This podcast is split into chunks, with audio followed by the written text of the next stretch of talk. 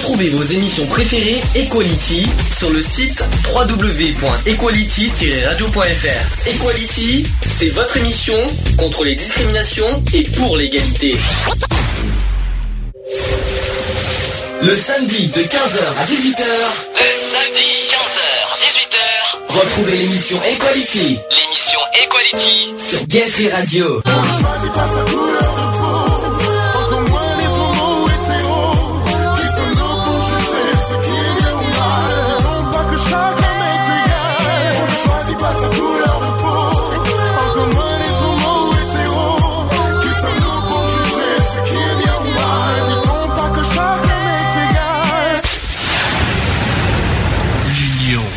La force. Bonjour à tous, bienvenue dans l'émission Equality, Equality, Equality numéro 164 et nous sommes bien en direct. Numéro 164. Ça va Lionel? Ça va et toi? Ouais, bon, on va- je vais pas, je vais pas être, euh, je vais pas raconter ma vie privée non plus, mais bon, ça va. Non, À ça moi, à peu près, on va dire. Angélique est de retour.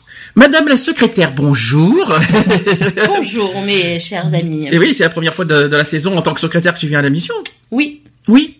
Euh, contente de revenir, oui, surtout pour le sujet qu'on va évoquer? oui. Oui, ah ça c'est un sujet, euh, je sais que qui te tient à cœur. On en parlera après. Laurent. Ça va, ça va. Oui, alors on va mettre le, le micro un peu plus au milieu parce que c'est Bonjour les amis. Voilà. Ça va impeccable. ça va impeccable. Bien, au sujet du jour, on va parler aujourd'hui de à la fois des violences et des abus sur les mineurs. Un gros sujet, euh, voilà, qui nous qui nous tient à cœur. hein, on, on sait pourquoi. On a déjà évo- évoqué dans le passé, mais là on va on va plus approfondir euh, le sujet. euh, on va essayer d'expliquer tout ça. Donc les violences et les abus. Euh, avant de, de faire les, euh, le, le, le- oui, qu'est-ce qu'il y a, euh, Angélique Tu veux dire quelque chose? Non, non, non, non, parce que je dois venir. euh, non, non, tu veux. Ah, les nouvelles associatives, bien sûr, on va en parler. Donc les nouvelles associatives. Un, on a reçu hier le courrier de la mairie de Sisteron qui officialise, euh, on va dire, qui, qui confirme notre euh, loto du 25 février euh, 2017. Quelqu'un veut en parler? Bah vas-y Angélique, je te laisse la parole. Alors Angélique, qui, qui est en charge d'ailleurs du loto, euh, parce que c'est vrai que tu n'en as pas parlé depuis que euh, depuis que euh, on en parle, mais hein, le loto? Eh ben, le loto pour l'instant, ça a l'air de bien se passer. Les commerçants sont généreux. Euh, on leur explique pourquoi on fait ça justement euh, et tout. Et puis j'ai hâte de faire ce loto et puis dans la bonne humeur et chaleureuse. euh, voilà. On peut dire deux choses. Un, on peut on dire, on peut, ça, ça, c'est pas un crime. On peut dire qu'aujourd'hui on est quand même à 934 euros de lot euh, pour l'instant à l'heure d'aujourd'hui. hein. On n'a pas fini. Il y a encore décembre et janvier pour euh, pour les lots plus euh, la nourriture. On n'a pas on n'a pas fini. Mais 934 euros de lot, on dira pas quoi. On annonce pas ce que c'est, hein, mais. euh, je récupère les lots aussi. euh. et oui, en plus voilà, il y en a d'autres qui vont arriver euh, dans les dans les jours à venir, mais euh, voilà. Mais à l'heure actuelle, on est on est à la- on a eu aussi des, per- des personnes généreuses qui ont fait des dons euh, à l'association. Ça aussi, on peut remercier les habitants de quelques habitants de Citeron qui ont qui nous ont fait, fait des dons, notamment pour euh, pour faire l'organisation du loto. euh, voilà, donc ça aussi, on- il faut les remercier. Ouais. Est-ce que vous voulez quelque chose rajouter quelque chose au sujet de de tout ça Bon, du après loto ça, pr- ça prend son cours, oui, donc il y a encore plein d'autres commerçants qui doivent euh, dire gentiment parlant, mettre la main à la pâte, on va Mhm. dire. Et puis euh, non, puis les gens sont assez euh, sont assez ouverts, quoi. Je veux dire, donc ils, ils ont tendance à, à faire un don euh, naturellement. Comme on dit, on n'oblige personne à, à faire un don, donc euh, ça se fait le plus naturellement possible. Puis donc voilà quoi. hein, ça J'ai quand j'ai quand même une question. Euh, c'est en plus des personnes, la plupart de- des temps, c'est les personnes âgées qui ont qui ont qui ont fait des dons. Ils savaient que ce qu'on fait dans l'association, ils savent ce qu'on fait euh, comme combat, ils, euh, ou est-ce qu'on dit ça comme ça, on a besoin de dons euh, euh, comment, comment ils ont su euh, Ben non, parce que euh, il y a certains que justement Laurent est allé avec euh, ma mère euh, en tant que bénévole donner un coup de main pour euh, chercher des dons. Ils ont expliqué et puis euh, les gens ils avaient même pas ils se sont même pas posé trop de questions. Je veux dire euh, pas de questions car hier je. voilà, je veux dire J'ai après cherché les lots de. hum, Comment ça s'appelle euh, Des chevaux là. le sang l'orchestre. équestre de Pépin. peu expliqué. Euh, elle m'a dit non, c'est bon, je veux pas savoir. Bon, mais euh, ils ont su quand même ce qu'on fait. euh, Voilà, ça. moi je leur ai expliqué que on Et ça est- les a pas du tout euh, repoussés, gênés. euh, non pas du tout non. D'accord, mais ça, c'est contre, c'est bien. dit, il y a beaucoup de gens qui font beaucoup de loto qui me demandent des lots pour les chevaux, pour faire du centre équestre. euh. On t'entend mal, hein, Laurent. Je te dis franchement, euh, au niveau des micros du micro, euh, Il y en a beaucoup, elle m'a dit qu'il y avait beaucoup de loto et que ça lui prenait un peu la tête au centre équestre. Allô, Geoffroy. Bonjour. Ça va? Oui, ça va. Geoffroy Ça va. Canadien, hein, pour ceux qui, pour ceux qui savent Ouais. pas, euh, euh, Geoffroy qui est aussi mon ami d'enfance. Ça fait, c'est ton premier, euh, c'est ton, ta première dans la radio aussi. Ouais, premier Skype. Par Vous contre, on t'entend bien, mais t'as un micro bizarre, hein, je, en retour. Ah. Je sais pas ce que t'as comme micro, mais c'est un peu spécial. Euh, mais bon, on va, on va faire, euh, on va faire avec, hein, on va faire avec les moyens du bord. si vous m'entendez, c'est- Ouais, on t'entend, c'est le principal, c'est déjà ça. donc, Ouais. euh. Bien, euh, est-ce qu'il y a d'autres choses à rajouter au niveau des nouvelles associatives? À part le loto, bien sûr. Ben non. Des projets qui sont en cours, des projets qui vont. Est-ce qu'on a des nouvelles euh, du comité faites euh, pour le Noël solidaire? Non, alors pas pour l'instant. Euh, je vais renvoyer un coup d'appel euh, d'ici début de semaine prochaine. Hum. Euh, là, je vais laisser couler le week-end. Donc là, des, début de semaine prochaine, je, je rentre en contact avec Jean-Paul justement pour euh, pour voir un petit peu, euh, pour discuter un petit peu de voir s'il peut nous mettre à disposition les, les cartons comme c'était prévu initialement. Et puis voir par la suite ce que ce qu'on pro- ce qu'on peut proposer pour euh, le Noël solidaire éventuellement. Voilà, donc affaire à suivre. Pour l'instant, Voilà. on n'a pas encore de nouvelles. On a, je pense que dans la semaine prochaine, pas pour le Téléthon, mais dans 15 jours, on est, je donnerai des nouvelles euh, sur ce sujet. Euh, on va faire la pause d'entrée, on va faire le sujet après. Euh, Vita avec ça les dérange. Enfin, pour déranger, ça dérange. Hein. Et on se dit à tout de suite. Pour la suite. C'est bien.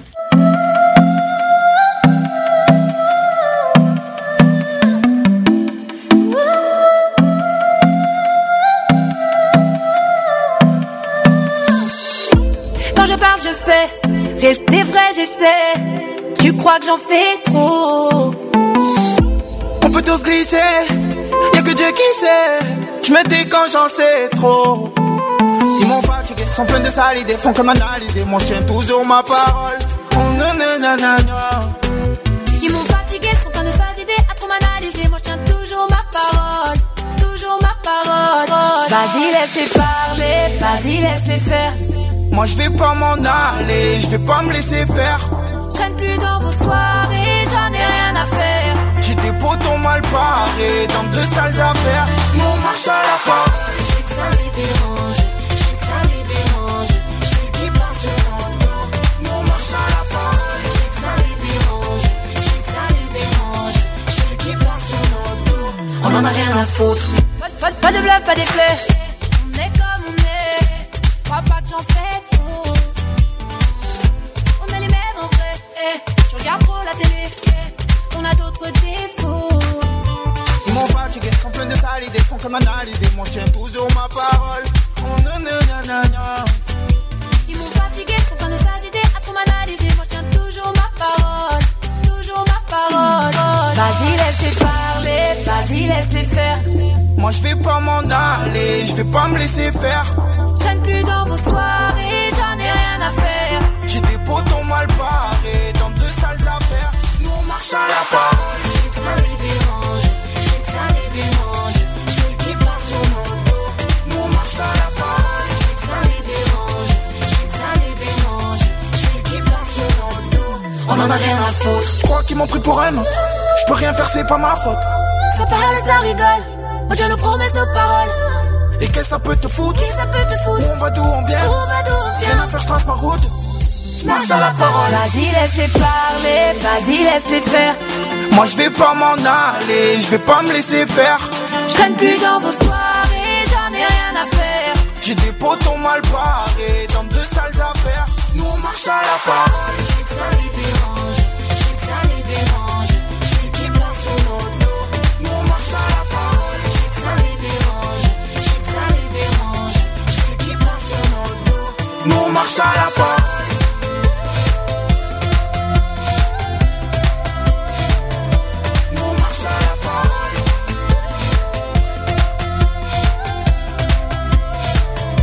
on en a rien à foutre.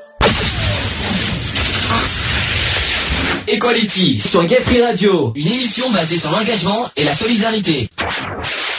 De retour dans l'émission Equality 15h09. Elle se tape un trip avec Alors- le Furby. Euh, oui, avec Gizmo. Enfin, lui, c'est pas Gizmo. Je te montrerai Gizmo. Hein. euh, C'est autre chose. Hein. Allez, euh, Non, on mais est- je te interdis de prendre mon chat. Ah non mais euh, je vais pas le prendre ton chat hein. et puis excuse-moi je suis pas zoophile non plus hein euh, si je peux me permettre. Non, j'ai pas dit ça, mais bon. Ah bah écoute tu dis je vais prendre le chat euh, euh, mais faut pas exagérer non plus quoi. Allez c'est parti sujet du jour. Equality. C'est le sujet du jour. Allez on revient on revient un peu en- au sérieux quand même. Euh, violence et euh, abus sur mineurs. Est-ce que vous connaissez déjà les quatre formes de violence sur les mineurs? Enfin en même en général on va dire. Physique, morale. Alors physique morale non alors, physique oui. Euh, violence psychologique, hein. Psychologique, ça fait deux. Morale. C'est Ouais. plus Sexuel, forcément. Ça fait trois il en manque un. Et sur Euh, les mineurs. Et tu, et tu devrais le savoir, euh, Angélique. Enfin, même tous les deux, vous devriez le savoir. Parce que vous le vivez en plus, ça. Non, il y a un quatrième. De violence sociale? Non, Dans la maltraitance. c'est pr- presque ça. C'est plus autre chose. C'est sur les négligences. Hmm. Et oui, là-dessus. Ah oui, eh oui, oui. par- oui. Donc on en par- Donc on va faire. euh, je vais d'abord évoquer un, un par un les, euh, bah, les violences. Hein. Donc euh, les violences physiques. Donc, sachez que l'enfant est victime de sévices physiques, d'actes de torture et de barbarie aussi. Euh, elle est celle que l'on découvre le plus rapidement, étant apparente sur le corps même de l'enfant. La gravité des lésions physiques ne dépend pas que de la violence des coups portés, mais aussi de l'âge de l'enfant. Plus on est jeune, malheureusement, plus on est fragile. Chez les nourrissons et les enfants en bas- en bas âge, la quasi-totalité des actes de violence laisse des traces sur le corps. À vie, malheureusement. Alors, euh, au niveau loi, le- les violences euh, donc euh, physiques sont prévues dans les articles 222-7 et 227-14 du nouveau code pénal. Les violences habituelles sur un mineur de 15 ans, sachez que c'est puni par la loi. Vous savez, est-ce que vous savez de combien? C'est 5 ans, je crois. Ah non, alors là, vous Non, êtes c'est loin. 15 ans normalement. Euh, non, c'est plus que ça encore. 20 ans. Encore, euh, presque. Alors, euh, je vais. C'est 25. Alors, Ah, je vais essayer. Les violences habituelles sur un mineur de 15 ans sont punies de 30 ans de réclusion criminelle lorsqu'elles ont entraîné, entraîné la mort de la victime. Jusque-là, vous suivez. Et elles sont punies de 20 ans de réclusion criminelle lorsqu'elles ont entraîné une mutilation ou une infirmité permanente. Jusque-là, vous suivez. Mhm. Et enfin, la peine sera de 10 ans d'empr- d'emprisonnement quand ces violences ont entraîné une ITT, donc l'incapacité temporaire de travail, et celle-ci est déterminée par un médecin selon la gravité du traumatisme constaté sur l'enfant. Donc supérieur à 8 jours et et de 5 ans, lors, euh, voilà, supérieur à 8 jours pour les ITT. Et enfin, la peine est de 5 ans lorsque ces violences n'ont pas entraîné une ITT de plus de 8 jours. Donc c'est compliqué, c'est en quatre parties, euh, donc ça peut être 5, 10, 20 ou 30. Tout dépend de la gravité. Et en plus, euh, plus de 10 ans, c'est un crime. Normal, quand il y a meurtre et mutilation, ça reste un crime. Les petits délits, c'est lorsque, euh, voilà, il n'y a pas, euh, c'est sans gravité, on va dire. Ça reste, 5 ans, vous, c'est faible quand même, 5 ans. Pour ce qui se passe, ouais. Moi, je pense que c'est très, c'est injuste, quoi. Généralement, il n'y a pas que ça derrière, donc il y a autre chose. Donc euh, généralement, c'est 5 ans plus plus. Plus, plus. Mm. Un petit peu plus.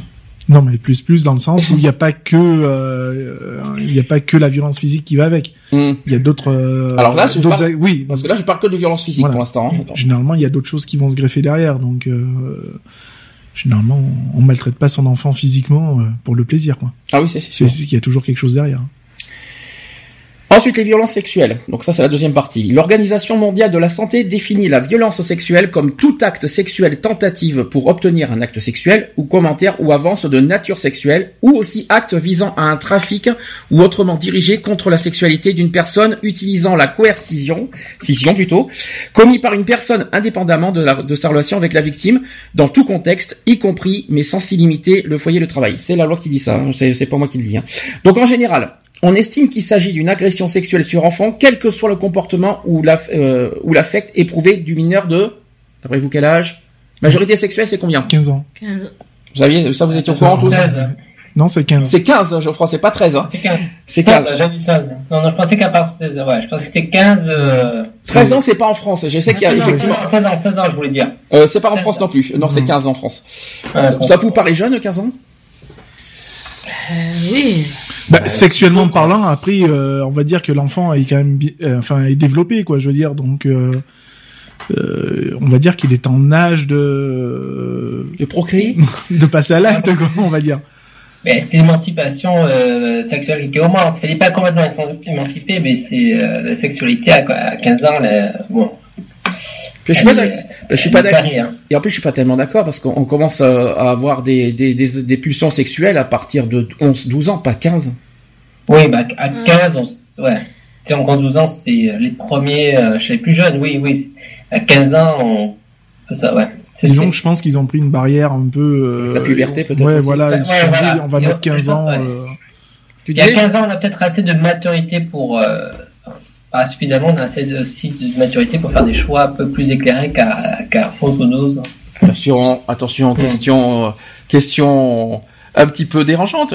Quel était, euh, à quel âge vous avez eu votre première expérience sexuelle? Attention, ça... Moi, j'en avais 8. 8 ans? 8 ans. Euh, euh, euh, À 8 ans, on n'a pas le, la tri qui me semble. Ah, bah, peut-être pour toi, mais. Il y a certains enfants, oui, quand euh, il y en a, oui. Et, euh, 8 ans, aventure sexuelle ou c'est parce que c'est autre chose? Non, je me suis fait faire une. euh, Voilà, enfin une petite gâterie, quoi, à 8 ans. C'est toi qui avais, euh, t'étais consentante, t'avais envie ou... Euh, bah, Ah, j'ai- huit ans. moi, j'étais consentant. La personne féminine était consentante, donc euh, ouais. Oh, punaise, les gens qui nous écoutent vont se dire, ah, punaise, Lionel est bien précoce, hein euh, Laurent Un chaud lapin. Ouais, c'est ça. Laurent Moi, 13. 13, avec une fille, bien sûr. Ah, Évidemment. Non, non, il a pris un caniche. Miss Angélique. Moi, ça a été tard. Très tard, vers l'âge de 18 ans et demi. Et demi, hein. Voilà, C'est 19 ans. un- c'est important, ça, les demi. Hein. Et Geoffroy? Bah voilà, euh, voilà, assez- voilà, relativement tard aussi, donc. hein. Combien? Bah, je précise- relativement tard, euh, mais je, je, je, je précise pas. D'accord, donc, c'est c'est ton droit, c'est c'est pas une obligation. Mais hein. C'était bien, voilà, c'était euh, voilà, relativement, donc, euh, sans, Ok. sans être plus précis. Alors, euh, donc je rappelle qu'on estime qu'il s'agit d'une agression sexuelle sur enfant, quel que soit le comportement ou la fait éprouvé du mineur de 15 ans. Alors il y a deux points. Lorsque l'enfant est confronté à une situation sexuelle inappropriée à son âge civil, à son niveau de maturation psychique et à son degré euh, psychosocial et physique de, développement. Et aussi quand un adulte, mais aussi un mineur, a recours aux menaces, à la force, à l'autorité pour contraindre euh, un enfant à une activité sexuelle, donc pas loin du viol, euh, si on peut, si on peut se permettre. La loi punit donc, vous savez quoi, au niveau sexuel? L'acte. Euh, les attouchements. bah, bon. Alors les attouchements, oui. Bon, ouais. Et, mais par contre, euh, les attouchements, mais, que là- mais c'est plus précis que ça encore. Il y a l'attouchement, mais euh, c'est plus... euh, La pénétration, je crois. voilà, je préfère mieux ça. Ah, ouais. C'est les attouchements sexuels lorsqu'il y a, lorsqu'il non, lorsqu'il n'y a pas de pénétration. Mhm. C'est presque ça. Mhm. Ensuite, il y a le viol. Mhm. qui suppose un acte de pénétration sexuelle. C'est ça, Mhm. le, le viol. Euh, ensuite, il y a les simples propositions sexuelles, quelle qu'en soit la teneur, faites via Internet aussi, par exemple. Et là, il y en a beaucoup là-dessus. Là-dessus, on va beaucoup faire de coups de gueule. Euh, par un majeur à, à un mineur de moins de 15 ans sur un chat, un réseau social, notamment Skyrock je- et aussi Facebook. hein, je- c'est un gros coup de gueule que je tiens à passer en, en ce moment. Euh, on en parlera après si vous voulez. Ensuite, il y a la corruption de mineurs. Par exemple, si un majeur tient des propos particulièrement choquants face à un mineur, même de plus de 15 ans, lors d'échanges sur Internet, est un délit plus grave que la simple proposition sexuelle. Et enfin, vous avez aussi le recours à un prostitué mineur. Mm. Vous étiez au courant de tout ça? Ou est-ce que vous l'apprenez? Oui, en tout cas, ça. Non, il y a certains trucs ça de quand même. ça. Enfin, vraiment pour la corruption euh, par la parole, je, enfin, je suis, je suis content de savoir quand même que c'est que c'est euh, légiféré, que c'est puni. Sachant que la corruption, c'est également même pour les plus de 15 ans. Hein. Ouais. mais- Il faut quand même le préciser ça. Ouais, non, non, mais c'est pas grave comment on parle à un mineur. Non, mais c'est euh, à la fois, ouais, c'est bien. Maintenant, euh, tant qu'on est sur les violences sexuelles, je voudrais reparler sur Internet. hein. Euh, moi, moi, j'ai un coup de gueule particulier, notamment les réseaux sociaux. Euh, Est-ce que vous comprenez que, que, que des enfants de moins de 15 ans soient euh, admis dans les réseaux sociaux? Déjà, moi, je parle pour cause, parce que je connais certaines personnes euh, qui mettent un enfant sur Facebook, qui ouvre son compte Facebook Mhm. avec le nom et le prénom de l'enfant et qu'on met la date de naissance de la mère. Moi, je trouve ça pitoyable. Déjà, avec tout ce qui se passe dans le monde, euh, je trouve ça euh, que Facebook ne fait pas atten- attention à ça quand même. Vous savez à, quoi- à partir, de- à partir de quel âge c'est autorisé Facebook? Euh, à partir de Ouais. 12 ans, non C'est 13 13 ans. C'est 13 ans. Et Twitter Je sais pas, je suis pas. Twitter, c'est 18. Ouais, mais la personne qui, qui est sur Facebook, elle est pas, elle a pas 13 ans. Après, c'est pas compliqué non plus de créer un, un compte Facebook en, en, trichant sur les dates de la date Oui, de oui, naissance. Voilà. Parce que la personne, Donc, Ouais, euh, euh, je veux dire, c'est à la portée de n'importe quel gamin, quoi. Je veux dire. hein, euh. Alors maintenant, je vais aller plus loin que ça. Maintenant, je vais aller plus loin que ça. Facebook, on est d'accord. Maintenant, est-ce que vous avez vu les blogs de Skyrock? Euh, non. Alors, je- parce que ces temps-ci, euh, je m'occupe beaucoup du, du, du blog euh, de notre asso. Et sachez que je voyais, je vois, et je ne le cache, et je ne, je, ne- je ne plaisante pas, hein, il y a des mineurs de 12-13 ans qui s'affichent nus avec des photos sur Skyrock et il n'y a pas de modération là-dessus. Euh, Là-dessus, euh, je- là-dessus, je suis très en colère euh, là, par rapport à ça. Je- J'en vois énormément des photos de profil, des photos sur les blogs, tout ça, des mineurs de 12-13 ans qui s'affichent euh, nus, euh, enfin nus, pas, pas pas en montrant leur sexe, mais plus euh, voilà, ils montrent leur corps, etc.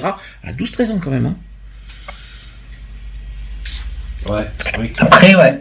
Euh, concernant les sites, c'est vrai qu'on peut pour beaucoup porter la responsabilité sur des sur les sites. Là, euh, bon, c'est vrai que peut-être qu'ils ont aussi besoin de de, de bon.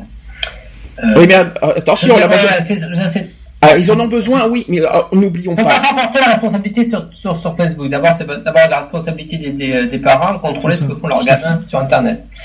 Après, car c'est très facile de, de contourner le système, on peut avoir sa page Facebook euh, supprimée et après, bah, le, le lendemain, on en rouvre une et, euh, et euh, ouais, je sais pas vraiment ce que peut faire, ce que peut faire un. Oh, je trouve ça inadmissible. quoi. Ouais. Alors, n'oublions pas un autre détail, je le répète, que la majorité sexuelle, c'est 15 ans. Alors, quand il y a des mineurs de 12-13 ans qui, qui, qui, qui ont leur pulsion et qui montrent ça, c'est interdit. Ben, et les parents ont une responsabilité là-dessus, il me semble. Ben, déjà, oui, les parents, déjà. Les plus fautifs, c'est les parents, parce qu'ils devraient déjà surveiller leur enfant, Mhm. leur montrer comment on fait, parce que c'est comme si moi, mettons, je, je, je disais à mon fils, euh, voilà, tu fais ce que tu veux, tu vas te, voilà, non, je suis désolé, on est là, des parents, déjà, on est déjà, on, a- on devrait avoir la tête posée, et déjà, euh, leur supprimer déjà les comptes, pas avant un tel âge, quoi. Je veux dire, euh, moi, euh, je viens à savoir ça, je, je crois que je tue mon fils ou ma fille. hein. Je vous dis d'entrée, je les tue, hein. Mhm. Parce que moi, il est hors de question de ça. Et Tu as des pulsions meurtri- meurtrières pas meurtrière, Tu sais qu'il y en a mais beaucoup qui sont comme ça, notamment les parents. Les parents, ils réagissent comme ça. Non, mais bien ben, sûr. moi je suis Ouais, mais- mais- moi ben moi je suis be- belle-mère plutôt on va dire dans le sens parce que bon j'ai quand même élevé l'enfant depuis l'âge de six de six mois. Je sais de quoi je parle. Il y a certaines personnes aussi euh, que je vois et que je côtoie. Pour moi, c'est inadmissible. C'est c'est même pas leur laisser les enfants quoi. C'est déjà ils mettent leurs enfants déjà à eux en danger. Alors maintenant, si on parle des mineurs, alors je parle des sites de rencontres, des mineurs qui trichent sur leur âge, finalement, c'est la responsabilité de qui? Des parents ou du mineur? Bah, de, de, de, de toute Ah, façon, ça, parents, ça, les ça, parents, ça ils reste les parents, puisqu'ils laissent l'enfant aller sur l'ordinateur. Donc, euh, s'ils sont pas derrière pour vérifier ce que fait l'enfant au niveau de la connexion, euh, de toute façon, euh, la responsabilité est jetée sur les parents. Enfin, tant qu'il est mineur, les parents sont responsables. Hein. Le. Mais le mineur n'a pas une responsabilité aussi de tricher sur son âge? Ah bah, il le fait en tout état. responsabilité morale, mais devant la loi, c'est les parents. Oui, parce qu'il le fait en tout état de cause, donc il, il sait très bien ce qu'il fait. Après, euh, juridiquement parlant, il n'est pas punissable. Quoi. Hmm. Tu peux pas le punir. Il est, il est pas touchable. Les, seuls- les seuls qui sont touchables, c'est les parents. Ça, c'est de... Et vous trouvez ça normal? Que ça soit que les parents qui sont punis euh, pour, pour Bah, une J'estime que t'es censé, la- t'es censé, euh, t'es censé montrer l'exemple à ton enfant, donc euh, euh, t'es censé lui donner une certaine éducation, lui donner euh, certains repères dans sa vie. Donc si c'est pour le laisser faire tout et n'importe quoi, euh, ta responsabilité, oui, elle est largement engagée, quoi. Alors, au niveau juridique, euh, je reste toujours sur les violences sexuelles. Sachez que le mineur qui est victime peut porter plainte lui-même.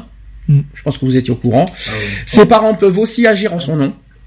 Et les infractions sexuelles sur mineurs bénéficient des délais de prescription allongés. C'est-à-dire que la plainte peut avoir lieu des années après les faits. Est-ce que vous connaissez les, le- est-ce que vous connaissez le, le délai de prescription? 30. Non Je crois que c'était 30 ans. hein. C'est plus que ça.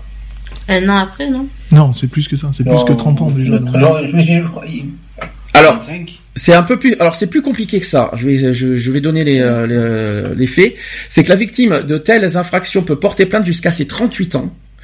Dans les cas les plus graves, notamment notamment s'il s'agit de viol, d'attouchement sexuel commis lorsqu'elle avait moins de 15 ans, ou d'attouchement commis euh, par un ascendant, euh, une personne ayant euh, autorité, ou par plusieurs personnes. Donc ça peut être euh, 30 ans de moyenne. C'est-à-dire qu'on a jusqu'à 38 ans, jusqu'à l'âge de 38 ans pour porter plainte. Donc ça peut être plus ou moins 30 ans. hein. Oui. que- donc, c'est Ouais, pour ça- la prescription, c'est 20 ans à partir de ta majorité. Voilà, c'est compte, oui, c'est ça. C'est ça. Et où ça peut être Ouais. euh, et après ça peut être euh, après les faits, ça peut aller mais en tout cas 38 ans c'est le 38 ans c'est l'âge maximum pour euh, porter plainte. Alors aussi un petit détail, j'étais sur le site justement service public, le procureur de la République peut aussi, au nom de, de- de- justement de, la République, voilà, porter plainte au nom de l'enfant. Donc forcément, euh, Alors, c'est ouais, voilà. alors maintenant, techniquement, je vais essayer d'expliquer, c'est plus compliqué. Alors, euh, jusqu'à 38 ans, jusqu'à ses 38 ans, que lorsque c'est de la, euh, le viol et l'attouchement sexuel commis lorsqu'elle avait moins de 15 ans, donc moi, je- Mhm. minorité sexuelle. Et après, le dépôt de plainte peut se faire jusqu'au 28 ans, donc moins, Mhm. euh, de la, euh, dans les autres cas d'infraction sexuelle, donc dans les délits, euh, dans les délits mineurs. Voilà, Ouais. c'est plus compliqué. Et le viol d'un mineur de plus de 15 ans est puni de combien d'après vous? Je sais pas. le, le Ah. viol d'un mineur de plus de 15 ans. hein. Mhm. Donc euh, avec majorité sexuelle. Ah, euh, qu'on appelle les 15 ans, détournements ouais. finalement. Donc on rentre dans, finalement dans le détournement de mineurs. Vous savez combien c'est puni? C'est- le viol, C'est oui pour le viol. oui. la- euh, Le viol est 15 un crime, hein, n'oubliez pas. Mm. Donc qui dit crime dit Bah, Combien plus, bah, plus de 10 ans. plus de ça 10 force, ans hein. déjà. ouais, Mhm. 15.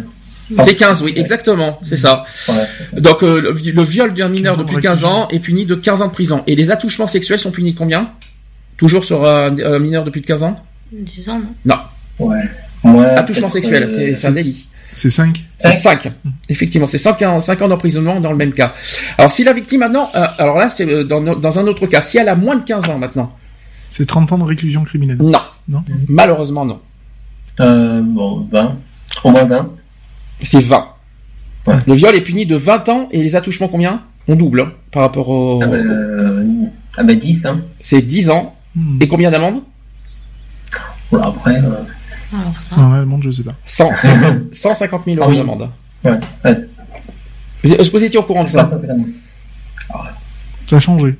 Il y a beaucoup de choses. qui ont Ça a changé. parce qu'il y a eu une loi qui est passée, c'est ça, Mhm, encore des C'est lois ouais. Tu, euh, tu, tu les as... C'est pour ça que moi je te dis, a. Attention parce qu'on parle des, min- des mineurs, on parle pas des, des violences faites aux femmes, mais est-ce que c'est une violence euh, dans Non, tous non, les cas bien, bien, bien- enfin moi je te, je te parle en, en certaines, certaines choses en, en connaissance de cause. Euh, quand je te disais 30 ans de réclusion criminelle, c'est moi ce que j'avais entendu euh, lors d'un procès. euh, voilà. Alors en outre, Concernant la, ouais, et concernant l'amende, est-ce que c'est, est-ce qu'on sait si c'est, euh, c'est une amende qui est versée à la victime ou qui est versée Alors, en fait, t'as un, président fonds, public t'as, t'as un fonds de garantie, euh, ce qu'on appelle le fonds de garantie qui, euh, qui, qui verse à, à la victime, et après c'est à l'accusé de rembourser le fonds de garantie. C'est comme ça que ça fonctionne. Donc, d'accord, ouais, des dommages à la victime. C'est ça. quelque chose à dire, Angélique, je te vois sourire. Vas-y, vas-y, c'est quand même ton sujet, tu, tu- je sais que... Bah, façon, euh, moi, j'ai rien à cacher. De toute manière, maintenant, j'arrive mieux à en parler. Euh, c'est vrai qu'au début, j'avais fait un blocage pour ça, sur ça, et que j'interdisais tout homme de me toucher parce que j'ai eu justement ce style-là avec mon papa. C'est quand tu étais enfant, on est d'accord. Voilà, hein quand j'étais enfant, mon père, il a pris euh, 15 ans de prison ferme. Mhm. Et justement, euh, il y a eu un dépôt de garantie, comme euh, Lionel dit. euh, c'est vrai qu'on a touché des dommages et intérêts, Mhm. euh, les trois enfants, quoi. Et euh, vous avez que vous avez touché à la dès À la- notre majorité. Ah, Mm. d'accord. Voilà. Bon, je vais pas te demander combien, ça c'est privé, mais mais euh, est-ce que tu veux, est-ce que alors je sais que le viol est, est un sujet délicat, je le dis franchement, et on, en a parlé un petit peu déjà la semaine dernière, mais euh, est-ce que est-ce que c'est quelque chose que que vous voulez en parler euh, alors, je sais que c'est délicat, je ne le cache pas. Moi, je, personnellement, j'ai jamais été victime de viol, donc je, je suis mal placé pour euh, pour euh, témoigner de ça. Mais est-ce que vous voulez en parler euh, Est-ce que vous comprenez d'abord pourquoi un parent viole son enfant? Parce que déjà, il est taré. Moi, je, je l'avoue, je le dis. Parce que déjà, il n'est pas tranquille dans son cerveau. Hein. Hum. Parce que si tu fais ça, c'est qu'il y a un problème dans ta tête, quoi. Il, il y a un gros problème, quoi. Hmm. Ouais, mais le problème, c'est que euh, l'enfant, après, il est marqué à vie pour ça. Oui, il, il est il, a- il détruit à vie, c'est ça le pire. La personne qui fait ça sur son enfant, c'est que vraiment, euh, il est pas tranquille du tout, quoi. Parce que vraiment. Euh, Enfin, moi, je m'inquiète plus pour la la... prison, quoi. Moi, je m'inquiète plus pour l'enfant qui a été victime que pour Moi, le parent qui est complètement cinglé. Hein. Je vous dis franchement. Hein. Parce que le, non, parce que moi, je m'inquiète plus pour l'enfant, voilà, qui a été qui est victime Ben, de ça. un enfant, en fait, qui est victime de ça, a du mal à déjà en parler, Oui. a du mal à se confier, Mhm. Euh, Encore moins de l'oublier. moins de l'oublier parce que c'est vrai que même si j'ai essayé de me mettre de côté et essayer de faire quand même ma vie un peu en tant que femme et mère au foyer, c'est vrai que ça a été très dur. Euh, je veux dire, euh, voilà, je veux dire après, je me suis dit, c'est pas mon père qui est devant, mais c'est mon mari, quoi, avec qui, euh, voilà, j'ai envie de peut-être fonder ma famille. Et c'est vrai que pendant des années, j'ai fait des cauchemars sur ça.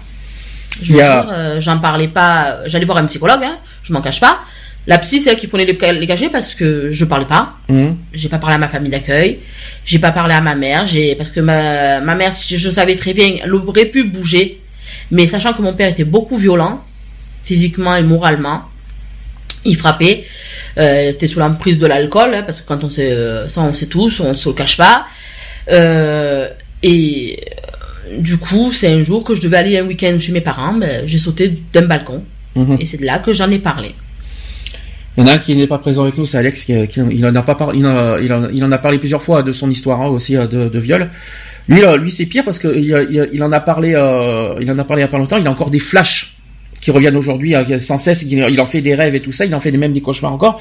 Il revoit encore son père en train de, il a, c'est pas un secret, il en a parlé. Hein, euh, qu'il le voit, euh, il voit encore des flashs avec son père en train de le violer. Est-ce que ça, ça, ça, ça t'est arrivé ça? Oui, jusqu'à ce que quand j'étais avec les autres euh, compagnons, quoi, je veux dire mes autres, euh, mes deux autres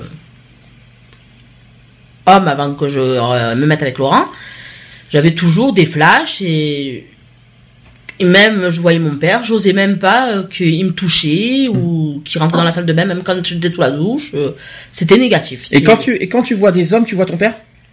Au début, ouais, quand euh, ouais. C'est ça. Donc tu vois, tu vois à la place d'un homme, tu voyais le- la tête de ton père en voilà, fait. je voyais la tête de mon père et que en fait je restais bloquée et je pouvais vraiment vraiment rien faire. Et t'as eu un blocage euh, dans, à la fois psycho- psychologique ou sexuel? Les deux. Les deux. Parce que euh, ça s'est passé quand même à l'âge de 11 ans. Je veux dire tout ça. Et euh, bon, ben maintenant il a payé parce que j'ai parlé, parce que ma maman était enceinte de ma dernière sœur, que je voulais protéger aussi de tout ça. Mhm. Et après, ben, je me suis dit, j'ai j'ai dit, il faut tous vivre. euh, après, c'est vrai que moi, je me, moi, j'ai mis beaucoup de temps à, à m'en remettre. Mhm. Euh, je parlais pas, je m'approchais même pas des du fils de ma famille d'accueil qui, qui me considérait comme euh, sa petite sœur quoi. hein. Je tire euh, de tout et puis un jour ben je me suis fait moi-même toute seule mon déblocage. À comment ça s'est passé son, ce déblocage? Est-ce que tu as, est-ce que t'as, est-ce qu'il y a, une méthode pour se débloquer ou est-ce que c'est, Mm. c'est- Non, il y a pas de méthode. Euh, Après, il y en a qui à part les psys parce qu'on dit souvent que les psys, est-ce que les psys franchement sont, c'est, un moyen franchement de, de débloquer euh, ça? Est-ce que les psys sont franchement aptes? Non. Moi, en temps, moi, j'ai vu des psys. j- Mm. J'en ai vu. Euh, j'ai jamais parlé. Euh, c'est moi-même, je me suis dit, je dis si j'ai envie de faire une vie, de construire une vie de famille ou quoi que ce soit, ça serait temps aussi que peut-être que je me dise que c'est pas mon père qui est en face, mais la personne que j'aime. Mhm. Voilà. Après, ça a été, c'est vrai que tout ça, ils ont, il y a certaines personnes qui ont vachement bien compris, et ils m'ont pas forcé, ils m'ont laissé le temps d'aller, tout doucement, prendre mon temps et tout, jamais me forcer, puis c'est un jour, moi, toute seule, qui est allée vers mon compagnon, quoi. C'est toi qui a, qui, a- qui a- qui a, pris l'initiative Voilà, pour, euh, Qu'est-ce qui comment ça s'est passé hein? Bah, ça s'est passé, ben, Comme ça? comme ça, parce que bon, c'est vrai qu'après, euh, priver la personne avec qui on est, mais pas avoir de rapport sexuel, si on va avoir des enfants, euh, et on, on claque pas des doigts comme ça pour avoir Mm. un enfant, c'est pas possible. Mhm. Il faut après se dire que c'est la personne avec qui t'es, il t'aime, il est là pour te protéger, c'est pas ton père, c'est quand même ton mari, tu, tu décides de te mettre avec, d'avoir une relation quoi quand même. Mhm. Pas euh, dire euh, tu te mets avec un homme et tu fais pas rapport, tu fais lit séparé, euh, pas de rapport, rien du tout et c'est comme si en fait on était deux, deux inconnus dans une pièce quoi. Et là aujourd'hui, ça va, c'est, totalement disparu ou il y a encore quelques petits. De temps en temps vraiment mais c'est très peu. D'accord. Parce que maintenant, pour moi, j'ai décidé d'avancer et non de me renfermer sur ça. Parce que si je me renferme sur ça, je sais que je ferai encore un blocage et que c'est même plus la peine. Je verrai même plus de mecs, je verrai plus d'enfants, plus rien. Et ma vie, elle n'est pas que de ça. Moi, ma vie, elle est d'avoir un mari qui m'aime, qui me soutient, que d'avoir mes propres enfants et voilà, que d'avoir des amis sur qui je peux compter, euh, style euh, des amis ben, comme Lionel, comme toi, euh, ma maman avec qui je peux parler. Euh, Laurent, je sais qu'il est un peu pulsant, on va dire, euh, il pourra pas trop gérer tout ça parce que lui c'est de suite avec les nerfs qu'on règle les problèmes, la violence. Alors euh, voilà, après, euh, C'est, encore autre chose, euh, la Voilà. violence, hein, euh, après, euh, je veux dire, euh, voilà, moi je sais que pour moi, je sais que je peux avancer au jour d'aujourd'hui parce que je sais que je suis pas toute seule derrière. Alors moi j'ai une question, à l'heure d'aujourd'hui, maintenant tu t'en sers aujourd'hui comme un combat? Donc là, Aujourd'hui, c'est de, la force. Aujourd'hui, c'est comment tu t'en sers quoi de cette euh, Tu t'en sers comment aujourd'hui de cette expérience? Comme un combat ou comment tu tu t'en sers comment? Bah, je m'en sers comme combat parce que pour me relever déjà, pour me sortir de là, Hum. pour avancer, pour dire que c'est du passé et que j'aimerais avancer et non reculer. Parce qu'il faut pas le cacher, euh, dans l'association, c'est ta partie, hein, ça, le- le- les violences faites sur les, à la fois aux femmes et aux Et mineurs. Euh, c'est ta partie. T'as choisi. Ce, tu sais pas pourquoi t'as as, décidé de prendre de prendre en charge ce, ce thème? Ah oui, d'accord. Parce que ça me tient à cœur, parce que j'ai vécu cette expérience-là, déjà en tant qu'enfant. Geoffroy, on entend du bruit derrière. hein. Geoffroy? Pardon, oui. Il y, a- il y a beaucoup de bruit derrière. Hein. C'est, c'est, c'est, c'est, on dirait une machine à laver. Je sais pas ce que c'est, mais Ah, c'est vive Skype. Hein. euh. Voilà, après moi ça, voilà, moi après ça me tient à cœur parce que j'ai vécu cette expérience et je veux en aucun cas que ça se reproduise sur n'importe quel autre enfant. Parce que pour moi, je, euh, je vois la personne faire ça à un enfant, c'est malheureux. Mais je crois que je lui couperai l'envie de recommencer. T'aurais ton, ton propre, euh, on va dire ton propre enfant, ça, tu arriverais, tu, tu réagirais comment? Honnêtement, je Mhm. prendrai mon enfant, je partirai, mais avant de partir, je couperai les couilles à, au- à la personne qui a fait ça. Ouais, c'est un meurtre. Parce que couper les couilles, il, il survit pas. Hein, je te dis. Franchement, honnêtement, je m'en fous, mais au moins, je... bah, peut-être je ferai de la prison, mais au moins mon fils ou ma fille ne vivra pas, ne vivra plus ça. euh, mhm. Je suis désolée de dire Ah ça. non, mais c'est, c'est, c'est- euh, je te laisse euh, la liberté de, de, de- d'en Euh, parler. personnes qui font ça, pour moi, c'est, c'est même pas des pères, c'est même pas des maris, c'est, c'est, c'est des sauvages, quoi. C'est, je sais pas, quoi. C'est, c'est Des des, cinglés. des, pff, je- je- on trouvera même pas les mots pour les, pour les dire, quoi, parce Mm. que, même s'ils se font passer pour fous, ils vont en, en hôpital psychiatrie trois mois après, ils sont sortis. Mhm. Alors, je vais vous dire, euh, un peu plus ou un peu moins, euh, voilà, moi, le, moi, je m'en fous. Il y en a qui est bien silencieux, il me regarde depuis tout à l'heure, je sais pas pourquoi, mais tu, tu- Non, c'est c'est enfin c'est un sujet pour moi qui est très très très très très très très délicat. c'est pas la première fois pourtant qu'on en parle. Hein. C'est ça, qui qui- mais qui est toujours délicat pour moi parce que bon, euh, je l'ai jamais caché. Hein. Moi, j'ai été abusé euh, en tant que garçon, en plus, euh, pendant plus de dix ans, à peu près. Pendant dix ans. pendant plus de dix ans, par le même ami de la famille. Et euh, enfin voilà quoi, je veux dire, cet homme est toujours en liberté, hein, euh, et, et qui continue toujours ses sévices. Alors attends, tu as été abusé pendant dix ans et cette personne n'a jamais été condamnée. C'est ça. Ah oui. Mm. Et comment ça se fait? Parce que je n'ai jamais pu déposer plainte, étant donné que c'était Ah. un ami euh, très proche de la famille. Euh, donc toujours la crainte, bien sûr, de de pas me croire, de euh, voilà, de, de me mettre à dos un petit peu la famille, tout ça. Et puis euh, et puis voilà quoi. Et puis euh, ben, pas- j'ai toujours eu cette souffrance là et qui est toujours présente. Mais bon, euh, comme comme le dit Angélique, je suis un peu comme elle quoi. Maintenant, je m'en sers plus comme une force que pour une qu'une faiblesse. Tu t'es pas dit qu'en ne portant pas plainte, il peut faire d'autres victimes? Mais je sais. Mais bon, voilà. Bon, t'avais quel âge à, ce- à cette époque? J'étais jeune, j'étais très très très jeune. Tu n'étais pas encore au courant de, de Ah la non, non, des voilà. choses C'est, enfin, je vais même dire limite, passer un temps, c'était quasiment normal, quoi. Mhm. Ce qui se passait, c'était quasiment normal. On comprend pas, on dit ouais, bon, ben ok, euh, c'est normal, quoi. Je veux dire, on fait confiance à la personne, euh, une confiance aveugle. Euh, voilà, quoi. Enfin, je veux dire, c'est. Puis bon, ben quand le coup près il tombe et qu'on apprend des années et des années plus tard que bah, que c'est interdit et que c'est une chose qu'on ne fait pas et bah, voilà bah, tu te dis que c'est trop tard et que ce- cette personne là bah, elle t'a bousillé ta vie et voilà quoi et toi, ta vie ton futur et, et beaucoup de- et beaucoup d'autres choses quoi je veux dire psychologiquement etc etc quoi. Je vais te répondre à une question que tu as déjà répondu la semaine dernière, mais on va les reposer aujourd'hui. C'est pas à cause de ton viol que tu es homosexuel. ah non pas du tout non Voilà, ça aussi, on- parce que la semaine dernière, euh, on, avait parlé avec Alex et tout ça, on a Non. dit est-ce que c'est le viol qui, euh, qui, euh, qui rend homosexuel? Ah, pas, pas du tout, hein, je tiens le, je tiens à le dire. Par contre, une question, euh, alors là, je l'ai jamais posé celle-là, mais je vais, je vais, je vais pas avoir peur de le dire. C'est est-ce que quand une fois arrivé à l'âge adulte, enfin, sa propre expéri- euh, avec l'expérience des viols, est-ce qu'on fait n'importe quoi sexuellement à l'âge adulte? Voilà, là, c'est une question qui, est- qui est plus chaude. C'est-à-dire euh, des, faire n'importe quoi, euh, vraiment. euh, J'en connais un qui est dans ce cas-là. Je ne le citerai pas, il n'est pas là, donc euh, je peux pas, je ne peux pas le dire.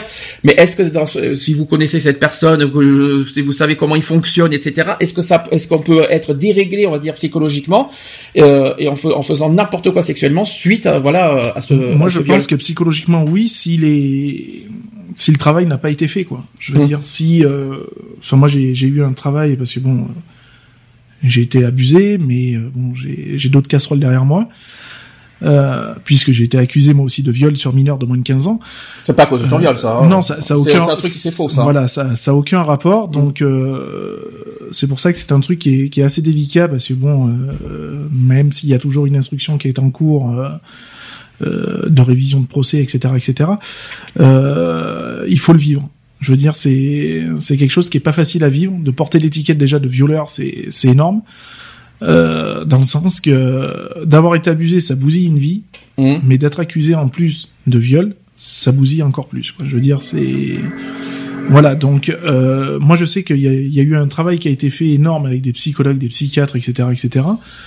Euh, qui ont pu justement euh, me faire comprendre beaucoup de choses et que et puis aussi euh, notamment me me blanchir euh, sur certains points. Donc du coup, ça me permet d'avancer sans garder cette étiquette de de violeur. Non, parce que en fait, je, je, je- ça ne veut pas dire qu'on va devenir violeur plus tard. C'est pas Non, du tout ce que ça- la question que j'ai posée. C'est-à-dire que moi, ce qui, je, je, je connais l'expérience d'une personne. Je suis obligé de parler de, de. Il aurait été là. Il, je pense qu'il aurait, il aurait pu poser la question, mais il n'est pas là.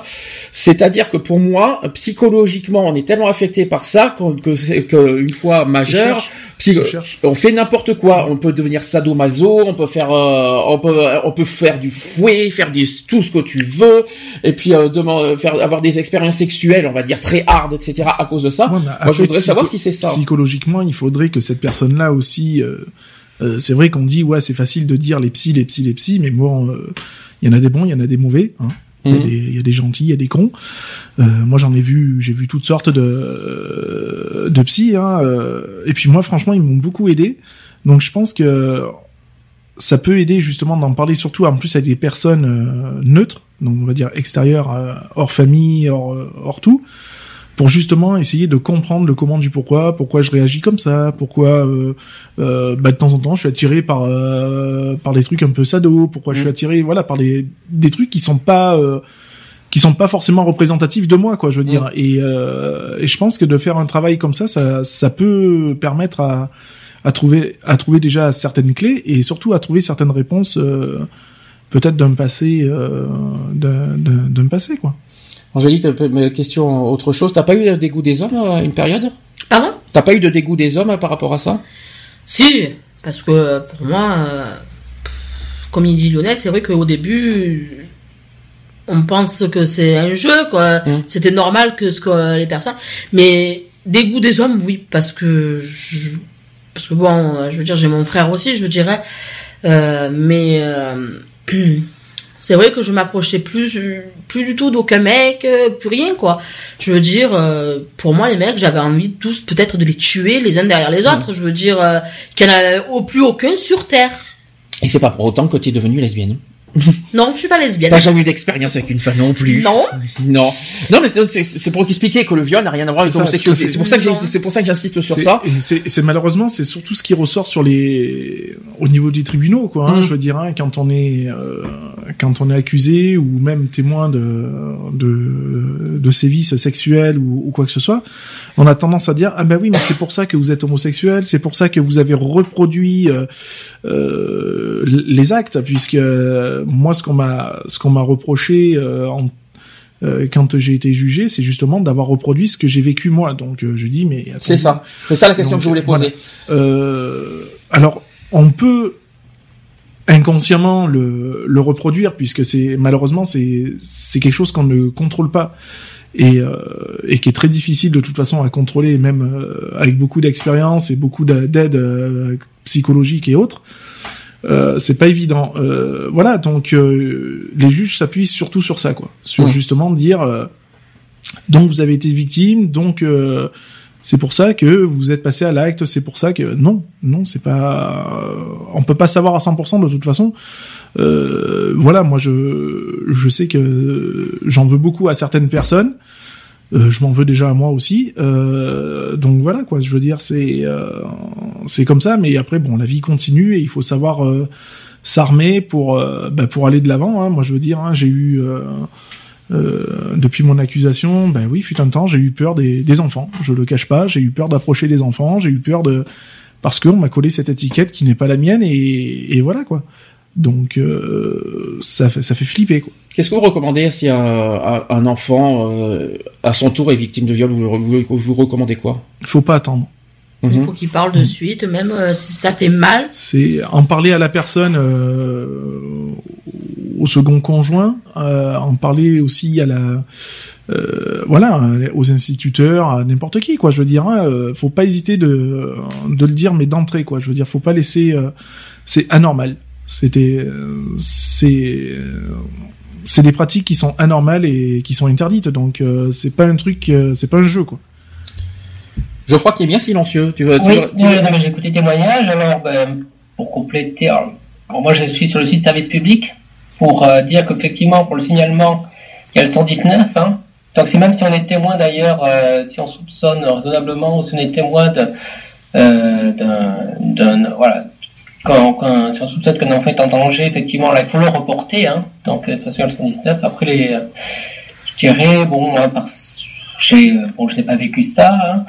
Euh, après, pour un enfant, euh, c'est vrai que faut, faut- pour le rapporter, je dirais, ouais, il y, a les, il y a les instituteurs, il y a les professeurs, il y a les infirmiers. Je pense qu'il y a quand même des figures d'autorité euh, dans le monde éducatif, à l'école, qui, qui, Mais pas aux parents. Ouais, parce que qu'on ouais, qu'on estimer digne de confiance, justement, là, si un enfant est à, même, voilà, que ce soit euh, de nature sexuelle ou pas, mais si un enfant est victime de violence, il faut vraiment euh, encourager ses enfants à en parler à, à, justement, à leurs professeurs, leurs instituteurs, quoi. Je pense que c- ils sont souvent derrière peut-être les preuves, mais ouais. C'est- Donc, euh, en cas de, si vous- de viol, on va dire par une tierce personne, il faut en parler aux parents. Et si jamais c'est un parent lui-même, il faut en parler à qui? Bah, Aux instituteurs, aux a- instituteurs, à, une à, à une personne majeure euh, hors euh, hors milieu euh, parental, quoi. hein, je veux Ouais. dire. Donc euh, voilà, même aux grands-parents, hein, on peut tout à fait en parler aux grands-parents. Ouais, mais hein, est-ce que les grands-parents vont croire? Ouais. Ah ah. C'est logiquement. moi je pense que même euh, si, admettons, c'est le père qui vient faire ça sur son enfant, Il faut demander à la mère. Faut dire à la il mère. faudrait, il faudrait que la personne, l'enfant, aille vers la mère aussi. Mhm. Et pas se sentir peut-être rejeté parce qu'ils peuvent. euh, c'est vrai, on a peur peut-être de blesser nos parents aussi, de, de dire ça, de blesser la, la personne avec qui on vit, les personnes avec qui on vit et tout. Que moi, c'est vrai que j'en ai pas parlé à ma mère et bon, ben, je me suis mordu sur les doigts, mais bon, j'ai fini par parler avec quelqu'un d'autre. Mhm. Et C'est quoi, ami euh, C'est quoi? Non, non, c'est directement euh, à ma famille d'accueil. J'ai dit, je veux pas aller chez mes parents. Elle m'a dit pourquoi. Je lui ai expliqué. Et de là, je suis allée voir euh, la gendarmerie de la Javie. D'accord. Et c'est monsieur. Bon, maintenant, il est plus là, il est à la retraite. Et euh, que, franchement, je remercierai du fond du cœur. Parce qu'il a été là pour me soutenir, m'aider. Il m'a écouté. Et dommage qu'il n'est plus là pour écouter certaines choses ou aider encore les personnes. Moi, il m'a amené voir un gynéco. On m'avait dit de voir un une femme et qu'on me met un homme devant moi en sachant que j'ai vécu ça par rapport à mon père. Je suis partie en pleurant, en courant. Et c'est vrai que le, le- le policier quoi de, de la Javie, monsieur, bon, je sais pas si je peux citer son nom, hein, mais bon, qui restera toujours anonyme et que j'aurai toujours un respect pour lui, a fait le nécessaire pour que ce soit une femme qui soit là et qui a pris ma défense. Alors après, euh, il y a Geoffroy, Geoffroy, il a dit euh, quelque chose de très important, c'est le 119 effectivement, euh, qui est une ligne d'écoute anonyme effectivement. Si on a besoin psychologiquement d'en parler, de voilà d'évacuer euh, une souffrance, il y a cette ligne là qui est qui est fait pour justement pour accompagner euh, les victimes. euh, voilà, c'est vrai que le, le- le 119 c'est c'est c'est c'est pour les mineurs ou c'est pour la, la violence faite aux femmes? Soit 118, je sais plus. Alors, en tout car moi, 119, je suis pour enfants en danger, hein, comment le signaler hein, sur le site du service public. hein. Il disait aussi effectivement que ça peut être un courrier au président du conseil départemental. Si effectivement on est, euh, on peut être un adulte, on peut être un médecin éventuellement qui soupçonne, euh, on peut, sou- ouais, on peut soupçonner que l'enfant est en danger. euh, voilà, si on veut le faire par courrier, si on veut transmettre des pièces à charge. donc, Voilà, donc comme Ouais, ça. en tout cas, ouais. En tout cas, il parle du président du conseil départemental et pas, et pas de la gendarmerie ou du commissariat. Alors, autre chose, c'est qu'en cas de proposition sexuelle à un mineur de moins de 15 ans sur Internet, ah, là, ça devient intéressant, euh, que ce soit un chat ou un réseau social, sachez que là, il y a une- c'est punissable. Mm. Enfin, pas trop tôt. Et sachez que la peine encourue, euh, encourue est de 2 ans de prison et de 30 000 euros d'amende. C'est pas cher payé, mais c'est mieux que rien, Ouais. parce que sur euh, sur internet, euh, ça, su- n'arrête pas. ça suffit pour être notifié sur le casier judiciaire. hein. C'est éducatif. hein. Comment, euh, Geoffroy? Enfin, si ça peut permettre d'éduquer les personnes, parce que des fois on a l'impression de pas, on se rend pas compte sur Internet, on se permet toutes les libertés, des fois un peu derrière un écran. Si ça peut un peu rappeler à l'ordre des personnes, euh, bon. Alors. Ensuite, en cas de corruption de mineurs via Internet, euh, sachez que la peine est encourue de 7 ans de prison et 100, et 100 000 euros d'amende si la victime a, plus de 15 ans, et de 10 ans de prison et 100 000 euros d'amende si la victime a moins de 15 ans. En cas de viol, euh, avec une mise en contact euh, de l'auteur euh, et de la victime par Internet, je viens dire Internet, la peine est de 20 ans de prison, quel que soit l'âge de la victime. Et en cas d'agression sexuelle dans ces circonstances, la peine encourue est de 7 ans de prison et de 100 000 euros d'amende si le mineur a plus de 15 ans, et enfin de 10 ans de prison et 150 000 euros d'amende si le mineur a moins de 15 ans. Enfin puni sur Internet. Franchement, euh, mais le problème c'est que j'ai l'impression que euh, c'est puni par Internet, mais malheureusement, euh, Bah, sans preuve ou sans, c'est pas évident. Alors après, il y a, des, il y a, il y a ce qu'il faut hein, pour, pour dénoncer hein, sur Internet. Il y a internetement, internet.signalement.gouv.fr, Mhm. euh, qui est un site euh, en ligne que pour, euh, pour justement pour dénoncer euh, certains justement de comportements, euh, euh, notamment vers les mineurs. Donc il y a, il y a ce site-là. Il faut il suffit de, de, de dénoncer euh, la page exacte par contre. Euh, le motif, etc. Donc a- n'hésitez pas à aller sur ce site-là pour dénoncer euh, si vous voyez quelque chose de dégradant ou de malsain, euh, notamment vers les mineurs. euh, sur Internet, il y a ce site-là, internet.signalement.gouv.fr. Je tiens à le dire aussi, au cas où. Quelque chose à rajouter là-dessus? Non. Ben, la- pour Internet, la prévention. De toute façon, ça sera la meilleure arme pour, euh, pour les, euh, ouais. Alors, concernant les délits sur Internet. Alors de la prévention. Alors prévention Ouais, ça, sur Internet. Prévention sur Internet, c'est très simple. C'est qu'on a dit euh, que, le- que les parents sont quand même, ont quand même une responsabilité. Il y a le contrôle parental de toute façon, donc euh, on va pas, on va pas, on va pas dire sans cesse ces choses. Mais à part ça, est-ce que vous voyez d'autres, euh, d'autres choses pour, en prévention Qu'est-ce qu'on peut, qu'est-ce qu'on peut dire à un mineur comme, quel, quel genre de prévention peut dire à un mineur de, sur Internet euh, au niveau sexuel? c'est- délicat maintenant de parler de prévention pour des mineurs sur Internet parce que il y a les smartphones, il y a tout ça. Euh, un gamin qui a son téléphone avec lui, rien ne l'empêche d'aller sur Internet maintenant à l'heure actuelle. Euh, à moins de lui prendre un forfait avec euh, aucune connexion Internet, mais bon, il y a toujours un moyen de se connecter d'une manière ou d'une autre. Euh, c'est délicat. hein. À l'heure actuelle, c'est complètement délicat. Alors ouais, il y a les blocages, il y a les contrôles parentaux, etc., etc. Quand ils sont pas euh, forcément détournables. hein, Il n'y a pas de blocage sur smartphone effectivement. hein. Il n'y a pas ce blocage-là. Il y a- pas ce blocage-là, donc euh, voilà, ça reste délicat, quoi. Je veux dire, hein, c'est un smartphone est beaucoup plus vulnérable qu'un ordinateur. hein. Donc, euh, Enfin, prévention, euh, par exemple, euh, je parle d'un mineur, on va dire moins de 15 ans, hein, on va pas dire plus de 15 ans, euh, même si le détournement de mineurs existe dans à tous les âges, enfin, euh, en étant mineur. Mais ce que je veux dire par là, c'est que euh, prévention dans le sens, voilà, de faire attention à qui on parle. Il faut pas non plus donner sa, euh, voilà, donner sa confiance à un inconnu. Euh, on va pas, voilà, et surtout à un certain âge, si c'est possible, même à 30 ans, euh, excuse-moi, euh, excusez-moi, mais un mineur de 12 ans euh, dragué par un mec de 30 ans, excusez-moi, mais c'est ça reste dangereux quand même. Euh, je sais pas, je sais pas comment expliquer, mais il faut faire attention à qui on donne sa confiance, à qui on comprend, et puis il faut pas non plus euh, se dire, voilà, sur internet, on connaît une personne, tiens, je vais, euh, je vais le rencontrer, tout ça. Non, non, soyez pas- vraiment prudent là-dessus c'est pas parce, qu'on fait une demande d'amis que ça y est, c'est la fête du slip, quoi. hein, je veux dire. ou que tu le connais. Voilà, c'est ça. Ou que, ou que tu es avec ou je sais pas quoi. Mais euh, quand on connaît surtout que sur du virtuel et ça là-dessus on, a largement fait euh, un sujet sur ça. Euh, sur du, virtu- du virtuel il faut se dire un truc, tant que c'est virtuel on ne connaît pas les personnes on ne sait pas sur qui on tombe. Quel que soit l'âge quelles que soient les personnes etc surtout qu'en plus il y a des faux des faux profils de partout. Ouais. et ça là-dessus il faut faire très attention. C'est ça. est-ce que vous avez quelque chose à rajouter là-dessus? Est-ce que j'ai dit quelque chose? Est-ce que j'ai dit des choses ou est-ce que vous voulez rajouter quelque chose? Non, pour moi, c'est bon. C'est bon. C'est bon? Bon. C'est bien. Alors, on va passer aux violences psy- psychologiques. Alors, le mineur est soumis à des violences verbales, dites psychologiques, telles que les insultes, les menaces, les terreurs, les humiliations, ou encore l'absence totale de lien affectif ou de parole. Donc, c'est la forme de maltraitance la plus difficile à détecter, alors que le ralentissement sur le développement euh, psycho-affectif de l'enfant peut être aussi grave que les conséquences de violences physiques. Cette forme de violence est plus souvent associée aux autres formes de maltraitance. Sachez qu'une violence physique va entraîner une terreur psychologique et une peur des coups, et d'autant plus que la plupart des actes physiques violents sont accompagnés d'insultes et d'humiliations. Voilà le, le terme des violences psy- psychologiques. Est-ce que vous avez été victime de violences psychologiques en étant enfant? Et dans tout, alors c'est pas uniquement euh, sexuel, hein, tout ça, mais dans tout, euh, vraiment euh, violence, voilà, des, des insultes, voilà, de, de rabaisser au plus bas niveau de l'échelle, notamment à l'école, hein, c'est ce qui arrive souvent. Les camarades de classe qui vous, euh, qui vous nez, qui voilà, qui vous insultent dans, dans tous les sens du terme parce que t'es différent, etc. Voilà, c'est ce qu'il faut se dire aussi. Ça compte quand on te dit que t'as jamais été, que t'as été un enfant non désiré? Ça compte? Ah, ça compte, bien sûr. Voilà. Ah, c'est verbal, ça, bien, euh, euh, qu'on le, qu'on le veuille ou non. Oui, si, si, ça. Et puis ça, c'est, et c'est à vie, ça. C'est ça. Pourquoi tu dis ça Bah, parce que je sais de quoi je parle. Donc Ah. euh, voilà. Bah moi je l'ai, moi on me l'a claqué dans les dents. Hein, de toute façon que j'étais un enfant non désiré et, et voilà quoi. Hum. Donc euh, bah, je vis avec quoi. hein, je veux dire. C'est comme ça. Miss Angélique. Je te vois, hein, je te vois, je, te- je vois tes réactions, tes yeux, de, de- comment tu tournes. Vas-y, ré- réponds. Non, parce que pour moi, c'est dégueulasse, c'est pathétique de dire ça à son propre enfant, Mhm. de dire qu'on t'a pas voulu. Dans ces cas-là, si tu n'as pas voulu euh, l'enfant, je vois pas pourquoi tu vas te mettre à faire un rapport sexuel pour tomber enceinte, pour avoir un enfant et le mener jusqu'au bout de ta grossesse. Mhm. Moi, si j'ai un enfant, je le fais même si ce soit une fille ou un garçon.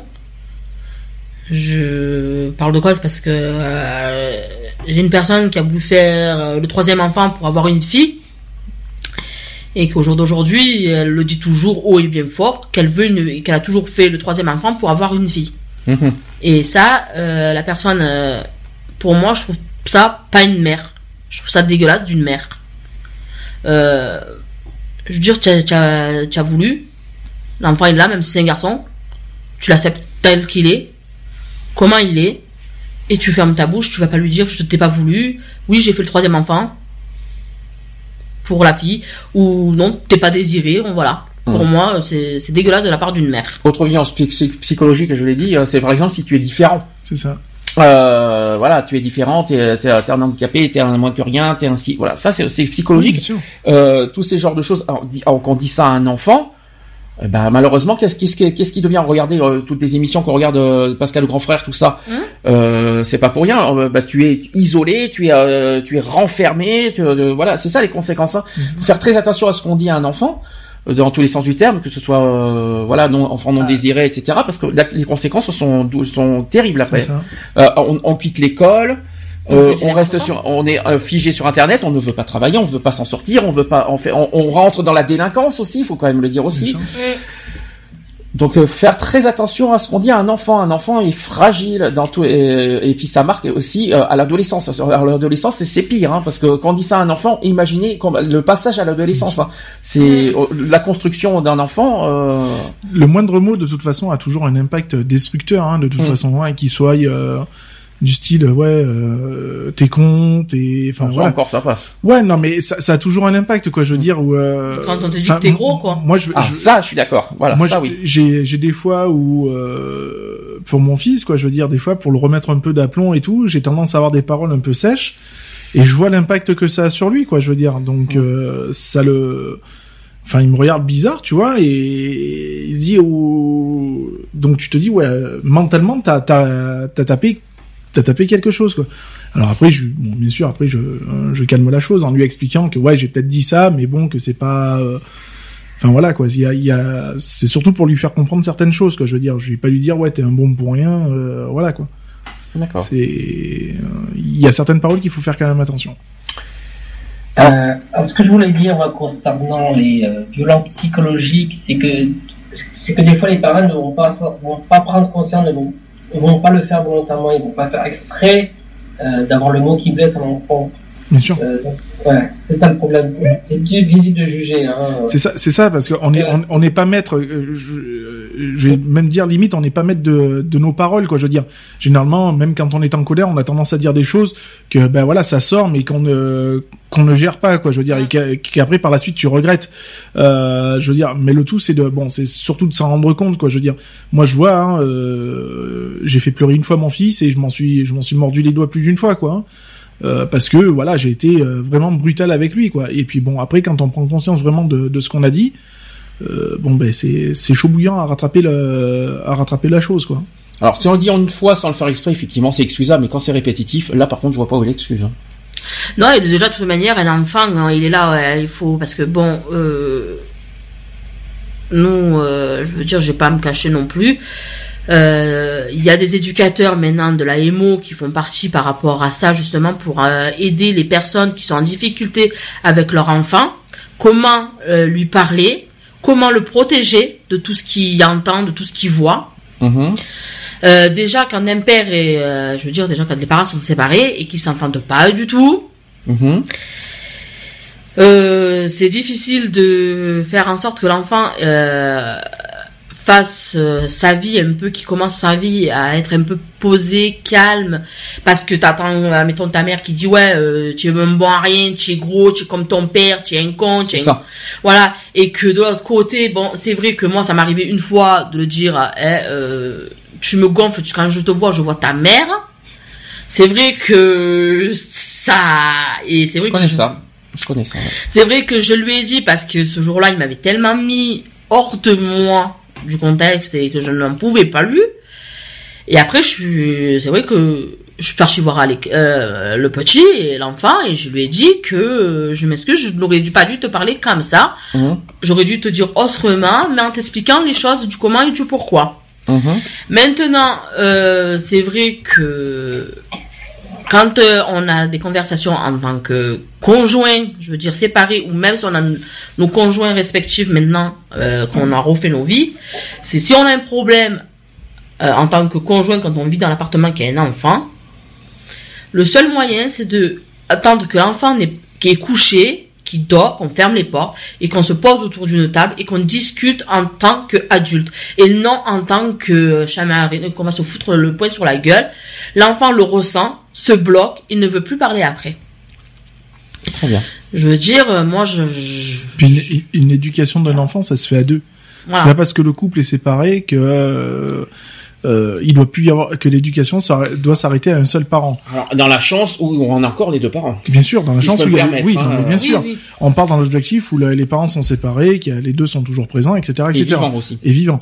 Euh, une éducation, ça se fait à deux. Après, c'est vrai que dans le, dans le cas où euh, il y a plus qu'un seul parent, il est compliqué pour un parent de faire le rôle de, de deux personnes, Mhm. à la fois de faire le rôle de la mère et du père. Et C'est franchement pas évident. Euh, Ah, euh, Tu sais, Geoffroy, qu'on entend tout ce que tu dis derrière. Hein. euh, c'est-. On entend tout, hein, c'est pas grave. hein, On fait comme chez nous. On, on se- on est à la maison. tu disais. Donc ouais, oui, donc euh, les- c'est pas évident non plus pour parce qu'on parle beaucoup de, de l'enfant. Il faut savoir aussi que pour un parent de, de, de se retrouver tout seul à éduquer son enfant ou un voire ou, ou plusieurs enfants, il est pas facile de, de porter les deux rôles. Euh, à la fois c'est celui du père et celui de la mère. Donc après il faut faut pas s'étonner non plus qu'à un moment donné, ben, euh, l'enfant il va être euh, différent euh, d'un autre enfant qui aura par exemple ses deux parents ou euh, deux Mm. parents séparés. Je veux dire, il va, il va certainement être peut-être un peu plus mature, peut-être un peu plus responsable. Pourquoi? Bah, Parce qu'on lui, on l'a mis face à des responsabilités beaucoup plus tôt. Et, voilà, donc. Euh, Enfin, il faut. Euh, c'est un travail qui, qui, se fait à deux, quoi. Je veux dire, hein, euh, qui se fait à deux. Et puis, à, défaut pour pour une personne qui est seule, bah, il faut faut que cette personne-là aussi arrive, elle aussi de son côté, à, temporiser. Et quand elle a des difficultés, à ne pas hésiter, surtout à en parler, quoi. Je veux dire, parce que on, sait très bien que c'est pas évident de jouer le, les deux rôles. Alors, quatrième forme de violence. Oh, le bazar derrière. Il est en plein déménagement. il y a un déménagement euh, derrière sur Skype. Ah, bah oui, non, c'est une sauce Skype. Ah, c'est pour ça. Je, je suis. Enchanté, hein, au passage. Hein, euh, C'est du direct live. hein. Euh, c'est du ouais très live même. Par contre, ça fait beaucoup de bruit au, au micro, c'est infernal. Euh, donc, je continue sur les négligences lourdes. C'est la quatrième forme de violence. Sachez que l'enfant manque d'attention et de soins élémentaires ou reçoit des soins complémentaires inappropriés. Il peut être privé de nourriture, de sommeil, d'hygiène, de vêtements. Dans les cas graves, euh, le phénomène de négligence peut entraîner une mort par sous-alimentation ou par infection. La législation française définit des privations de soins ou négligence selon l'article 227-15 du code du nouveau code pénal, comme le fait pour un ascendant légitime, naturel ou adoptif, euh, ou toute autre personne exerçant à son égard l'autorité parentale ou ayant autorité sur un mineur de 15 ans, de priver celui-ci d'aliments ou de soins au point de compromettre sa santé. Voilà. Je savais que ça allait t'intéresser, euh, chère, euh, chère Angélique. c'est quand même aberrant d'a- d'a- d'aller jusqu'à la jusqu'à priver son enfant de manger quoi je veux dire. C'est c'est complètement aberrant. Qu- qu'on qu'on punisse son enfant aller sur euh, l'interdiction de jouer à la console de de le punir tiens ben au lieu de sortir à 2 heures de l'après-midi avec tes copains ben tu sortiras à 3 heures ou 3 heures et demie. Donc euh, voilà. Des petites punitions comme ça. Mais priver un enfant de manger mais jamais de la vie quoi je veux dire c'est c'est c'est de la barbarie quoi c'est c'est même pas une punition c'est une Bah, barbarie peut-être quoi. qu'ils ont vécu ça peut-être chez eux, qu'ils veulent faire comme, euh, Ah comme ouais, ça avec mais leur non. enfant. Non mais alors, Mais non, ju- justement, ton vécu est fait pour justement à ce que tu évites de reproduire ce que toi tu as vécu. Bah, peut-être qu'il y en a qui n'ont pas encore euh, pensé qu'on ne vit plus peut-être à l'époque de nos parents et que c'est à nous de... Enfin, moi, quand j'imagine que maintenant, à l'heure actuelle, on peut même plus mettre une fessée à son gosse, je veux dire. Enfin, je pense qu'on est tous pareils. À l'heure actuelle, autour de, au- autour de cette table, on en a tous mangé, quoi, je veux dire. Hein. On Moi a j'en ai tous- mangé, la preuve j'en suis encore vivante. Ah, on, a, on a tous eu une fois, une fois dans notre vie le cul rouge. Hein, euh, pourtant, on est toujours là, quoi. Je veux dire. hein. Euh, Enfin, pour moi, pour ma part, quoi, une trempe, ça a jamais tué un gamin, quoi. Je veux dire. Justement, ça, pour moi, ça a toujours été un bon, euh, bon, à dose homéopathique. Hein. Je vais pas dire qu'il faut tout le temps euh, mettre une trempe à son gosse pour un oui, pour un non. Mais euh, enfin, moi, ça m'a jamais perturbé psychologiquement, quoi. je ne cache pas que c'est du vécu, je suppose, de cette quatrième partie. Oui. Oui, euh, sans faire, sans faire de, de citation, mais euh, qu'est-ce qui se passe? Donc quoi, moi, par rapport à quoi? Par rapport à nous Bah, voyons. Ben voyons, fais, euh, fais comme si que de rien n'était. Bien, non mais non mais c'est une expérience donc aussi pour euh, un petit Bah, peu que, tu- témoigner que vous, là-dessus. que vous vivez actuellement, de toute façon. Bah oui, je vis ça actuellement. Moi, ça fait quand même 8 ans que je vis ça au jour d'aujourd'hui. Et je trouve ça pas avec. Laurent. Je rappelle que la négligence sur la nourriture existe. hein. Ça veut dire que c'est ce que tu m'as dit, c'est ce que tu m'as raconté. euh, je le, je ne dis, on, ne- on ne Oui, citera non, pas mais le prénom, euh, mais par rapport à A, hein, on va pas dire qui, euh, mais voilà, qui, qui, euh, quand il est avec vous, tout va bien. Ah mais oui. Une fois qu'il est avec sa mère, ben, c'est une ça. catastrophe totale. C'est une catastrophe parce que l'enfant, quand il est chez nous, euh, il perd du poids et, euh, et que quand on le sait qu'on le repasse chez sa mère et que ça mange pâtes, pizza, hamburger et C'est une négligence, hein. C'est ça. et que elle ne fait pas les soins euh, qui doivent nous donner, être mis. Euh, Les soins, c'est-à-dire dans quel sens? Eh ben en fait, euh, il a des soins euh, Les soins. à, à faire au niveau moque pas parce de l'accent. que par rapport euh, parce que l'enfant n'est pas décaloté. D'accord.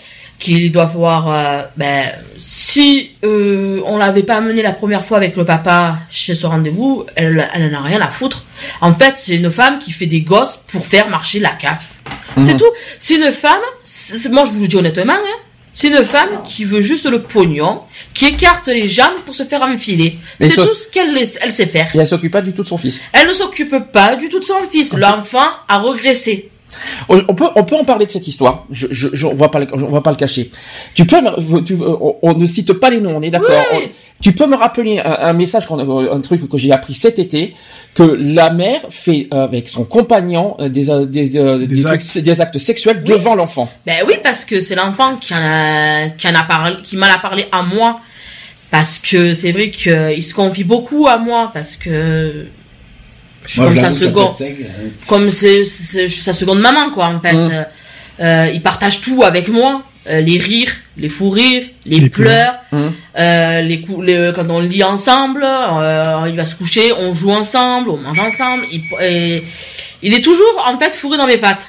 Mais bon, c'est pas un reproche que je lui fais, c'est que cet enfant, en fait, il a besoin d'amour, d'affection, d'être à l'écoute. Et quand vous voyez que la mère fait un rapport sexuel avec l'enfant et que le... non, pas avec l'enfant, Euh, devant devant. l'enfant. Ouais, parce qu'avec, euh, là, je m'inquiéterais, là, par contre. Non, là, je crois que je l'aurais tué déjà.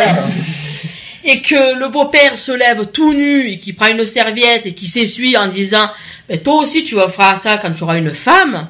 Quelle horreur. Quel âge il a déjà? L'enfant, il a que 8 ans. Vous imaginez, hein. Euh, C'est la 8 ans. corruption sur mineur.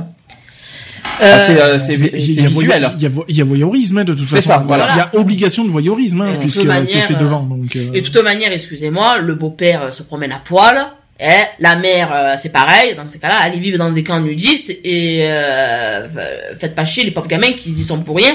Moi, l'enfant, quand il vient me voir, il est euh, Calme. il est calme, serein. Il a pas de doudou. Renfermé quand même. Hein. Il est renfermé parce que pourquoi? Parce que il sait qu'il repart chez sa mère.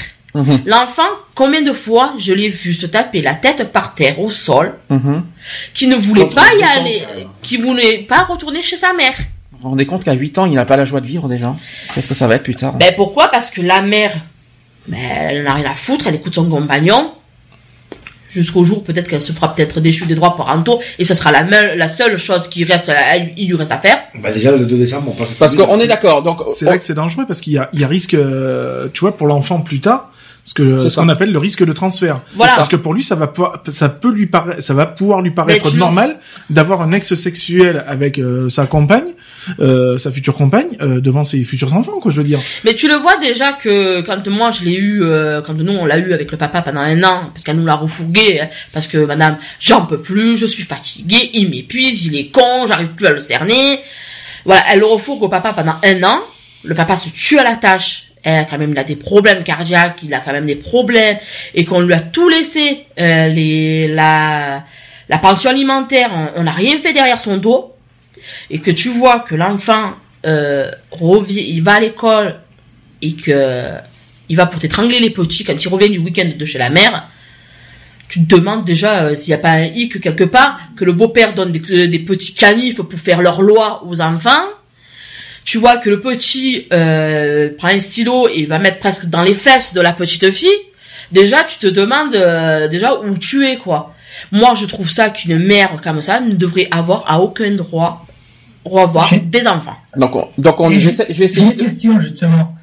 Est-ce que ce cas-là a été reporté à la justice? Est-ce qu'il y a euh, des assistants sociaux qui sont venus euh, Euh, oui, on a des éducateurs justement qui sont là pour travailler ce, ce truc et justement, il y a une, on passe devant le tribunal le 2 décembre pour avoir la garde de cet enfant. Donc vendredi prochain. Voilà, pour parce qu'on a prouvé euh, à X fois sur des papiers, sur des courriers, euh, les, les médecins qui suivent maintenant, qui nous suivent, qui nous font des lettres pour dire que l'enfant euh, est en danger chez la mère, euh, tout ça que le docteur Payan, bon, c'est un docteur, hein, que tout le monde connaît, hein, de toute façon on s'en fout, hein, et, et qui est là, qui est pour pour aider la personne et qui dit qu'il faut surveiller l'enfant et qu'il faut surveiller qu'il n'y a pas de bleu sur l'enfant ou quoi que ce soit, je me pose quand même des questions.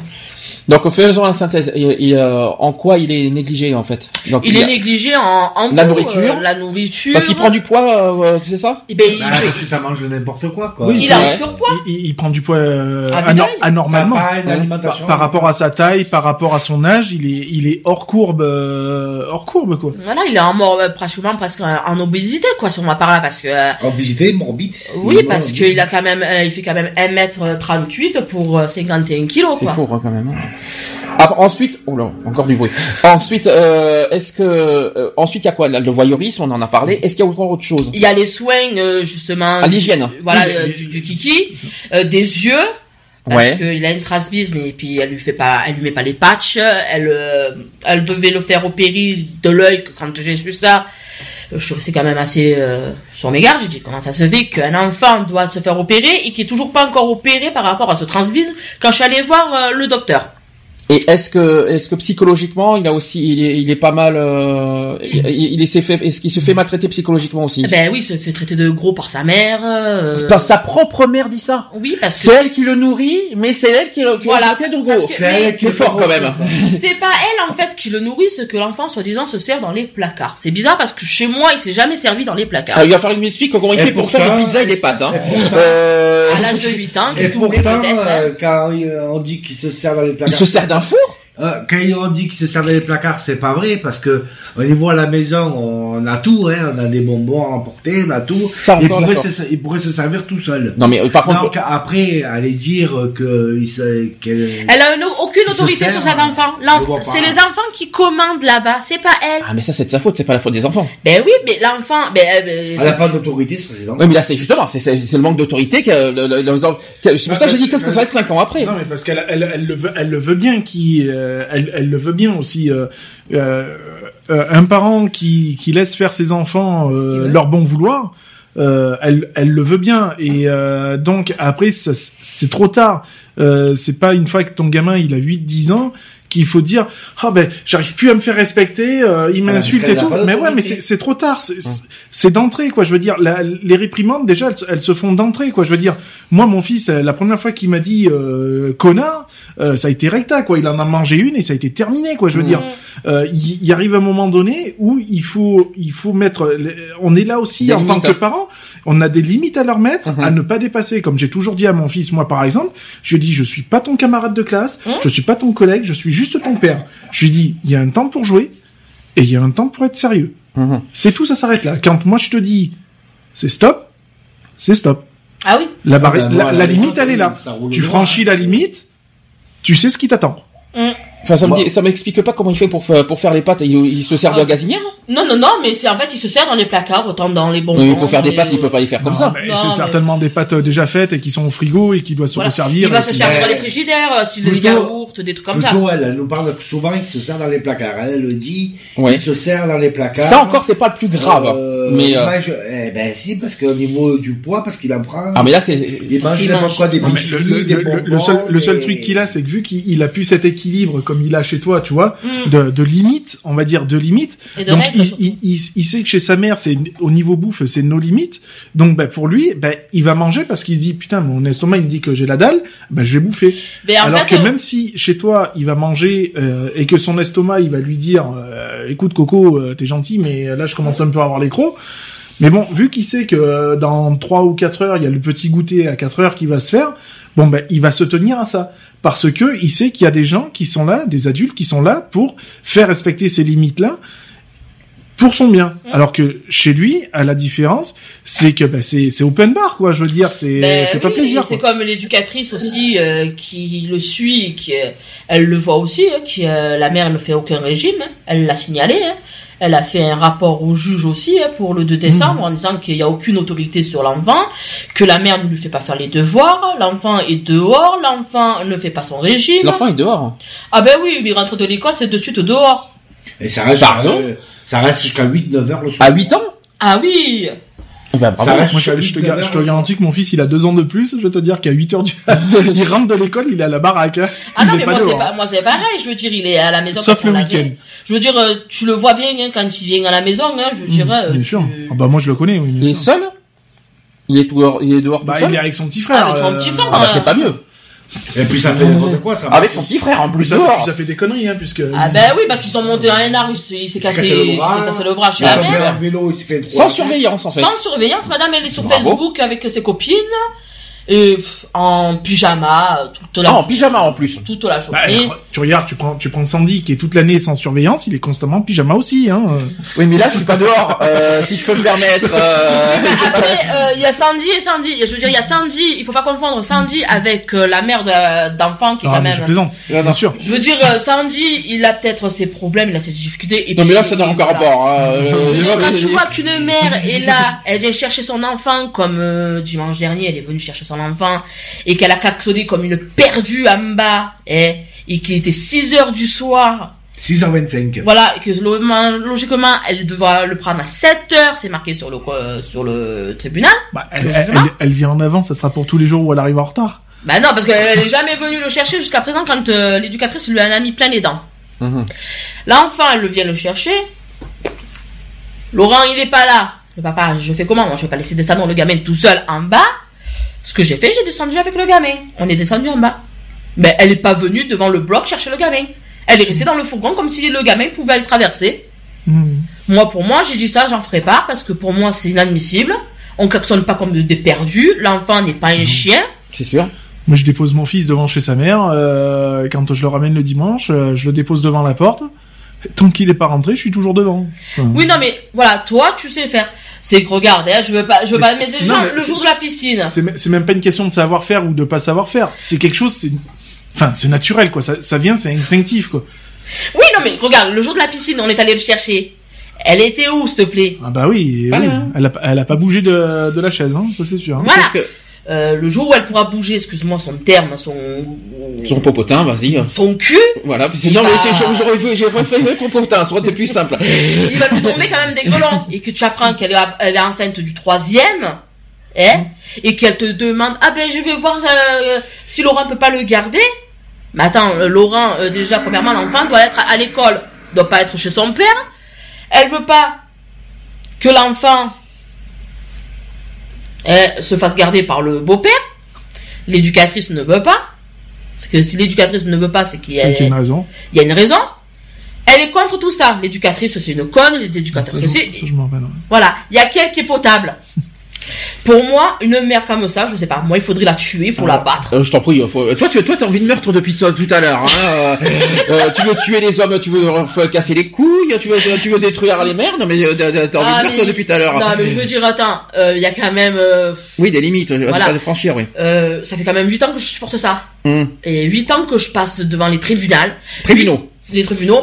8 ans que je vois des éducateurs. Mm. 8 ans que, euh, et elle pleure comme une pauvre Madeleine. À Mm. chaque fois, tu lui demandes si tu veux pas qu'elle veut un Kleenex ou quoi, presque. Un, un- un- un enfant, tu pars dans un but où euh, l'en- l'enfant, quand euh, tu le fais, tu le fais, tu le fais par envie, tu le fais par euh, par amour, tu le fais. Enfin voilà quoi, je veux dire. On- maintenant, on arrive dans une génération où on fait des. Des C'est ce que j'appelle, c'est ce que j'appelle les enfants CAF. C'est ça. C'est- ça, elle travaille pour la CAF. euh, j'ai encore appris euh, dans, dans par le des membres de ma belle famille hein, qu'une amie euh, veut aussi un enfant pour la CAF. Mais je, suis en mode d'hallucination quoi. Je veux dire, je veux dire, moi- enfin moi qui me suis battu pendant plus d'un an pour avoir un enfant avec mon avec mon ex-compagne, euh, c'était pas pour la CAF quoi. Je veux dire, c'est parce qu'on en a envie, parce qu'on a envie d'avoir un enfant. Euh, il est fait dans l'amour, enfin dans, voilà. Dans, Hum, bah, et on, alors- se per- on se permet pas. Enfin, moi, je sais que même si euh, il s'est passé certaines choses avec mon ex, euh, mon ex compagne, euh, tous les deux, qu'on, même quand on, on est séparés, euh, chacun a refait sa vie de, de son côté. Elle, elle, a- elle est une nouvelle fois mère de famille. Euh, je veux dire, euh, mais jamais de la vie, ça nous viendrait à l'idée, euh, d'un côté comme de l'autre, de, de traiter notre enfant qu'on a en commun malgré tous les déboires qu'on a pu avoir, euh, de le traiter de la sorte, quoi. Je veux dire, c'est un enfant. L'enfant, il a pas demandé à, à toutes ces maltraitances, quoi. Je veux dire, euh, un enfant, euh, un enfant et euh, et c'est innocent, un enfant. Tu, tu tu peux pas te permettre de de le punir, de, de lui faire tous ses reproches, parce que dans ta vie antérieure, ça n'a pas été, parce que quand t'étais gamine, t'as souffert, etc., etc. Tu n'as pas le droit de reproduire et de, de faire payer à ton enfant tes souffrances. De toute façon, un, il faut l'assumer. Deux, il faut l'élever. Mais carrément. Trois, il faut le construire. Le construire, ça c'est très important de le dire. Euh, il faut, il faut, il faut assumer son enfant. Il faut pas le, dire, je vais faire mon enfant, puis alors, je, dis, je, je l'abandonne. Tu es, là euh, pour, tu, lui es, tu es là pour lui donner les bases. C'est Euh, ça. Un enfant, il vient au monde, c'est comme, c'est comme une construction de maison. Hein. Mhm. Une construction de maison, c'est quand t'arrives, t'as le terrain, il est nu. Après, tu construis une chape, et ben, et ainsi de suite. Et tu fais monter ta maison. Ben, un enfant, c'est pareil. Il arrive au monde, il connaît rien. Le gamin, t'es là pour lui donner les bases et lui donner des bonnes bases pour qu'il puisse avancer et grandir dans l'avenir. Pour qu'il se dise plus tard, bon ben euh, après euh, quand il est majeur, euh, sa vie ça, ça le regarde que lui quoi, je veux dire. Mais il pourra jamais dire à ses parents c'est votre faute si j'en suis arrivé là. Mhm. Les parents ont donné leur expérience et l'éducation qu'il fallait. Après, euh, l'enfant, euh, il évolue avec ça, et quand il a en âge de, de prendre ses propres décisions et de voler de ses propres ailes, il en fait ce qu'il veut, quoi, je veux dire, mais qu'il il ne pourra jamais reprocher quoi que ce soit. Vendredi, c'est, c'est par rapport à quoi euh, le, le tribunal? C'est pour la garde. Pour la garde Pour, pour quel motif? Ben, Donc, je puisse récupérer la garde qui vient habiter tout le Mais il y a un motif derrière, de toute façon. ben, ça. par rapport à tout ce qui s'est passé, tout ce qu'on a dit. Alors, vous savez- Négligence, maltraitance, Alors, etc. vous savez que la négligence- les négligences se sont punies? Ben oui, parce qu'on a prouvé A plus, euh, A plus B, les lettres, les, pho- les photos sur Facebook euh, avec la cigarette à la bouche. Ah oui, Euh, c'est vrai, on l'a oublié, ça, c'est vrai. euh, voilà, je veux dire, euh, y y non patch, non lunettes, euh, je veux dire, il y a des limites. y il y a plein de choses. Alors, euh, y notamment en plus les, les photos sur Facebook. Donc là, en plus, c'est- c'est des traces visibles, euh, enfin des preuves. Bah, ils Euh, les photos. de, toute façon, le, le, le juge intervi- euh, sévira de la manière qui, qui devra le faire et guidera justement euh, la partie euh, civile, si on peut, si je peux me permettre, notamment le père, le, le père, à lui dire écoutez, voilà, euh, moi je condamne la mère à telle, telle et telle chose. Et euh, et dire bah écoutez monsieur euh, est-ce que parce que ça risque de se produire hein, de, de, de, de te proposer des, des dommages des, des dommages Ah oui, à ton fils, oui. donc euh, voilà quoi, je veux dire, euh, j'espère que le juge, euh, voilà, c'est, ce sera un bon juge parce que c'est. Ben oui, par rapport à parce qu'aux poubelles que le beau-père allait faire et tout bazar, qu'il donnait à manger des poubelles au gamin, que le gamin est revenu euh, ben, plein de fois malade. Bah, faut le dire qu'ils allaient à Lidl, hein. moi je veux pas. Ils allaient à Lidl faire je les pas poubelles.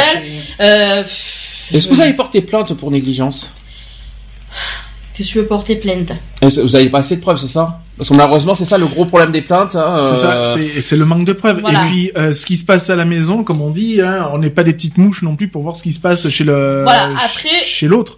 Mm. Euh, donc, euh, Moi, j'ai voilà. eu euh, des. euh, quand euh, il est venu chercher l'enfant, euh, le beau-père, au domicile, il était en bas, lui, il est descendu. Déjà, il a, il a, il m'a agressé moi physiquement et verbalement. Euh, en disant ouais euh, je vais faire venir je vais mettre le feu à ta compagne à, Laurent Oh là là.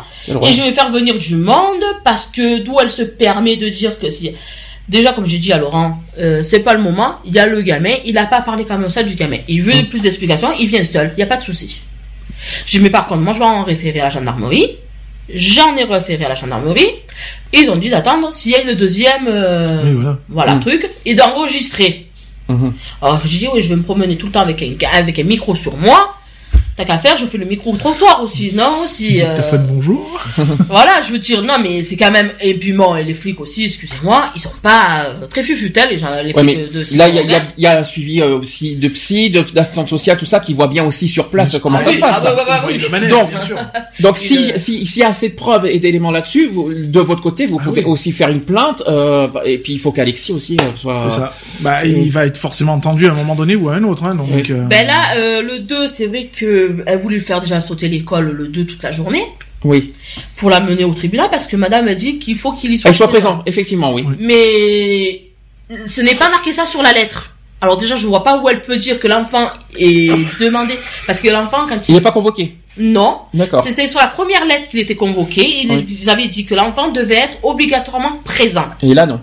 Là, ils ne le disent pas sur la lettre. Alors je vois pas pourquoi, comme j'ai dit à Laurent, je dis, je vois pas pourquoi elle va amener le petit qu'elle va lui faire sauter l'école. il n'influence pas beaucoup aussi le petit aussi par rapport à ça? Euh, là, euh, elle l'influence beaucoup parce que Ouais. je veux Des dire, fois, elle lui fait des menaces si t'es pas content. Est-ce que tu est-ce que t'as contacté quand même les services euh, le service sociaux parce que normalement ils doivent être présents aussi au tribunal euh, pour sait, savoir pour savoir justement si l'enfant doit être présent et tout? Ils le savent, ils l'ont, ils ont. est- Ouais. pas elle Euh, ça va faire euh, pratiquement un mois qu'elle est malade, on sait pas ce qu'elle a, alors on n'a toujours pas de nouvelles. J'ai appelé le l'AMO justement pour avoir quand même plus d'informations. Qu'il y a quelqu'un qui est là pour euh, nous guider. J'ai Oui, appelé le centre euh, de jour euh, où l'enfant va.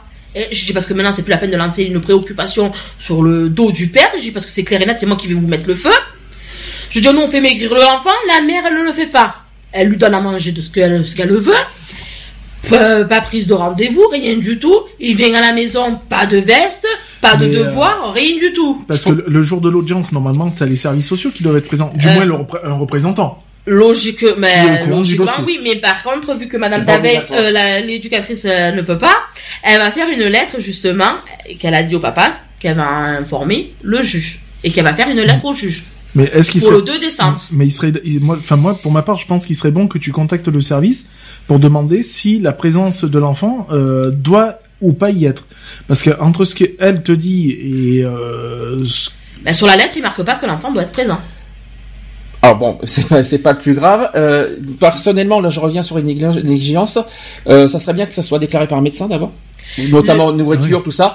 Assistants sociaux, on est d'accord. Les assistants Les sociaux, services sociaux. des services sociaux ça qui sont on a les lettres. les psys, bien sûr aussi, parce que euh, il suffit que l'enfant se confie beaucoup à un psy, tout ça, on- ça peut toujours aider. Il parle pas avec les psys. Mais ouais, mais c- ici parle, euh, il faut s'il parle pas non plus, on n'y très- arrivera il est jamais. très- Il est très, Mais- très renfermé sur lui. Parce que Ah, en je fait, sais, mais la dernière fois qu'il a parlé, il est rentré chez sa mère. Peut-être quelqu'un Elle lui a mis une gifle. quelqu'un qui essayerait de lui parler, peut-être, tu sais, quand toi, il te De quel droit on a mis un gifle? Excuse-moi, parce que j'entends des trucs là, depuis tout à Ben, l'heure. parce que elle lui a mis une gifle parce qu'il parle à l'éducateur ou. D'accord, donc il a euh, pas le droit de parler à un éducateur, donc on met une gifle parce qu'il parle à un éducateur. Voilà, donc parce c'est nouveau ça. il dit parce qu'il ce qu'il a envie de dire. Peut-être qu'à Mais nous, c'est- il parlerait pas, tu vois, Donc en fait, elle donc en fait, elle, est carrément, a- elle est carrément en l'emprise sur sur sur le petit. Elle a l'emprise, il a intérêt de, faire tout, sinon euh, c'est la, la mère qui contrôle. Vas-y, je te mets des gifles. Voilà. Tu fais ce que je fais, et par contre, t'as aucun droit de parler ou à confier quoi. Voilà, et l'enfant, il fou, peut ça. euh, parler s'il est. psychologique, euh, L'enfant, il peut assister, par contre, s'il veut,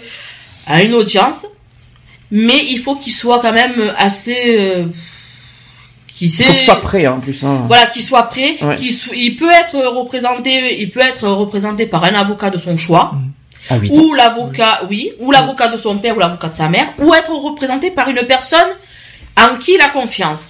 Ça veut dire que si le 2 décembre, il décide, admettons, si elle le met pas au, à l'école, si le 2 décembre, il décide de parler, je sais qu'il va parler parce qu'il sait que je serai là dans la salle avec lui.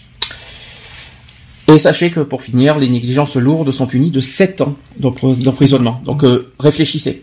Non, non, mais moi, il n'y a pas de moyen, il n'y a plus de réfléchir. Maintenant, je vais lui faire sauter ses droits de parentaux, Mhm. lui faire couper les trompes et lui faire placer les deux autres Vous avez, pas- vous avez pensé aussi qu'elle peut aussi trouver la défense euh, en, en disant que vous n'avez pas assez de preuves pour, euh, pour tout ça? Si, Le- elle a le- demandé à, la, à son avocat, Des preuves, j'en ai, parce que à si son elle n'a avocat. pas la bouche, Ah. n'a pas la son avocat, Un Facebook à son âge, euh, j'en ai parlé avec euh, l'éducatrice, donc euh, elle a dit que c'était inadmissible, il n'a il a pas à avoir un Facebook. Deux, trois, le régime euh, N'est pas suivi. qui n'est pas suivi, qui, euh, Donc, est mis en faire. danger. Euh, deux, quatre, les trucs qu'elle ne lui fait pas faire, c'est les soins du kiki, si cela, Hum. si je mettais pas un peu mon gré de sel, ça se faisait pas. Euh, voilà quoi, des, des, des choses euh, rituelles quand on doit faire un enfant, on ne le fait pas. Alors là, je vais faire plus, plus en détail maintenant les abus sexuels. Alors, en général, hein, parce que Mm. ça sera pas que sur les mineurs. Je rappelle que hier, il y avait aussi la, la journée de la violence faite aux femmes. Donc, on va, on va faire un petit peu, on va un petit peu généraliser tout ça. Donc, euh, sachez que euh, c'est une contrainte ou un contact aussi, l'abus sexuel. Parce qu'un abus sexuel est toute contrainte, c'est-à-dire verbale, visuelle ou psychologique, ou tout, ton- ou, ou tout contact physique, par lesquels une personne se sert d'un enfant, d'un adolescent ou d'un adulte en vue d'une stimulation sexuelle, la sienne ou celle d'une tierce personne. Un contact physique est certes plus grave qu'une contrainte verbale, mais il faut savoir que tout abus constitue une violation du caractère sacré et de l'intégrité euh, de la personne humaine et provoque toujours un traumatisme. La contrainte verbale désigne donc une sollicitation sexuelle directe, l'usage de termes sexuels, la séduction subtile, l'insinuation aussi, et tout cela vis-à-vis d'une personne qui ne désire pas les entendre.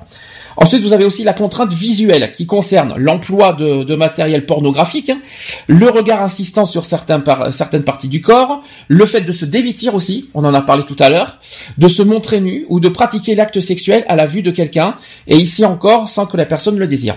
Donc bien sûr, hein, vous, comprenez ce qu'on dit. hein. Ensuite, vous avez la contrainte psychologique qui désigne la violation de la frontière entre le relationnel et le sexuel, un intérêt excessif pour la sexualité de son enfant, ou aussi entre le physique et le sexuel, des par exemple des lavements répétés, un intérêt trop marqué pour le développement physique d'un adole- d'un adolescent. Et enfin, vous avez aussi le contact physique qui peut être assez grave, comme le baiser, l'attouchement du corps à travers les vêtements, que ce soit par la force ou non, ou euh, avec ou sans pression psychologique ou affective. Vous avez aussi euh, qui peut être très grave, comme les attouchements ou pénétrations manuelles, la simulation des rapports sexuels, le contact génital, tout cela avec ou sans violence physique. Et enfin, vous avez aussi le contact très grave, le, viol- euh, le contact physique très grave, le viol génital, anal ou oral, obtenu de quelque manière que ce soit par la force ou non. Je fais en termes défini- définition. Hein. Jusque-là, vous me suivez, vous êtes d'accord avec ça oui. Ensuite, est-ce que vous connaissez les stratégies de, de l'abuseur? Bah, sous forme de jeu. Mhm. Il y a sous la forme du jeu. Puis après, bon, après, je sais pas. hein. Euh, par la Alors. force. hein. Bah, Il y a la force, euh, il y a aussi, il y a, il y a aussi psychologique. hein, Psychologiquement, on peut faire euh, l'attendrissement, l'abus de confiance, si vous préférez. Il y a, il y a ce, il y a ce. Chantage, etc. Chantage aussi, effectivement. Donc un abus n'est pas le fait du hasard de la part de celui qui le commet. Donc étant un pervers, celui euh, donc celui-ci prémédite et organise la relation en attendant le moment où ses fantasmes vicieux lui paraîtront réalisables. La victime ignore bien entendu tout cela. Donc la stratégie perverse comporte en général quatre étapes. C'est pas moi qui l'indique, c'est euh, le sujet. Hein. Donc vous avez en première stratégie qui est euh, le développement de l'intimité et du caractère confidentiel privilégié de la relation. Donc cette phase plus ou moins longue euh, de quelques heures à quelques années vise à mettre en confiance, c'est ce que j'ai dit, la future victime qui ne se doute de rien. C'est ce que j'ai dit, hein. donc le fameux, la- le fameux but de confiance.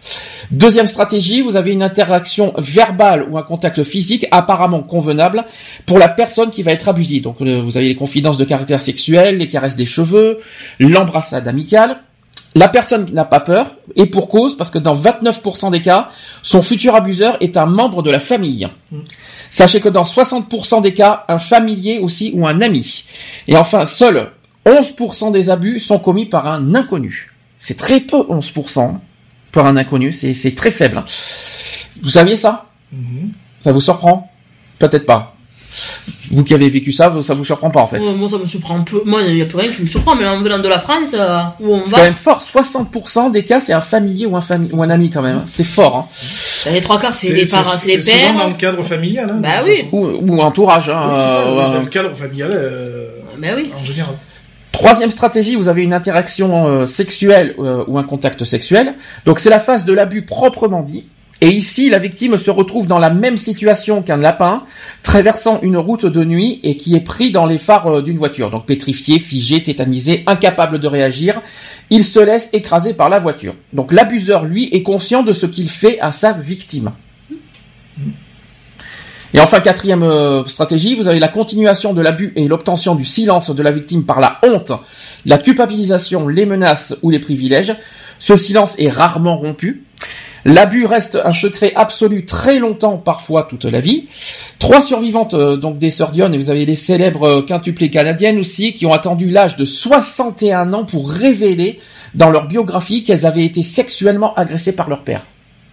Je pense que là-dessus, vous pouvez, euh, je pense que ça se comprend. euh, On en a parlé tout à l'heure. On n'arrive pas forcément à le, à le dévoiler ou à le dire.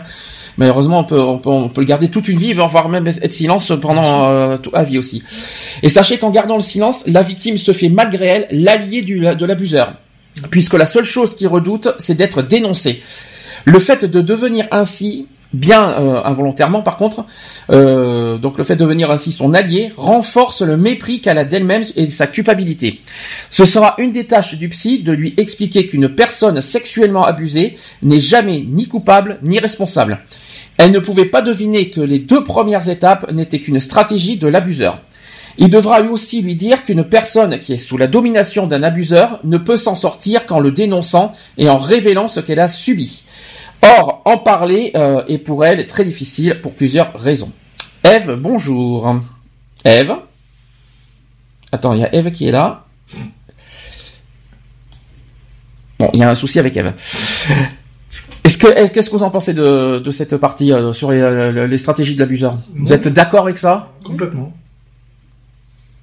Eve Non Eve n'est pas. Alors, Eve a un souci euh, technique, c'est pas grave. Est-ce que vous voulez rajouter quelque chose? Non.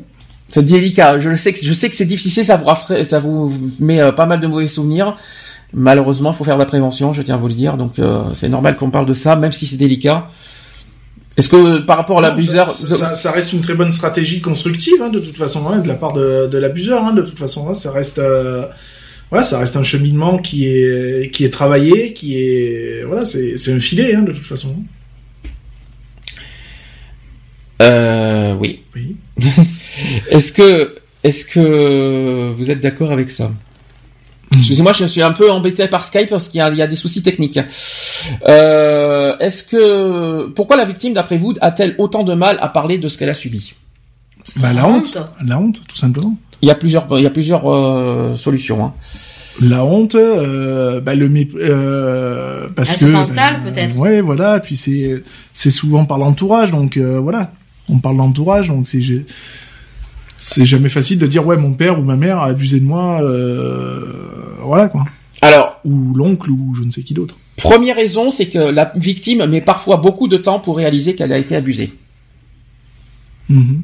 Est-ce que ça, c'est possible? Je pense. Là, d'un coup, vous n'arrivez plus à trouver les mots. Hein. C'est délicat, je sais, mais moi, je peux pas. Je suis pas. Je peux pas malheureusement témoigner de ça. Je ne, je ne fais que, que dévoiler. Je ne suis pas témoin on, on met toujours du temps parce que quand c'est dans un milieu fermé, euh, comme le, le milieu familial, voilà, comme je t'ai dit, enfin, ça peut paraître normal, quoi. Je veux te dire, tu te dis, ouais, c'est c'est normal, ça fait partie du, du de la vie. Enfin, voilà, quoi. Donc après, quand tu apprends plus tard que euh, bah, finalement c'est une chose interdite et, et qui ne se fait pas, bon ben c'est là que tu commences à réaliser que ouais il y a, y a eu anguille sur sous roche quoi. Alors euh, le temps ne compte pas pour l'inconscient et il s'est comme arrêté pour la victime. C'est souvent l'apparition euh, de, symptômes comme la dépression ou des troubles sexuels qui l'incitera à laisser enfin sa souffrance refaire surface et à accepter d'en parler. C'est le premier pas d'ailleurs vers la guérison. Mais parler de ce traumatisme, prendre conscience de cette vérité, par exemple quand on dit j'ai été abusé, c'est pas facile à dire ça, hein, peut être un choc terrible. Et sachez que le conseiller aura besoin de tact et d'une grande compassion pour laisser la personne découvrir elle-même et à son rythme l'ampleur du drame qu'elle a vécu.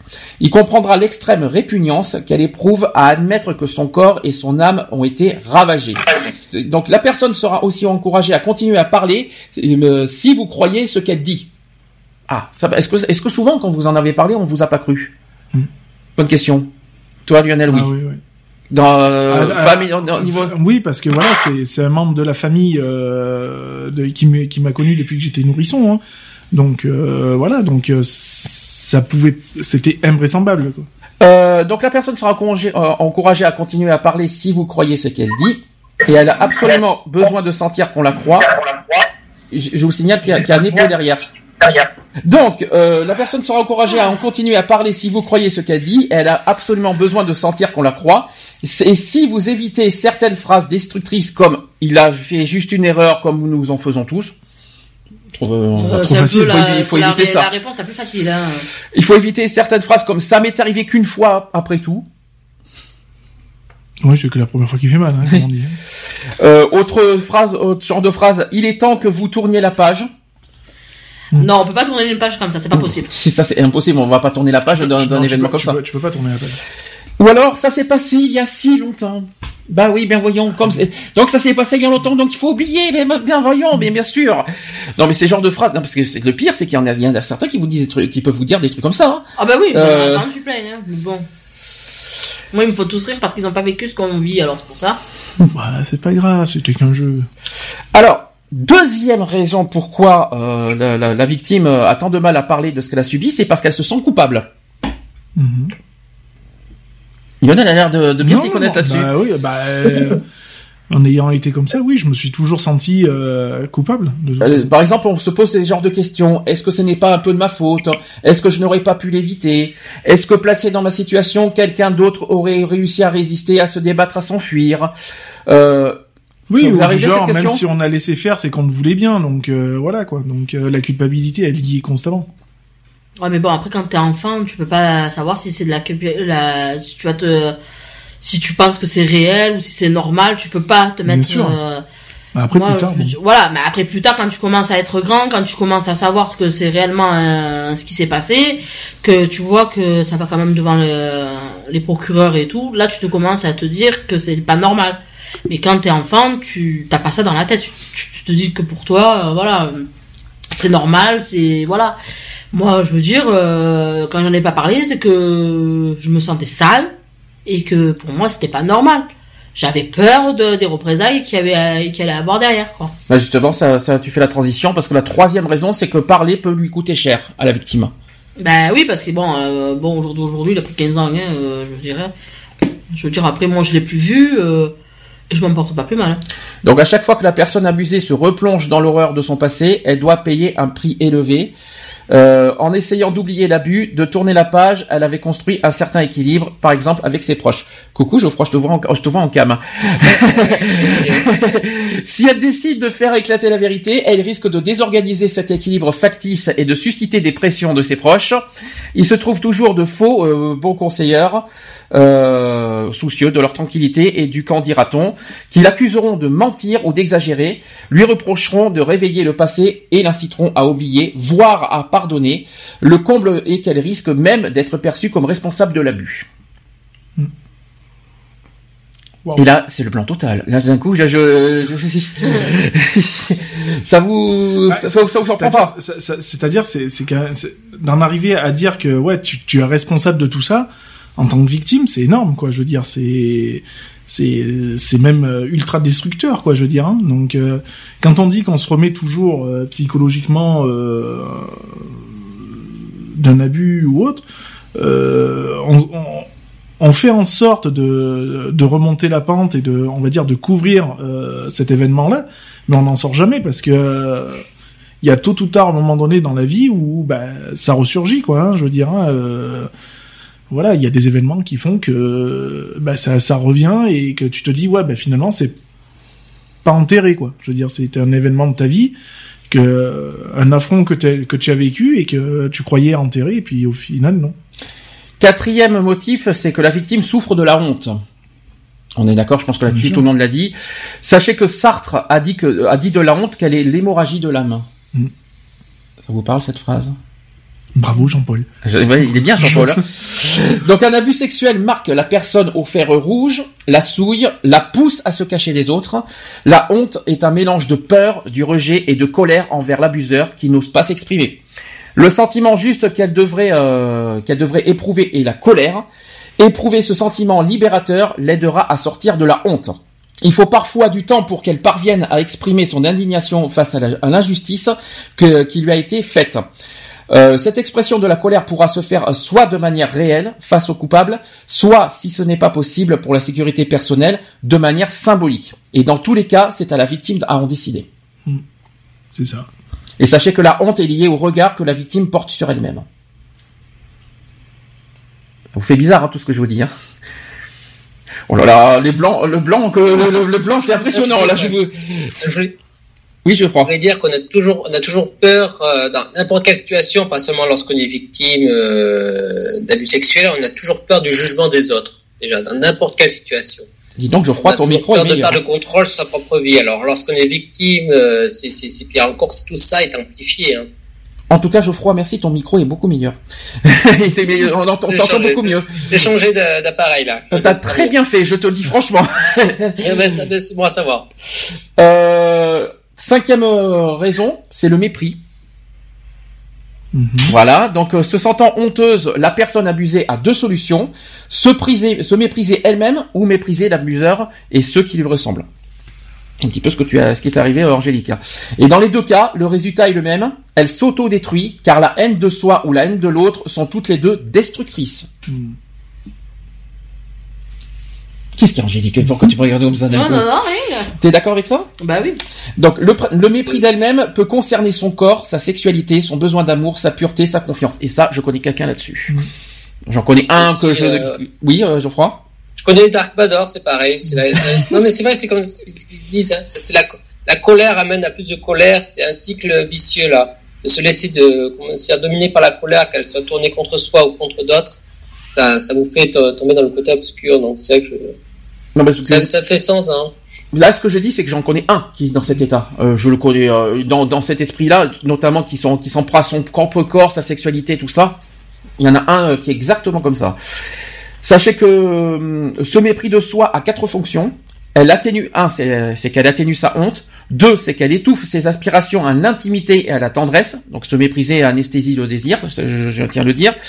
Troisième point, troisième fonction, c'est que euh, ça donne aussi l'illusion de maîtriser sa souffrance. Et enfin, ça évite de rechercher la guérison de son être. Voilà. Et lorsque le mépris de soi est très intense, il peut pousser à la boulimie, à la violence contre soi et au suicide. Et dans ces trois cas, la personne châtie son propre corps parce qu'il existe et qu'il a des désirs. Oups. Est-ce que physiquement vous en, vous en avez pris à vous euh, suite à tout ça? Ah, Angélique, oui. Ça, c'est pas ça n'a rien à voir avec ton état actuel. Hein? Ça n'a rien à voir. C'est c'est- c'est, euh, quoi C'est la nourriture. Tu t'en es pris à quoi La nourriture euh, c'est- Ben, euh, la nourriture et j'ai voulu me tailler les veines. D'accord. Ah oui, ça oui. Oui.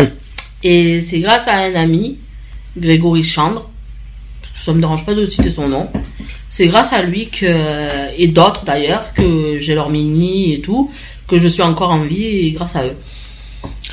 Alors enfin, sixième euh, chose, c'est qu'on parle du véritable ennemi. Donc si l'on demande à une personne qui a subi un, abus sexuel, quel, est son ennemi, elle répondra sans doute c'est le coupable de l'abus. Donc cela semble tellement évident, hein, je vous dis franchement. Donc la victime a le choix, soit elle combat en cultivant sa haine envers l'abuseur, en ruminant une vengeance contre lui, donc ça c'est le premier point, soit elle fuit en cherchant à oublier, en s'endurcissant euh, pour ne plus souffrir, en se repliant sur elle-même, en devenant insensible, et de manière à ne plus ressentir ni émotion ni désir. Mais ces deux solutions sont vaines, car l'ennemi n'est pas l'abuseur. Certes, il représente un, problème, mais la bonne nouvelle est qu'il n'est pas le problème majeur. Le véritable adversaire, c'est la détermination de la personne à rester dans sa souffrance, dans sa mort spirituelle et psychique et à refuser de revivre. L'ennemi réside donc paradoxalement dans la victime elle-même en fait. Ce troisième pas vers la guérison est sans doute le plus difficile à franchir. La personne doit comprendre qu'elle a devant elle la vie et la mort, et qu'il n'appartient qu'à elle de rester dans la mort ou de choisir de revivre. Lorsque le conseiller sent qu'elle a pris la décision de sortir de la pulsion de mort pour entrer dans la pulsion de vie, il aura alors sans doute l'occasion de parler avec elle des trois grands dégâts que l'abus a produits dans sa vie et qui devront être réparés. Merci Geoffroy pour le bruitage. est-ce que quelqu'un veut développer tout ça ou est-ce que j'ai tout dit? Est-ce que là-dessus, dans, dans, tout ce que j'ai dit, ça vous, vous avez vous l'avez vécu? La honte, oui, tu l'as, tu l'as dit, Angélique. Toi, Lionel, c'est plus autre chose, non, je crois. Non, il y a la honte, elle y Le est. mépris après, c'est, c'est le mépris, oui, c'est le, le mépris de moi-même. C'est, enfin, j'ai surtout du mépris pour pour la personne euh, en question euh, et envers ses, ses congénères euh, de même âge et de, de même sexe. De toute façon, euh, donc voilà. Donc je sais que c'est autodestructeur, hein, de toute façon, et que ça sert à rien. Euh, bon voilà, mais bon, ça me permet d'avancer. J'ai une question. Pourquoi vous, pourquoi euh, se dire que c'est de sa faute euh, C'est pas, c'est pas, c'est pas vous qui a commis l'acte. Non, mais on l'a laissé faire l'acte. Donc c'est-à-dire Ah que, oui, t'es un enfant. hein, bah c'est- ouais, tu mais peux bon, rien- un euh, enfant n'a pas, n'a pas, physiquement, n'a pas la force de se défendre. Bah ouais, mais t'as la t'as la force de dire non, quoi. Mais tu sais bien que même si tu dis non, Bah ouais, non, mais bon. Voilà, tu peux dire non tout ce qu'on veut, mais euh, attends parce que dans ton cas, tu as pas dit non. Bah non, j'ai pas dit non. D'accord. Ah oui, dans ce cas, t'es- t'as- tu es sens coupable là-dessus. Et toi, et toi, Angélique, ça ça a été forcé ou pas? Ben, moi, ça a été forcé, mais je savais pas encore, parce que vu que ça s'est passé quand même quand j'étais petite, euh, j'ai parlé à l'âge de 11 ans, alors je veux dire, euh, pour moi, je savais même pas si c'était euh, normal ou pas normal, quoi. D'accord. euh, Voilà. Et euh, à quel moment vous avez vous êtes senti euh, violé? Tard. Très tard. C'est plus loin, c'est plus tard, c'est pas sur le moment? Moi, c'est très tard. Moi, c'est à l'âge de 11 ans quand j'ai commencé à parler. C'est là qu'on m'a dit, mais t'as subi un viol. Ah, vous, euh, en fait, vous n'avez pas du tout eu conscience sur le, le moment des faits que, que vous avez été victime de viol, en fait. C'est ça. D'accord. Ça paraissait, enfin pour ma part, ça paraissait normal. Mm. Donc c'est un membre de la famille, tu te dis ouais bon ben voilà quoi, il y a rien de, Il n'y a rien de méchant. il y a rien de méchant quoi. Tu te dis, euh, ben t'as confiance quoi, je veux dire. Hein, c'est, enfin pour ma part, c'est une personne qui m'a connu, de- j'étais au berceau quoi. Hum. Donc euh, voilà quoi, je veux dire, c'est c'est une personne qu'on a côtoyée pendant des années, et des années. Donc jamais de ta vie t'es t'es là à te dire ouais, euh, il me veut du mal quoi. Loin Mhm. de là quoi. Alors justement, euh, parce que là, je sais pas si, si c'est bizarre ce que je vais vous dire, mais sur le moment, vous donc vous êtes, euh, ça- pour vous, ça a été normal. Et vous avez eu aucun dégât sur le moment? Ben, psychologique? C'était plus tard? Bah ouais. Moi c'était plus tard. ouais. Parce que là, j'ai les dégâts qui sont produits par l'abus l'abus sexuel. Vous allez me dire si vous êtes d'accord. Il y a le sentiment d'impuissance. Donc là, c'était pas votre cas. Mhm. Parce que là, ça n'a pas été forcé euh, dans votre cas, c'est compliqué. Hein. Sachez que l'abus euh, l'abus sexuel a été imposé par la vic- à la victime, non pas par la victime, a été imposé à la victime, qui se soit produit une fois ou cent fois avec ou sans violence, ne change rien au fait qu'elle a été dépossédée de sa liberté de choix. Donc vous, c'était pas votre cas. Mm. Donc là, on parle de forcé en fait finalement. Euh, non, mais là, vous avez- là, vous n'êtes pas du tout dans ce cas-là. Ensuite, vous avez que sachez que ce sentiment d'impuissance entraîne de graves dommages. Donc, premièrement, c'est que la personne abusée perd l'estime d'elle-même, doute de ses talents et se croit médiocre. Autre chose, c'est qu'elle abandonne tout espoir aussi. Ensuite, elle insensibilise son âme pour ne plus ressentir la rage, la souffrance, le désir ou la joie. Elle enfouit et refoule dans son inconscient les souvenirs horribles de l'agression sexuelle. Ensuite, à force de renoncer à sentir la douleur, elle devient comme morte. Elle perd le sentiment d'exister et semble étrangère à son âme et à son histoire. Et enfin, elle perd le discernement concernant les relations humaines, ce qui explique que les victimes d'abus tombent souvent à nouveau sous la coupe d'un pervers, ce qui renforce leur sentiment d'impuissance. Est-ce que là-dessus vous vous sentez concerné? Plus tard, plus tard peut-être, parce que euh, le fait que la perte de votre estime, euh, vous vous êtes senti comment après? Vous êtes senti dégoûté, écœuré de vous-même euh, plus tard? Ben, moi, je me suis sentie sale et plus envie. euh, Plus envie de me regarder parce que dans un miroir, quoi. Et ça, et ça, tu l'as pris conscience quand? Euh, Seulement trois ans après? Ben oui, parce qu'en fait, ça s'est passé quand j'étais petite, en fait. Et j'ai parlé à l'âge de 11 ans. Oui. Alors, on, on était en 92, à l'époque où j'ai parlé. Et après, ben, j'étais placée en famille d'accueil en urgence. Et c'est de là que tout s'est déroulé après, quoi. Donc ensuite, je continue. On a aussi le sentiment d'avoir été trahi. Je reste, toujours dans les dégâts. hein. Donc beaucoup de gens ignorent le nom des onze autres apôtres, euh, mais connaissent Judas, hein, je tiens à vous le dire. Le traître. Donc pourquoi? Parce que la plupart des, euh, des gens estiment que rien n'est plus odieux que d'être trahi par quelqu'un qui était censé vous aimer et vous respecter. La personne abusée se sent trahie non seulement par l'abuseur en qui elle avait confiance, mais aussi par ceux qui, par négligence ou complicité, ne sont pas intervenus pour faire cesser l'abus. Donc les conséquences de la trahison sont une extrême méfiance et, euh, et la suspicion, surtout à l'égard des personnes euh, les plus aimables, la perte de l'espoir d'être proche et intime avec autrui et d'être protégé à l'avenir, puisque ceux qui en avaient le pouvoir ne l'ont pas fait. L'impression de que, que si elle a été trahie, c'est parce qu'elle a mérité du fait d'un défaut de- dans son corps ou dans son caractère. Jusque là, tout va bien. Oui. Ensuite, vous avez euh, troisièmement, vous avez le sentiment d'ambivalence parce qu'il consiste à, en fait, ça, ça consiste à ressentir deux émotions, deux, deux émotions contradictoires à la fois. Tiens, j'en connais un aussi qui est dans ce dans ce sentiment-là. Donc ici, l'ambivalence gravite autour des sentiments négatifs, donc la honte, la souffrance et l'impuissance, qui ont parfois été simultanément accompagnés du plaisir, qu'il soit relationnel, donc un compliment. Vous avez aussi sensuel comme une caresse, ou sexuel, c'est-à-dire le toucher des organes, que ce soit euh, dans les premières phases de l'abus. hein. Le fait que le plaisir soit parfois associé à la souffrance entraîne des dommages considérables, car la, per- la personne se sent responsable d'avoir été abusée, puisqu'il y a coopéré en y prenant plaisir. Le souvenir de l'agression peut euh, revenir lors des rapports conjugaux. Euh, elle ne parvient pas à s'ép- s'épanouir dans sa sexualité, euh, qui est pour elle trop liée à la perversité de l'abuseur. Elle contrôle quand même et, même s'interdit le plaisir et donc son désir sexuel. Ça vous est arrivé ça ou pas? Ben oui, parce que moi, je, repro- je reprochais, je repoussais à mon conjoint, quoi. Je voulais pas. Donc vous avez finalement euh, reproduit euh, ça euh, avec plus tard avec vos fu- votre futur vos futures relations en fait. Ben moi, je l'ai repoussé, voilà. Tant que j'étais pas prête, je l'ai poussé, repoussé, repoussé, repoussé. Alors quatrièmement vous avez quand même quelques autres symptômes. Vous avez le- les dépressions répétitions, ça vous est arrivé? Est-ce que vous avez été, dépri- euh, vous avez été déprimé par une fois que vous avez bien sûr euh, eu- pris conscience de- du viol hein Oui, non, oui. Ensuite vous avez les, les troubles sexuels. Mm. Donc euh, le manque de désir, le dégoût, la frigidité, l'impuissance, la crainte ou mépris des hommes ou des femmes. C'est ce qui s'est passé avec euh, Angélique. Peur de se marier aussi. Masturbation compulsive. Et chez l'enfant, ce trouble de l'auto-érotisme ainsi que certains érunésies peuvent faire penser à un abus sexuel. Est-ce que ça là-dessus, euh, trouble de sexuel, ça vous est arrivé J'en connais encore un qui est dans ce cas-là. Et Lionel, je pense que oui, c'est ça. Oui, totalement. ouais. Ça n'a rien à voir avec l'histoire du actif et passif non plus. Non, hein. non, non, non, c'est que euh, il y, a, y a un moment donné, ça, ça m'arrive même encore maintenant, hein, euh, pendant le l'acte, eh ben, je bloque. T'as des blocages. Il y a, il y a un moment, un moment donné, selon comment je vais me- dans la position peut-être où je vais me retrouver euh, pendant l'acte, ben, je vais faire un blocage parce que ben, ça ressurgit et voilà quoi. Alors là, troisième point, et encore une fois, ça me rappelle quelqu'un. Donc euh, la personne, euh, la victime se détruit par l'usage abusif d'alcool, de drogue ou de nourriture. Décidément, on n'a pas de chance. Hein. Donc l'obésité en particulier permet à des jeunes filles ou à des femmes qui ont été violées de se rendre inconsciemment moins attirantes et de se protéger ainsi contre une, contre une autre agression. Je pense pas que c'est ton cas quand même, Angélique. Ça n'a Non, rien à voir. Hein. Là, ça euh, hors sujet, hein, je crois. hein. Nous sommes d'accord. Euh, autre dégât, c'est qu'on peut avoir des maux de ventre et d'infections gynécologiques à répétition en étant victime. Mhm. Non, oui, non, non. Confirmé, pas confirmé? Non.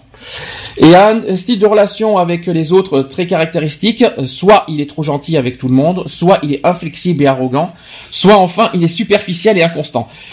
Je, dommage qu'il n'est pas là finalement. C'est dans l'ordre. C'est dommage, c'est dommage qu'il ne soit pas là en fait finalement. Je me dis euh, tiens, on, a, on, a, on vient de faire le, profil de quelqu'un qui est absent. Tu auras l'occasion de lui faire écouter le podcast. Je pense, ouais. Peut-être euh, ça peut l'aider aussi. Euh... C'est ça. Peut-être. Je, je lui en parlerai à son retour. Donc euh, dernière chose, comment vous aiderez la victime à revivre? Alors sachant que vous, vous l'avez vécu, que, mhm. comme si jamais, euh, voilà, maintenant avec par expérience, comment vous aiderez, euh, on va dire, un enfant ou un, adolescent qui vient de vivre la même chose? Quelles sont pour vous les méthodes pour faire revivre une victime? Comment vous avez, comme, en, précisant que comment vous avez réussi, peut-être par expérience oui, voilà. Après, on n'a pas forcément les bonnes clés non plus, hein, parce que bon, on a tous une façon ou, différente de de d'être passé au-dessus de, de, cette souffrance. Euh, après, voilà, en disant que bon, ben, on sait par quoi il passe et on, parce qu'on y est déjà passé. Euh, et puis oui, voilà, comme tu le dis, en l'aidant, euh, en l'aidant, en lui, en lui disant, en lui donnant peut-être certaines clés que nous on a utilisées pour euh, pour s'en sortir. Après, ça va pas être forcément les bonnes pour lui non plus, quoi. Donc euh, voilà, mais lui dire qu'aussi il est pas seul dans, il a pas été seul dans ce cas-là et que on comprend la souffrance. Alors, on dit que, premièrement, on, doit regarder la vérité en face, la réalité en face.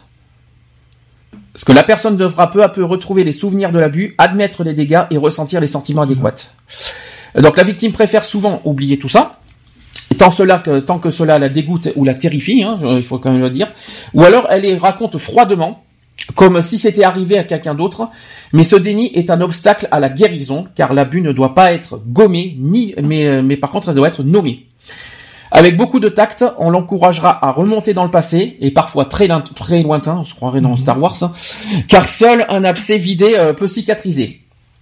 Euh, avec euh, donc le retour des souvenirs refoulés se fera progressivement au cours de la psychothérapie. L'inconscient de la personne collabore activement par le moyen de rêves, ou d'images qui lui reviennent à l'esprit, les fameux flashs que je vous ai posé, euh, que je vous ai dit tout à l'heure. Et certains événements font aussi ressurgir les traumatismes oubliés, par exemple une rencontre avec l'abuseur, une grossesse, la ménopause aussi, un autre abus, le fait qu'un de ses enfants atteigne l'âge qu'elle avait lorsqu'elle a été abusée, le fait de se retrouver sur les lieux de l'agression ou le décès du coupable. Bonne question, vous en parlerez vos enfants tout ce qui vous est arrivé hmm. C'est fait. Ben. Déjà, c'est pas un peu tôt? Ah non, c'est fait. Et toi, et toi? Ben, moi, quand euh, j'ai su que ce qui s'était passé, euh, ce que l'enfant m'avait dit par rapport à son beau-père, c'est vrai que j'ai dit que c'était malsain, qu'il ne devait pas le faire ça devant toi. Mhm. Et euh, t'es pas en âge de voir ça, t'es pas en âge pour l'instant de comprendre certaines choses parce que as quand même, il a quand même assez de problèmes comme ça, l'enfant.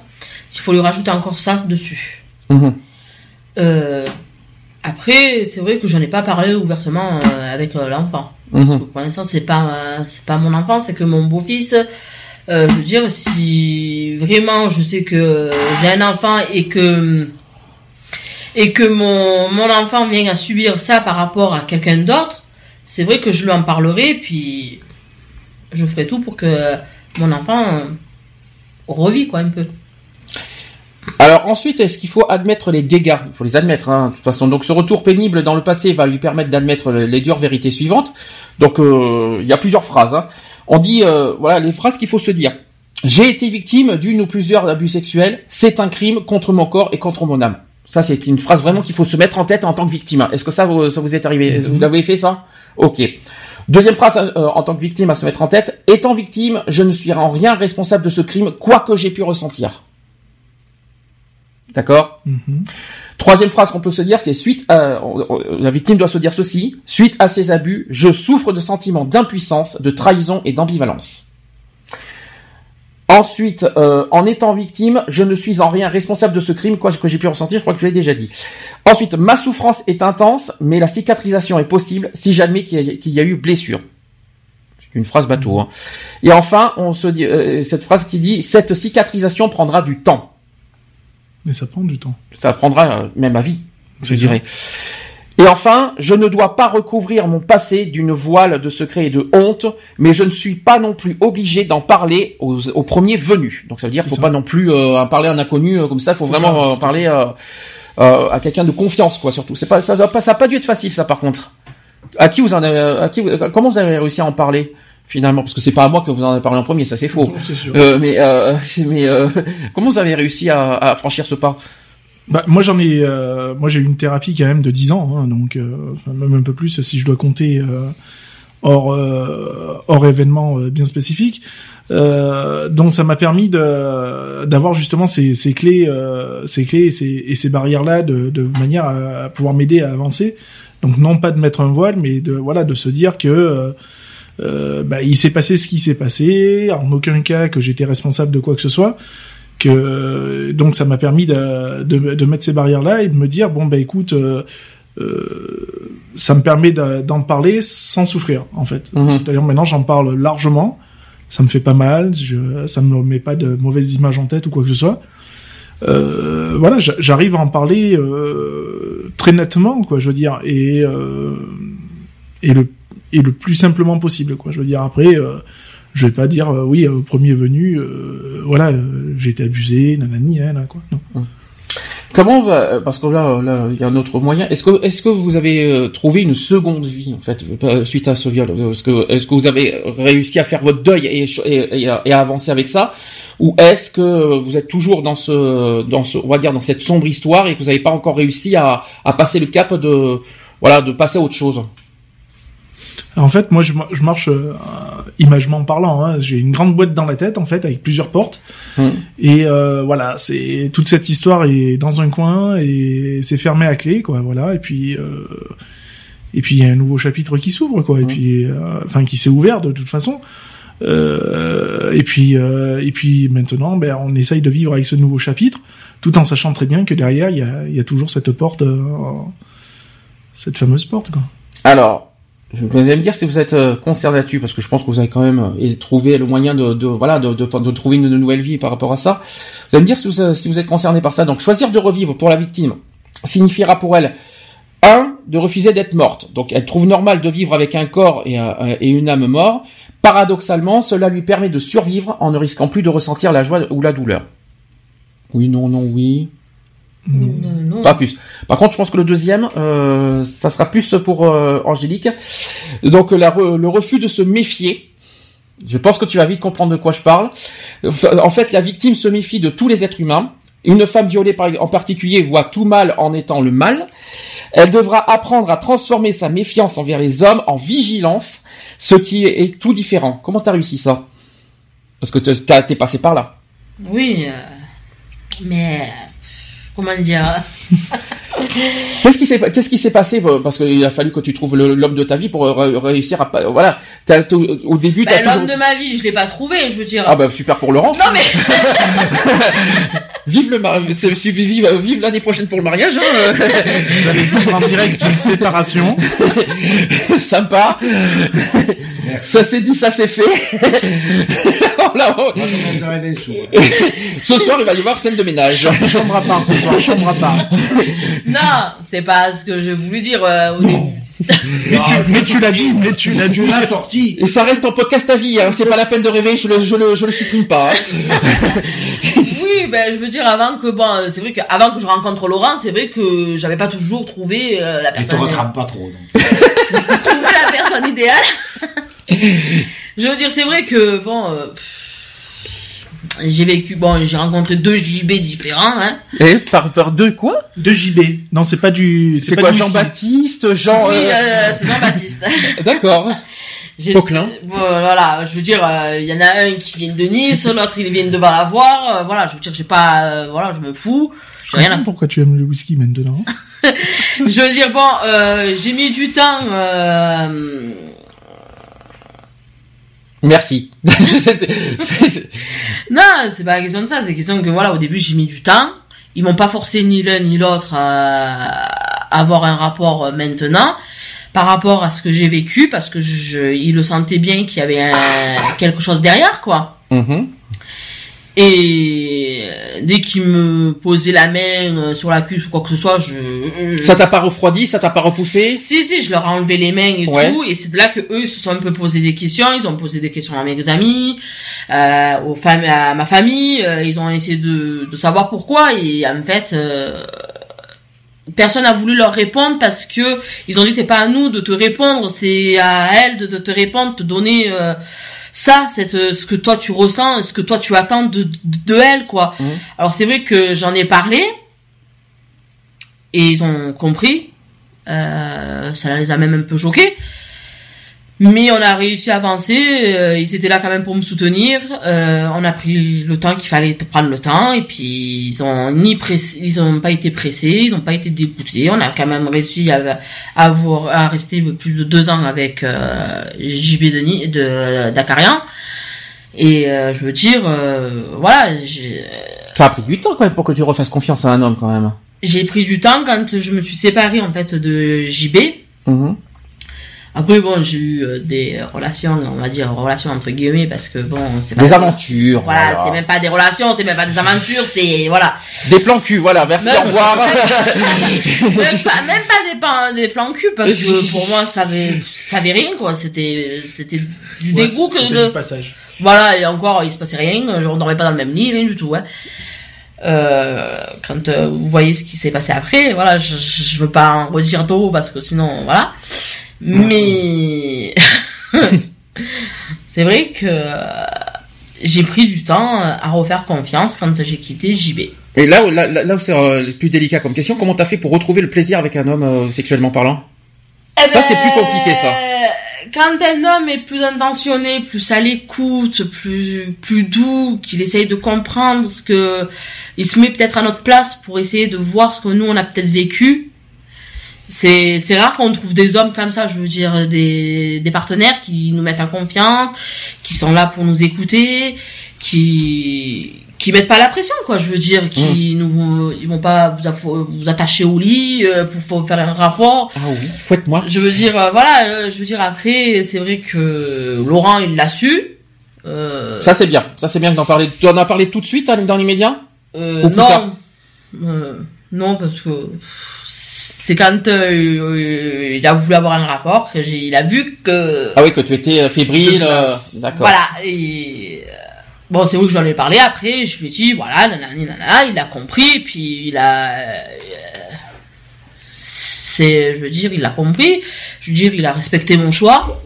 Aïe. il a attendu que il a attendu que je sois prête pour euh, franchir le pas quoi je veux dire et puis euh, voilà et puis de là après j'ai fait confiance et euh, après ben Et toi, Laurent, en tant qu'homme, t'as t'as- t'as- t'as trouvé comment le moyen justement de, de, de lui retrouver cette confiance? Bah, je lui ai laissé le temps déjà. Ouais. Et le deux, euh, Ça a duré combien de temps d'attente comme ça? Ben honnêtement euh, on va dire euh, ça fait 8 ans qu'on est ensemble Euh, on va dire que ça a attendu facilement 3-4 mois avant qu'on Oh, ait Ça va, c'est pas, ça aurait pu être pire, hein, oui mais franchement. bon je veux dire pour quelqu'un Après, et- j'ai eu après de faire confiance, quoi. Je Oui. montré la confiance, quoi. Ouais. Avec des petits câlins, que j'étais pas, et moi j'étais pas j'étais pas un violeur, quoi. pas, Tu lui as donné finalement du temps, tu lui as donné son, euh, son- le temps qu'il fallait euh, jusqu'à ce que euh, finalement tu as trouvé la confiance envers euh, Laurent. euh. Oui, j'ai retrouvé la confiance envers Laurent et puis bon, et, euh, je lui en remercie parce que euh, il a vu, il m'a montré que pas tous les hommes étaient des des salauds, qu'on va Mhm. dire. Et, euh, et c'est rare que de trouver un homme qui est compréhensible, qui est à l'écoute de la personne avec qui il va commencer peut-être à faire une une vie, quoi. Mhm. Et euh, ça, franchement, c'est très rare. C'est bien, c'est bien qu'on donne un- des messages d'espoir comme ça, notamment vers te les femmes. pas trop, je t'ai dit. Violence psychologique. Au, au revoir. euh, non, non, je, je rappelle qu'hier, hein, on a, hier, c'était la journée de la violence faite aux femmes. C'est bien qu'on fasse ce genre de message, notamment pour donner espoir aux femmes qui ont été victimes. C'est euh, voilà, je, je tenais particulièrement à ce qu'on voilà, ce qu'on fasse ce genre de message, euh, voilà, pour des femmes qui malheureusement ont encore du mal à, à, à passer le cap. Il y en a plein. Il y en a plein, malheureusement. Ouais. Lionel, non, tu veux quelque chose à faut, rajouter faut penser aussi à, à l'inverse. Hum. À l'inverse, hein, je, je je suis pas là pour euh, pour dire que je ne défends pas la cause de la femme euh, de la femme, bien au contraire. Mais il y a aussi l'inverse, parce qu'on on oublie aussi qu'il y a aussi des hommes qui sont Bien sûr. qui sont qui sont atteints de De de, violence de, de violences sexuelles Mhm. et, et autres. Euh, ça arrive et euh, faut, faut pas l'oublier non plus. Alors même si c'est une minorité, hein, parce qu'il y a quand même euh, un peu plus de 80% de, de femmes euh, atteintes de violences sexuelles et, et autres sévices. Euh, donc euh, y- voilà, il faut il faut pas l'oublier. Après, euh, comme elle a dit Angélique, il, et si bien l'a repris Laurent, c'est d'avoir laissé le temps aussi à la personne de, ben voilà, de, de cette reprise de, de, de confiance et euh, et aussi la- l'attente parce que l'attente pour le partenaire n'est pas simple euh, parce qu'il faut il faut aussi comprendre la, la douleur de la de, de son compagnon ou de sa compagne et la- l'attente est, est est souvent aussi signe de souffrance aussi pour le, le partenaire parce que euh, ça ça, ça peut dire beaucoup quoi. Ça veut dire ouais elle a pas du tout envie de moi ou, ou autre quoi je veux dire. Donc euh, moi je, je trouve que ça, ils ont eu euh, une très bonne réaction tous les deux. C'est-à-dire du fait que Angélique en a, par- en a parlé euh, déjà avec euh, avec Laurent et que Laurent lui a su aussi se trouver S'adapter. euh, s'adapter et, et se et, et se mettre en, en position on va dire d'attente d'attente et de compréhension euh, des souffrances qu'elle a, qu'elle a pu euh, subir et, Et pour un homme, et pour un homme, c'est pas facile. mais hein, c'est ça euh, c'est ce que je dis c'est ce hein. que je dis c'est Bah oui, parce que les hommes, ils ont tendance toujours à... bah, on est un peu des bourrins quoi je veux dire il faut il faut dire ce qu'on est quoi hein, euh, Ou à part euh, votre plan de cul, c'est tout ce qui existe. Hein, Je t'en prie, c'est quoi ce, sexisme à la noix Je suis pas comme ça, moi. co- commence à faire de la discrimination vas-y je. C'est ta partie de, l'égalité des sexes, ça se voit, hein, Angélique. hein. Bravo pour ton exemple. Oh là là. non mais enfin voilà Il y a des hommes qui sont pas La- patients. la- non Ah mais oui, ça c'est vrai. Mais c'est c'est une position qui est qui est qui est ultra euh, ul- ultra délicate hein, je veux dire hein. Euh, c'est c'est limite comme faire euh, un petit peu un- on va dire euh, limite un vœu de chasteté quoi je veux dire hein. Euh, de se dire que ben voilà de- je Pour ok faire vœu de chasteté, il pourrait même pas se. Hein, euh, non mais je, je veux dire dans, dans le sens où euh, tu restes dans cette position latente de rapport sexuel en fait euh, avec ta compagne euh, du fait que bon elle a elle a subi euh, certains sévices. Donc déjà de d'intégrer ça dans dans sa tête en tant qu'homme c'est déjà euh, énorme hein, parce qu'il faut pas croire on a souvent les neurones qui grillent plus vite que la normale. Euh, donc euh, d'intégrer ça et de et, et de se mettre à la place de, de sa compagne, euh, pas à 100%, mais de, de, de, de comprendre la souffrance, je trouve ça carrément énorme parce que, comme elle- tu l'as dit Angélique, il y en a pas beaucoup qui savent le faire et qui le font. Il y en a, c'est énorme. Enfin, moi, j'en- euh, ai connu quelques-uns. euh, je peux te garantir, c'est euh, euh, ouais, t'as subi des sévices ou pas des sévices, j'en ai rien à secouer. Voire même, ils vont en profiter, Mm. justement pour te dire, bah écoute, vu que t'as déjà été habitué à ça, bah, pourquoi pas continuer, quoi, je veux dire. Donc euh, voilà, moi je trouve que, enfin, vous avez un très bon exemple. Vous êtes un très bon exemple, pardon. C'est pour ça que j'ai tenu à ce, que, ce qui témoigne. C'est c'est pour ça que j'ai pensé à vous deux pour, pour ce sujet. Et merci. De rien. Euh, Ça fera 50 euros la sortie. Et euh, donc je finis aussi le sujet parce qu'on est en retard parce que euh, le sujet est tellement passionnant que voilà on a un petit peu euh, dépassé l'heure euh, au niveau des actus. Il est 17h15 pour être honnête. On finit à 17h30 le sujet et on va passer aux actus après. Là je finis ce que ce que je voulais dire. Donc il y a le refus aussi de se méfier. Ça tombe bien parce que la victime se méfie euh, tous les êtres humains. Euh, de voilà. Euh, donc ça je l'ai dit. Donc en fait finalement je l'ai dit ça. Donc en fait vous avez aussi ne plus craindre le plaisir et la passion. Donc ces deux éléments qui, qui la ramènent au drame qu'elle a subi, alors elle les fuit. Donc ce faisant, elle se prive de ces deux, de ces deux dons.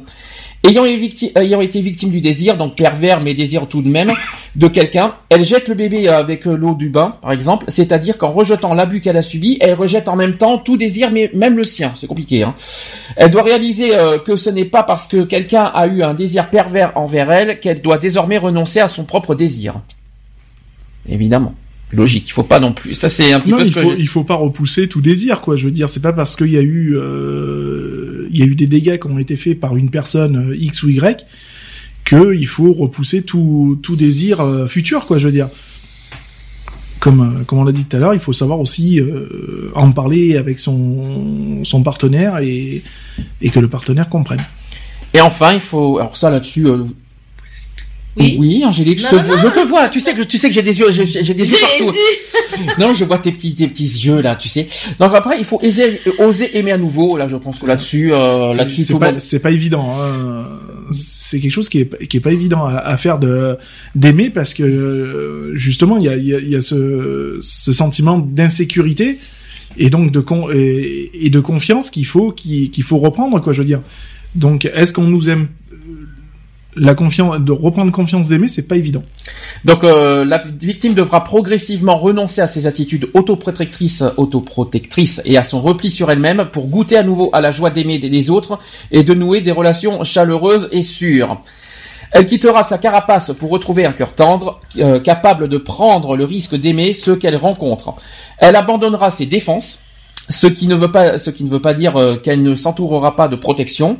Une protection d'ailleurs n'est pas une défense, je tiens à le dire. Elle découvrira, elle découvrira alors que s'il est vrai euh, qu'une qu'une ou plusieurs personnes l'ont trahi, la grande majorité des autres sont dignes de confiance. Ça va mieux de tes oreilles? Oui, oui, je les soulage. Ah, euh, ça tu me soulages. oui, Anne. Est-ce que vous voulez euh, oser ça, Comment vous avez réussi finalement à retrouver, on va dire, le, le, le- le plaisir d'aimer quelqu'un? Ça, c'est difficile. Ça, ça a pris du temps, ça. C'est c'est dur, c'est c'est très dur. Hein. Moi, je je suis sorti donc de détention en 2011.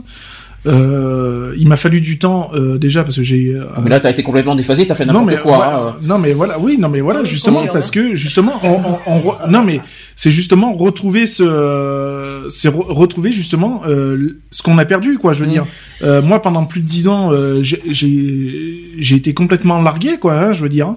Euh, bon même si j'étais avec ma, ma compagne et tout Ah, Mais ça, euh, c'était avant. Ouais, mais Ah. euh, il a il a fallu il a fallu retrouver euh, justement ces repères là et aussi refaire confiance euh, refaire confiance aux personnes que tu vas rencontrer. Mais, mais quand t'étais sorti de prison, t'as essayé d'être avec le premier venu? Ou t'as ou t'as Non, essayé de te construire quand même Non, j'ai essayé de, de me reconstruire et Dieu sait que ça n'a pas été une mince affaire euh, parce que comme on dit, il y a aussi le regard des gens, il y a enfin il y a beaucoup de choses euh, et euh, et de refaire confiance euh, aux personnes, refaire confiance aux personnes et surtout d'aller vers les personnes.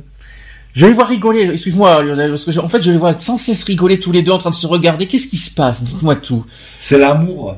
Ah mais dites-le Mais allez-y, dévoilez-vous C'est pas Saint-Valentin, hein, mais euh, mais allez-y. Ah, hein. Je comprends avec le regard, nous. Ah mais, mais c'est très bien de le dire, mais pourquoi pas? Dites-le C'est tellement chaleureux de se regarder. Oui. Et? Enfin, nous faites pas un enfant Et maintenant. puis c'est hein. bizarre. Alors c'est tellement chaleureux, mais t'as vu la réaction d'Angélique Ouais, euh, ouais, bof. Elle est euh, toujours comme ça. euh. tu sais, La et- reine des glaces est là. Et le pire, non mais euh, bien joué, bien joué euh, l'image. Non parce qu'on dit que c'est regard malheureux, mais on dit aussi que le regard, ça, c'est ce qui trompe le plus, c'est-à-dire on voit bien avec le, le- le- le- la manière Le- que tu regardes. Le regard est le miroir de l'âme. Ok, ça c'est dit, ça c'est fait, merci. Non, mais on n'est pas là pour raconter des poètes. Hein. si tu veux, je te donne un livre de poètes. Non, non, c'est bon, ça ira. Non, Euh, mais comme je le disais, voilà, il est, il- c'est pas évident de, de, de, de, de refaire confiance aux personnes extérieures. C'est-à-dire de, de, de nouveau aux personnes aussi que tu vas rencontrer pour une future relation, pourquoi pas. Donc euh, c'est pas évident. Bon là je vais faire vite fait euh, sur le comment dévoiler les abuseurs parce que euh, vous savez qui sont en général les abuseurs? Donc on a on l'a un petit peu dit tout à l'heure, il y a les parents, il y a les L'entourage. amis, l'entourage, tout ça. Ça peut être un camarade, aussi un voisin, on l'a pas dit. Ça peut être un chef scout aussi, ça- c'est c'est sympa. Pour ceux qui font les scouts. hein. Un animateur de jeunes, un babysitter aussi. Ah bah disons que ça doit être ça, ça doit- un enseignant, on l'a pas dit ça. Et les enseignants, ouais, souvent dans les écoles. Dans les écoles. Bien les sûr. prêtres aussi, pardon. Un patron dans le travail. Non, c'est Ouais, vrai. harcèlement dans le travail. Ouais. Collègue de travail aussi. Un prêtre, c'est marqué, je, oui, tiens, tout à je, fait. tiens, je tiens le dire. hein.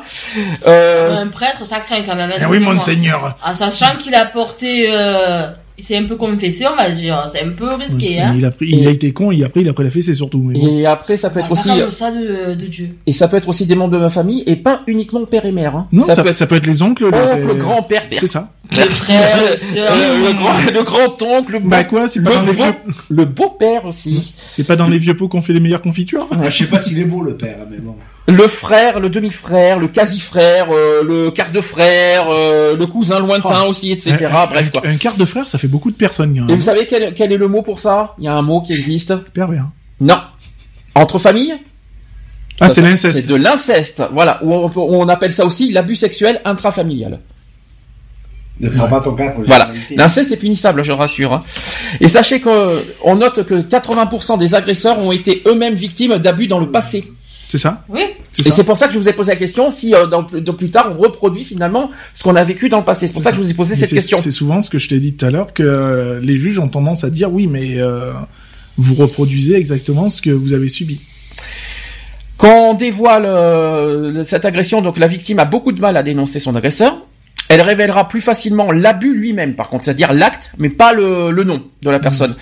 Pourtant, cette dénonciation a une grande portée thérapeutique et il fait l'encourager à rompre le silence. Et surtout, ça permet à ne pas commettre d'autres victimes, surtout. C'est c'est ça qu'il faut se dire aussi. hein. Euh, cette dénonciation est souvent mal acceptée par la société. C'est vrai ça. euh, Pourquoi, pourquoi ne pas dénoncer? Euh, C'est bizarre. Comme dès qu'on dénonce une personne, c'est mal vu. Pourquoi? C'est étonnant comme, euh, comme histoire. Bienvenue en France. Eh, Mais qui disent plein que ça, ça coûte cher sur ta vie parce que je crois que c'est c'est ce C'est qui ça, t'est arrivé. Il y en a avec euh, Ah l'histoire bah de moi, publication moi du sur, journal. euh, sur, euh, sur, sur, euh, ma vie entière, sur, euh, sur tout l'impact familial, ça, Et puis enfin, c'est ça, ça a été destructeur et, total. Quoi. et tu es euh, à vie quoi. Et Ah, tu es ça. et tu Ah, es euh, blacklisté, voilà, façon, et catalogué blacklisté. quoi. Ah oui, oui, c'est ça. C'est ça qui coûte cher en fait finalement. Mais ouais, mais bon, euh, à la fois, bon, je sais que toi, Ah t'es dans, dans un cas particulier parce que tu, euh, c'est, euh, c'est totalement faux ce qui t'est arrivé. Mais dans le cas où, où- d'un- vrai agresseur, euh, je suis désolé, euh, il y a aussi protection des enfants, donc Tout à fait. Tout à fait. Après, du moment où, euh, voilà, comme euh, tout dépend du cas, quoi. Je veux dire, du moment où c'est avéré et que, et moi, ce qui me fait rager le plus, c'est euh, donc on condamne euh, violeurs, pervers, etc. On les condamne. euh, Il y a un moment donné, bien sûr, il va falloir qu'ils sortent, hein, comme tout le monde.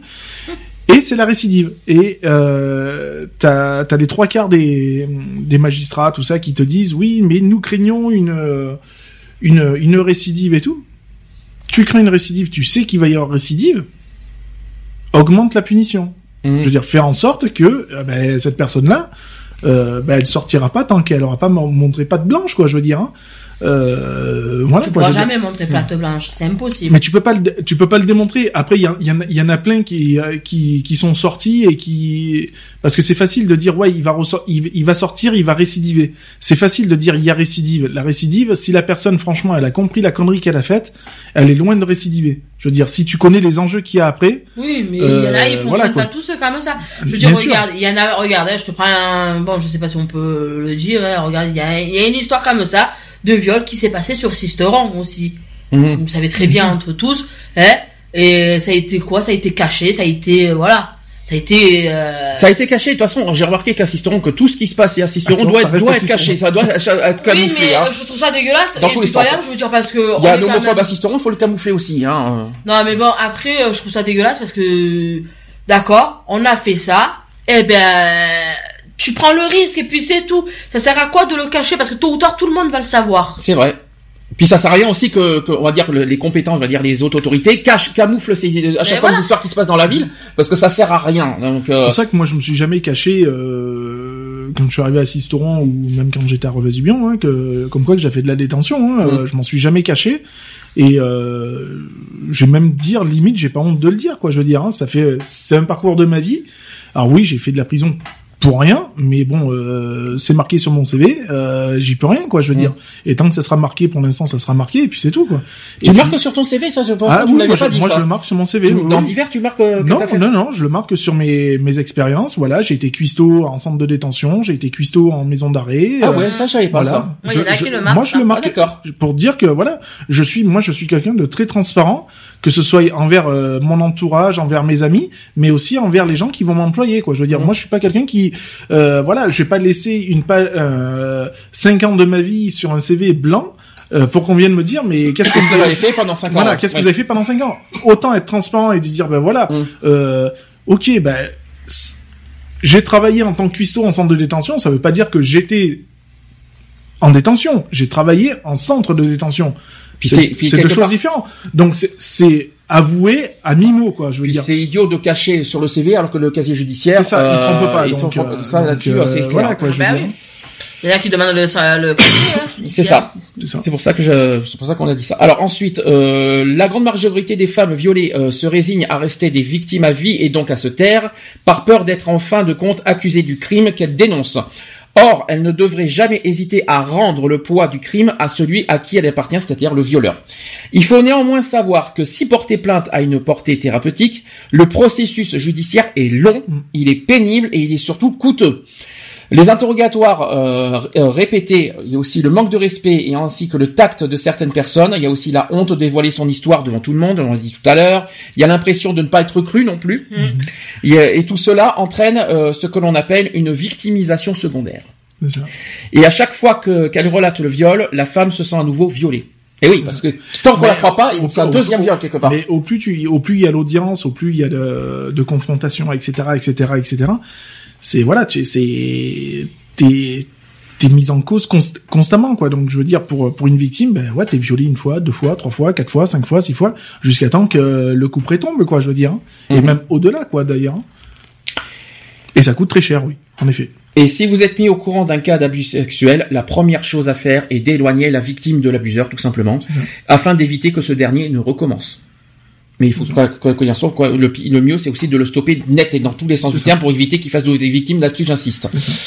Euh, donc voilà, et enfin euh, les réactions des abuseurs. Vous savez que malheureusement, euh, il y a les, il y a les menaces derrière, etc. Si tu le dis, je vais te, si je vais te là, ça vous est arrivé ça ou pas? Non. Non, ce genre de choses? Non. Pas de, pas de menaces venant l'abuseur. Non. On, te- on vous a jamais dit, ne dis, ne dis jamais ce que tu m'as fait, ce, que tu fait. Jamais, c'est étonnant ça, par contre. Non. Ah ouais. Mais après, euh, quoi qu'il en soit, euh, bah, l'abuseur doit se faire, quoi qu'il en soit, interner, ça c'est sûr, et à vie. Et toi, tu veux le castrer, je le sais, j'ai compris, hein. J'ai compris, Angélique, Mais- toi c'est différent. Mais fut un temps, ils, ils en parlaient, hein, de la castration chimique, etc., etc. Euh. Ils ont, ils ont, Mais même la peine de mort devrait revenir. C'est ce que, alors c'est un débat qu'on a justement quand on avait fait l'émission radio sur ça il y a trois ans, et j'étais avec GG à cette époque-là. Elle disait qu'il faut remettre la peine de mort justement quand on touche un enfant. Ah Bah oui. Euh, Est-ce que vous êtes d'accord avec ça? Ah Bah oui.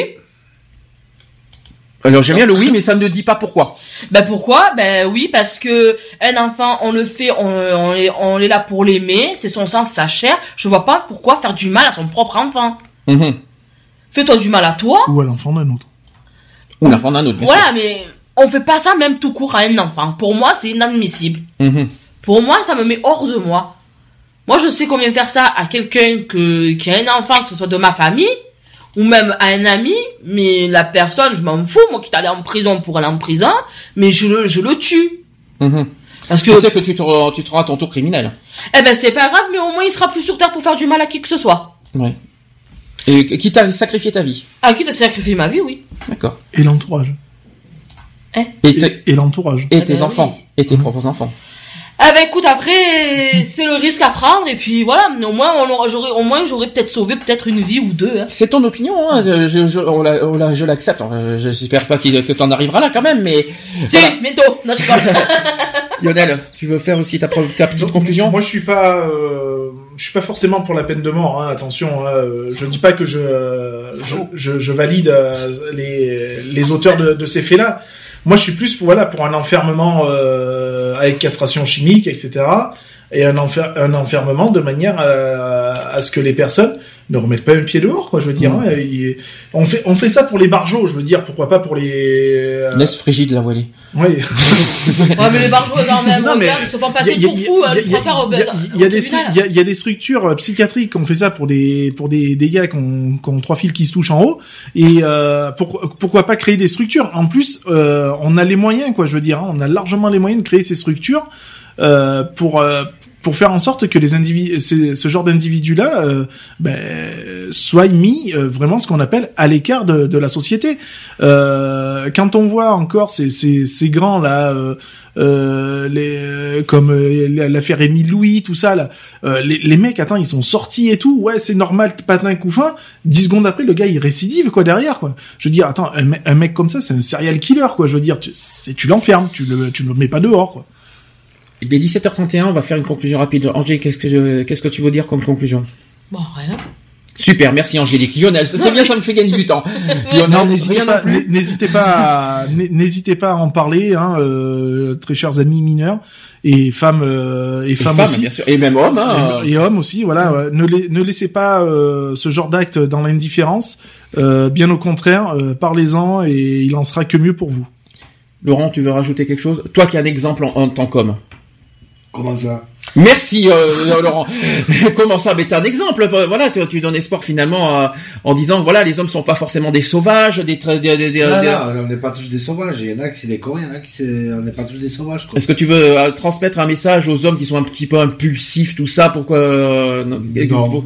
Faites-vous soigner. Merci. Soigner. Ça c'est bien, Laurent. Geoffroy qui nous écoute parce qu'il est très attentif. Je te vois.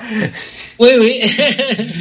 non, mais j'aimerais, c'est vrai qu'on a beaucoup parlé des victimes et ça c'est très important, mais comme on, l'a, on en a parlé il y a, il y a deux minutes, euh, voilà, que faire effectivement des, des criminels, de, de, ce type de criminels? Lionel l'a dit, euh, oui, il faut vraiment des ailes, enfin, il faut des prisons spéciales pour eux, mais il faut vraiment s'assurer de les mettre hors de, hors de danger. Hein. Donc euh, là, c'est, mais c'est un autre pan, euh, ouais, c'est un autre pan du débat. Ça relève de, ouais. Après, chacun son opinion, chacun a le droit de dire ce qu'on pense. euh, euh, on a le droit de dire. euh, Peut-être qu'ils auraient pas fermé les maisons closes, peut-être qu'il y aurait moins de viols. Aussi. ça, ça empêchera pas le viol de. Peut-être, mais il y en avait beaucoup moins à une certaine Ouais, époque. Ouais. Les pervers, les violeurs, c'est pas toujours une question sexuelle. Hein. C'est souvent une, c'est une forme de domination. C'est, euh, c'est une façon de- d'avoir le pouvoir sur quelqu'un, le viol, hein, Hmm. plus que qu'un simple rapport sexuel forcé. Moi, je pense que tout, euh, tout acte sexuel envers un mineur doit être puni euh, vraiment euh, à, à vie parce que je trouve qu'il y en a, il y en a certains, il y a des délits qui sont de 5-10 ans. Moi, je trouve pas ça cher payé. Faut que ça soit vraiment euh, à vie, quoi, euh, la peine. Après, je la peine de mort, je suis contre, euh, sauf quand on tue un enfant. Alors là, c'est là, là, je, là, je suis intraitable Oui, bien là-dessus. Euh, après, je suis contre la peine de mort en général. Après, on- on- le débat on va être long hein, parce qu'après on va parler des terroristes, etc. hein. on peut, on peut, on, on peut aller loin dans ce sujet de la peine de mort. hein. donc euh, voilà. Bah, après, si on doit rouvrir la peine de mort, c'est uniquement vraiment dans les, euh, voilà, dans certains les, euh, cas. voilà. Dans certains cas et pas les des cas. euh, pas les petits cas. Voilà, pas les petits cas. Hum, D'accord. Des gros cas.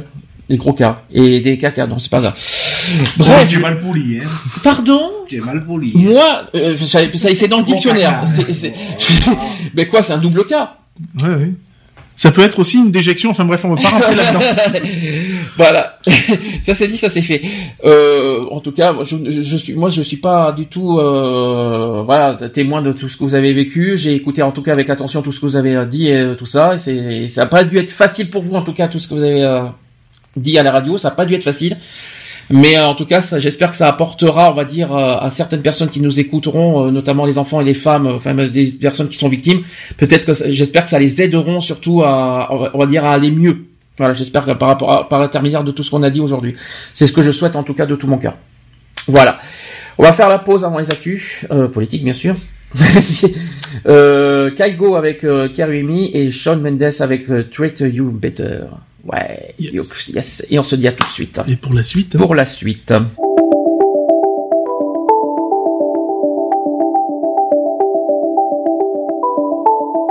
Like a kid and a teddy bear, like a leaf blowing in the air. Could you carry me? Could you carry me? Like a flag after a war, when you're gone and when you're first born. Could you carry me? Could you carry me? Cause I don't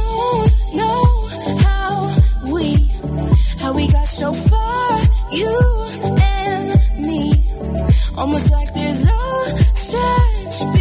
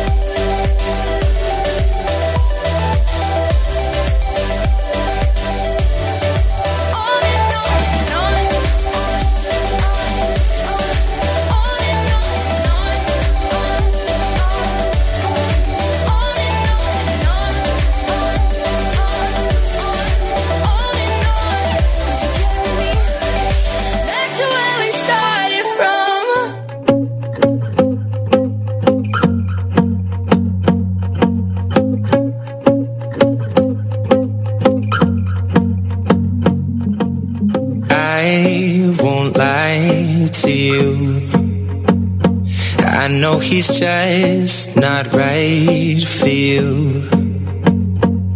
And you could tell me if I'm off, but I see it on your face when you say that he's the one that you want. And you're spending all your time in this wrong situation, and anytime you want it to stop. I know I can treat you better than he can,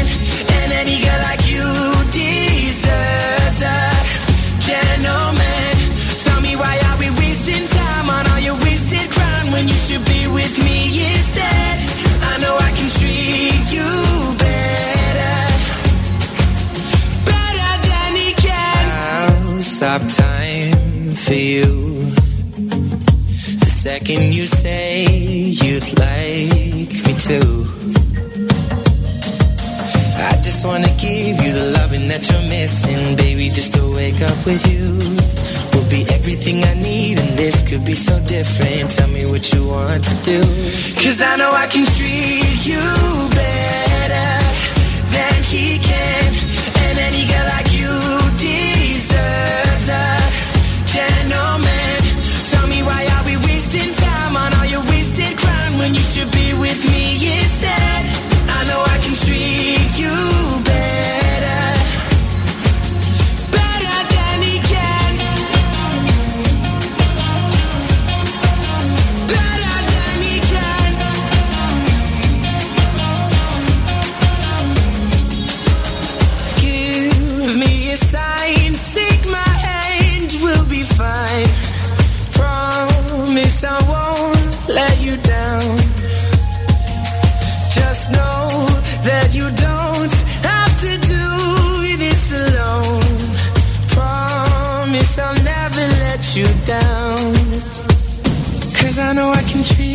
you better than he can. And any girl like you deserves a gentleman. Tell me why are we wasting time on all your wasted grind when you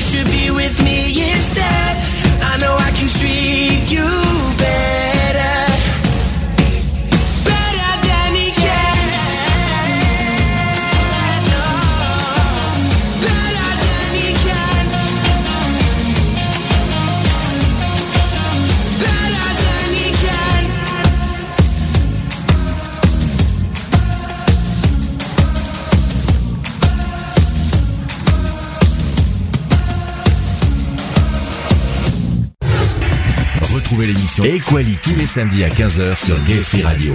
Avec le débat du jour, Sujet de société, actu politique actu LGBT et messages de prévention. et messages de prévention. De retour dans l'émission Equality, 17h42. Je dirais rien ce qui a été dit en off. Hein. bla bla bla bla. Ouais, c'est ça, Lionel? Non, non. T'écouteras au podcast. Est-ce que- T'as dit quoi en chanson? Et le temps passe. Non, je ne regrette rien. Je crois qu'il allait dire et le temps pax, mais euh... Ah, si tu veux, ouais. Mais là, nous allons parler des Tampax et l'Ouest, c'est super. Allez, Ah c'est oui, les baby dry. actu politique, c'est parti. Equality. Les actus. Politique. Politique. Politique. On va pas y échapper au, à l'entre-deux tours des, de la primaire de la droite. Hein. euh. Ouais, c'est ce soir. Hein. Non, c'est demain. C'est demain, C'est demain, c'est demain. Il y a eu le débat avant-hier. Il y a eu le- les, les élections, c'est demain. C'est ça. Alors là, sur- surprise ou pas surprise de- du premier tour Euh, pas surprise du tout. de que Fillon est, euh, soit autant euh, au niveau euh, au niveau des, des, des pourcentages. Merci Lionel et je sens qu'il va il va nous il va nous pondre un vas-y Bon, vas-y ça euh, va, c'est passé. ça, ça y est Le contrôle était là. ah zut alors est-ce que est-ce que ça vous a surpris les résultats? Vous voulez peut-être que peut-être que je les euh, rappelle les résultats? Oui, 44% pour Fillon et 28% pour euh, Juppé. Mhm. Et 20% pour euh, Sarkozy. 22%. non 20 Non, 20. 20. 20 ouais, effectivement j'ai euh, les résultats mais je pense que j'ai eu un petit souci petit euh, c'est non mais est-ce que avant que pour que je trouve est-ce que vous avez été surpris? Non pas du tout Non, enfin. Fi- Fillon quand même, ça reste une, une petite surprise quand même parce que il était loin au départ dans les sondages. Donc comme j'ai dit, hein, moi les sondages ça fait deux. Euh, il était assez loin quand même, euh, donc il portait pas forc- forcément favori non plus. Et puis bon, bah il y a eu un petit truc qui s'est passé. Avec, le- je crois que c'était le deuxième débat, euh, vous savez, ça, de- voilà. jeu- de- dans le troisième débat de- du jeudi de la semaine d'avant qui a tout changé. Ça, euh, voilà. a Il- tout- ben, disons que euh, il a dit des choses et je crois que si, si je me trompe pas, hein, il y a eu un petit, un petit accrochage avec Juppé Mhm. qui a fait que ben, la cote de, popula- de popularité de Fillon a augmenté. euh, Alors, résultat officiel. François Fillon avec 44,1%. 1 883 000 voix. Alain Juppé, 28,6% avec 1 220 000 voix. Nicolas Sarkozy, 20,7% avec 882 000 voix. Kosciusko Morizet en quatrième position avec, alors là ça change 2,6%, vous avez déjà, euh, là déjà en quatrième position on change tout. Bruno Le Maire avec 2,4%, Jean-Frédéric Poisson avec 1,5%, Jean-François Copé avec 0,3%, il a eu 12 750 voix, ça change hein, quand même. Il y a eu quand même 9 835 votes blancs et nuls. Ah. Ça sert à rien. Non, mais euh, voilà, ça, ça servait à rien. C'est pour ça que Payer 2 euros pour du blanc, euh, c'est ça. c'est complètement idiot. C'est hein. débile. ouais. Euh, sachez que le dépouillement a quand même duré jusqu'au lendemain lundi. Mm. Vous savez pourquoi? Non. Tout simplement parce que c'est pas l'État qui, a, Ah qui oui. gère ça, donc forcément ça a duré plus longtemps, euh, donc forcément voilà vous comprenez pourquoi ça a duré deux jours. Euh, donc match à 3 qui est désormais officiellement clos, hein, euh, donc je, Sarkozy enfin éliminé. Mm. Alléluia, ouais. On va dire alléluia parce que quand même il a fait euh, avant Hollande, il a fait du bon boulot quand même. euh. Enfin, enfin, bah, dis donc que t'as- bilan mitigé. Ah bah euh, écoute, je préfère Sarkozy qu'Hollande. Hein. Ah bah punaise, Ah. économiquement, je préfère pas Sarkozy, hein, que je préfère mieux Hollande que Sarkozy au niveau économique quand Ah, même. Hein. Euh, ah bah si, Ah, c'est- je préfère. euh, Au niveau économique, on nous a bien plombé aussi. Hein. Euh, oui et non, je trouve que c'est quand même avec les gels, tout ça, c'est des dépenses, tout ça. On va dire qu'il a légèrement augmenté la courbe du chômage. Quoi. Parce que quand regardez la dette de la France, excusez-moi, c'est Sarkozy a doublé la dette tant qu'il Hollande, il a- l'a maintenu. Hein. Si vous faites, si vous faites Il a rien le- fait pour la freiner non plus. Hein, donc, Non, je suis d'accord, je suis d'accord, mais ce, qu'on- ce que je veux dire par là, c'est que euh, si on compare Sarkozy et Hollande sur la dette, c'est Sarkozy qui a quand même doublé la dette et qui nous a mis dans le noir. Hein. C'est- c'est- c'est Oui vrai mais Hollande, quand j'avais Sarkozy, on n'avait pas autant d'entente qu'il y a maintenant avec Hollande. Hein. Il faut, il faut Ah, savoir, autre chose, ça. il faut savoir que quand même euh, Hollande par rapport à Sarkozy euh, ne s'est pas augmenté de 140% son salaire. Hein. Ça faut pas l'oublier non plus. hein. Euh, De toute façon, ils doivent bien se. De toute façon, ils sont tous bons parleurs, moi je dis dans la dedans. Ah, bah, pour passer, de toute façon, ils parlent tous. Mais après, Ah, ils te promettent tous des mondes des merveilles avant de ils font rien. Côté participation euh, des votants, il y a eu 4,27 millions de votants euh, dimanche dernier, au total. C'est quand même beaucoup quand 4,27 millions euh, juste pour des primaires. euh, c'est- oui, mais là je me suis posé la question. Je dis franchement, euh, le, le qui a voté Je me suis demandé si les extrémistes n'ont pas été un petit peu quelque part, la manif pour tous, etc. Tous ces genres de personnes, est-ce qu'ils n'ont pas un petit peu joué le jeu euh, de si, Fillon ils ont ils ont joué ils ont joué la droite le, le jeu de la droite hein, de toute Hum. façon hein, donc euh, voilà. hein. Et puis Fillon, c'est je pense, droite, hein, c'est normal. Hein. Puis je pense que Fillon a été pas mal euh, aussi euh, grimpé grâce à ça, euh, grâce aux extrémistes et grâce aux, Oui, et puis grâce voilà, aux manifs pour tous. Hein. il a eu certaines paroles que voilà quoi, hein, euh, qui ont été short, euh, short, fortes pardon. Mhm. Donc euh, voilà. Je crois, pour expliquer 44%, je pense qu'honnêtement, il a, il a su monter un projet, il a su se montrer très rassembleur, quand même. Alors donc, euh, vous, vous le sentez comment Fillon maintenant? Merci Ouais. Angélique, elle a l'air très très rassurée. Moi comme je dis c'est courage Fillon. Hein. C'est courage Fillon. Oui, c'est un peu ça, ouais.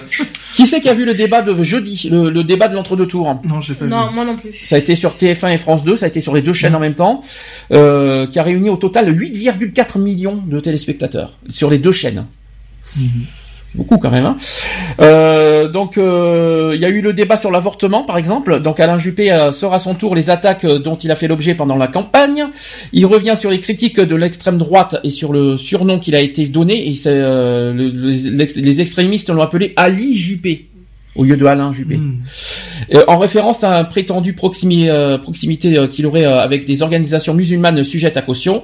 Puis il demande à François Fillon s'il reconnaît le soutien de riposte laïque qui serait selon lui à l'origine de ces rumeurs. Donc euh, Juppé, Juppé a dit ceci, je ne, je ne connais pas cette organisation. Je n'ai rien à voir avec cette attaque. Non, c'est Fillon qui a dit ça. Pardon, je ne connais pas cette organisation. Je n'ai rien à voir avec cette attaque. Ça, c'est ce qu'a dit, c'est ce qu'a répondu Fillon à, à Juppé. Puis quand Alain Juppé euh, lui fait remarquer euh, qu'il ne l'a pas publiquement soutenu euh, dans cette affaire, il répond encore il ne faut pas exagérer non plus. Quand je me suis fait traiter d'homophobe, je ne t'ai pas entendu prendre ma défense. Chacun est grand. Je ne t'ai jamais attaqué personnellement. J'ai été choqué de t'entendre dire que je remettais en cause l'avortement. Euh, Fillon n'est pas homophobe, je tiens à le dire. hein. Il, il veut restreindre les droits euh, homosexuels, mais en revanche, vous savez qu'il y a des rumeurs sur euh, Fillon Oui, il va interdire le mariage gay. non, il, il va pas l'interdire. Il y a, il y a des- il y a une rumeur Non, sur non, Fillon qu'il a des aventures euh, homosexuelles. Euh, je ne sais pas si vous étiez au courant de ça. Il a eu, il aurait eu en cachette des aventures homosexuelles. C'est- oh, je mets en conditionnel parce que c'est ce que j'ai vu dans Stop Homophobie. J'ai vu des trucs comme ça, des trucs bizarres. Moi aussi, ça m'a un peu sur, ça m'a un peu surpris. Mais euh, pourquoi finalement euh, avoir des aventures homosexuelles et restreindre euh, ça, l'homosexualité c'est- idiot. Pas ouais. Alors, concernant Fillon, parce que j'ai j'ai vu son programme, qu'il ne, il ne veut pas toucher au, maria- au mariage, non, lui il veut restreindre le droit à, à la, à la filiation hein, des homosexuels, pour être précis. Hein. PMA Voilà, c'est voilà, ça qu'il veut bloquer, c'est ça qu'il veut interdire et, et légiférer contre, hein, en tout cas. La semaine dernière, Le a mariage, ouais. La le mariage en lui-même, il n'y touche pas, il admet que c'est tout à fait admis euh, par l'opinion publique. Mais dans parce qu'ils disent, programme, euh, euh, voilà. C'est pas ce qu'ils disent dans la Provence. Hein. Alors, la semaine dernière- C'est pas ce qu'il dit sur Donc, J'ai le programme de Fillon. La semaine dernière-. La semaine dernière, on a un petit peu parlé des programmes aussi, euh, parce qu'on a fait, un- on a parlé du débat du premier tour. Et euh, sur tous les pro- euh, tout- sur tous les candidats euh, droite, il y en a eu que deux, je crois, qui étaient contre le mariage gay. C'était Poisson et un autre. Mais Fillon n'est pas parti dedans. Par contre, Fillon, effectivement, il est contre la PMA, la GPA et euh, la filiation. Hmm. Et l'adaptation, ouais, l'adoption plénière, ouais. Exactement. Mais, le- mais euh, il ne touchera pas euh, au mariage pour tous. Ça, c'est sûr. Euh, Juppé, même chose. Hein. Euh, Juppé, je pense que le, le- le- la différence entre Fillon et Juppé là-dessus, c'est que Juppé ne touchera pas à l'adoption. Hmm. Voilà, mais le, tout, le- tout ce qui est PMA, GPA, tout- en tout cas, on a été, on, Ah on oui, a, on oui, l'a remarqué oui. la semaine dernière, ils sont, ils ont tous été contre, on va dire à droite, contre la PMA et la GPA. Sauf au Kosciusko, je crois, si je me trompe pas. Oui, je crois que Kosciusko Ouais, a elle était, euh, elle pour la PMA. pour- euh, Ouais. Ouais, parce qu'ils ont parlé du mariage justement dans la Provence, moi quand j'ai lu, Mhm. ils parlaient que Fillon allait interdire le mariage gay plus l'adoption aux gays. Ben, il faudra voir la campagne euh, présidentielle parce que là c'est que la campagne primaire. Il faudra voir le. les- De toute façon, on, en- on fera euh, en avril, euh, voilà, Parce deux émissions spéciales. Euh, on, on décortiquera la campagne intégrale, on va dire, des candidats à la présidentielle. Donc, euh, si jamais Fillon passe, évidemment, on en parlera en- en plus longuement de sa Bien sûr. campagne présidentielle euh, en avril. Donc euh, là-dessus, on décortiquera. Pour l'instant, euh, pour demain, euh, pour l'instant, je sais pas si vous êtes au courant pour les sondages, c'est pas mieux. Fillon resterait euh, largement en tête. Je sais que ce sont des sondages, et pour une fois, ils n'ont pas eu tort les sondages la semaine dernière pour Fillon. Oui, mais c'est bien. Ben non, moi non. C'est bien. Bah écoute, euh, si Fillon passe, tant ouais. mieux pour lui, quoi. Je veux dire, après, euh, voilà, quoi. Selon le sondage, il, gagne, il, aurait- il gagnerait avec 65% Mhm. pour le deuxième tour. Après, voilà, on échappe, euh, on échappe à la vague, à la vague Sarkozy, quoi. hein. Euh, je pense que c'est ce qu'il faut garder de positif, quand même, un minimum. Si je peux me permettre vite fait sur les euh, sur le, le débat de l'entre-deux tours qu'il y a eu euh, jeudi, ils ont parlé des questions internationales, euh, notamment sur la politique à suivre avec euh, sur la Russie. Euh, qui, qui, qui c'est qui a dit ça Donc euh, Alain Juppé a dit ceci. Je ne suis je suis un peu surpris pour la première fois le chef d'État russe choisit son candidat. C'est ce que parce que Poutine a choisi Fillon. Mhm. Je pense que vous l'avez vu ça. Euh, ensuite, escarmouche. Après, il y a eu l'histoire du temps de travail. Alors ça, ça, ça, ça, c'est un gros débat, ça. Euh, Alain Juppé affirme, euh, il a dit ceci, on ne fera pas une réforme dans la fonction publique des 39 heures payées 37. Il plaide pour les 39 heures, mais de manière plus progressive. Voilà.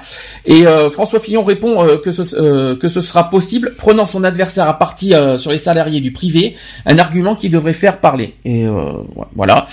Et enfin, vous avez aussi le. Alors ça, ça c'est un autre débat. Le- Quand j'ai lu ça, je croyais que j'allais devenir fou. Il y a eu le débat qui était porté sur l'emploi et les réformes du travail. Alors François Fillon a montré son agacement.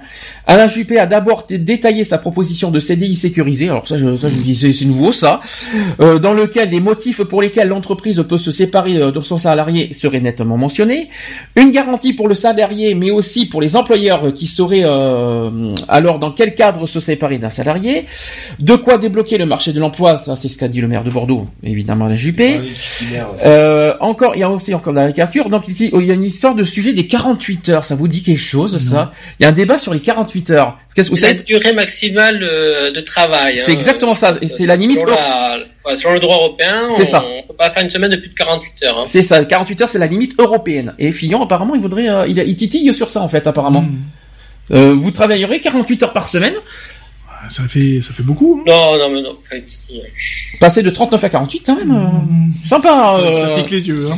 Ouais, ben dans le cas, ils allongent les congés payés. Non, mais à ce moment-là, qu'il y ait plus d'emplois. Aussi.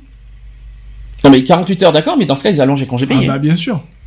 Ah, les Et puis, durées. ils augmentent- Ils augmentent un peu plus les Et salaires. puis ils augmentent le SMIC Ou aussi. les, ou les heures sup, hein, de toute façon. Oui, voilà. Par exemple. De toute façon, si on fait des 35 heures, euh, même, euh, ou des 39, voilà, qu'on fait des 35 heures une standard, mais que, Moi, je veux bien travailler 35 et payer peut les 48. heures Il n'y a pas de souci. hein. T'es- Non, non, c'est l'inverse, monsieur Pi. Non, non, ben non, tu travailles 35, on t'en paye 48. Non, non, beau, tu ça. travailles Ah oui. 48 en Non, mais, temps. mais aussi, réfléchis. Bah, si tu non, travailles non. 35, tu en gagnes 48, si, Non. c'est logique. Non, c'est pas grave, monsieur. Ah, pour Fillon, non, c'est travailler 48, payer 35. Ah oui, Oui, ça c'est bah sûr, oui, ça c'est son truc à lui. hein.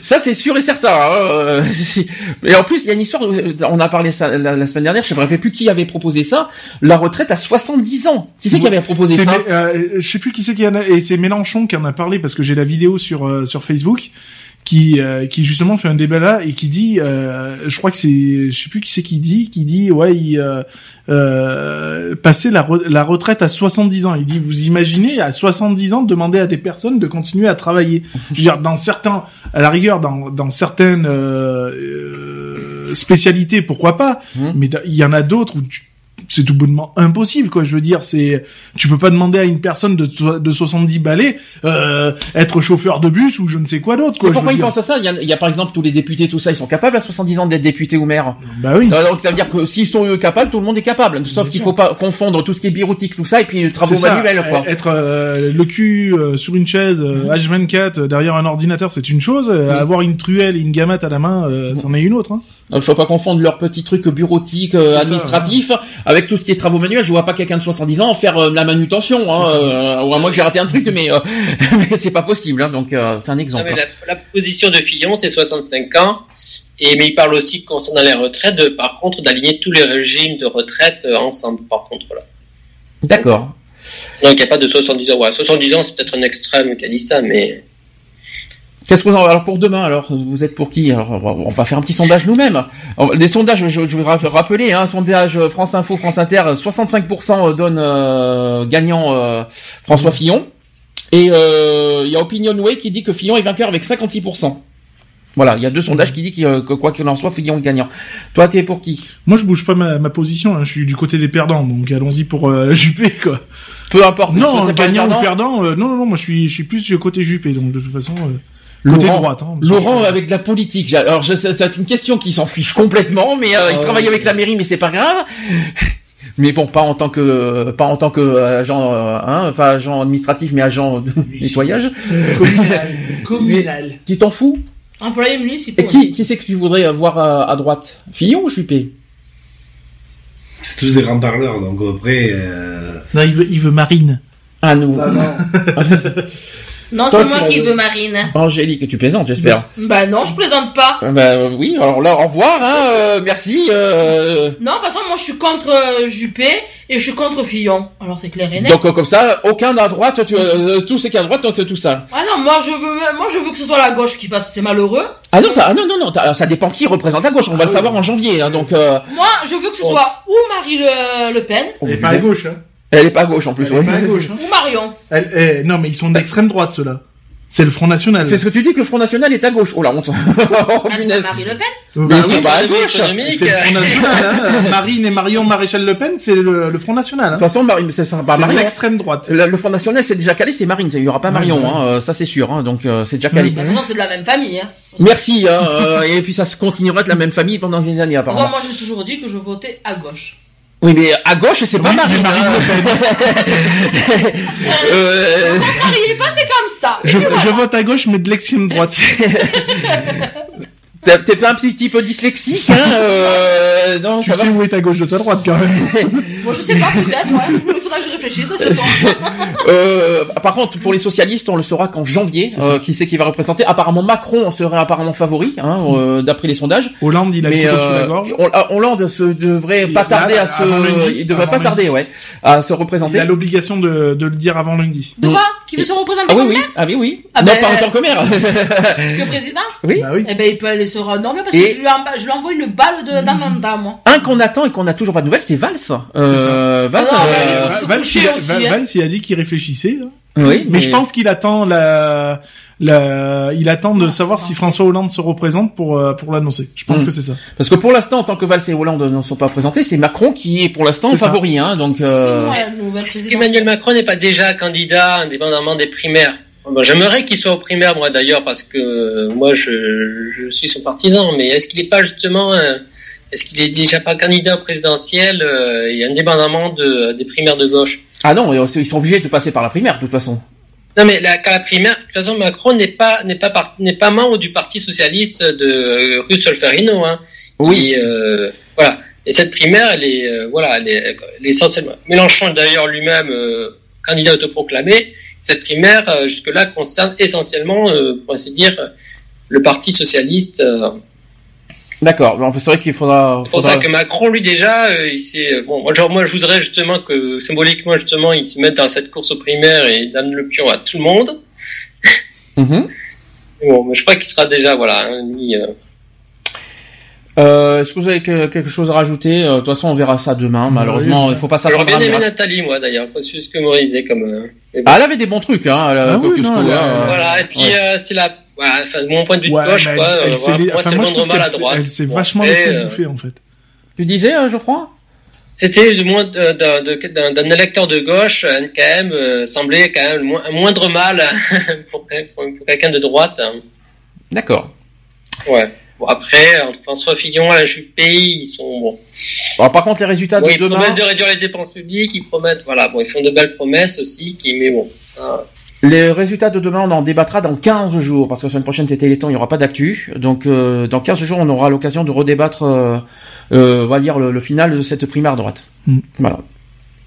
Pas Juppé, pas, pas Fillon, Madame euh, Angélique. hein. Non, ni l'un ni l'autre. De toute façon, hein, il y aura bien un, l'un ou l'autre. euh, S'il y a euh, pas, vu que Sarkozy se présente plus, Elle est c'est le jupe Front fion. National. Elle Que est tu- jupion en que fait. tu, que tu le veuilles ou non, il y en aura un des deux, quoi qu'il en soit, qui sera candidat. Non. Ah bah si, ils seront candidats non. à la présidentielle. ça, je me monte à Paris, je mets les ententes à moi-même. Eh, eh, bah, Elle, est- elle est, ju- elle est pour jupion en fait.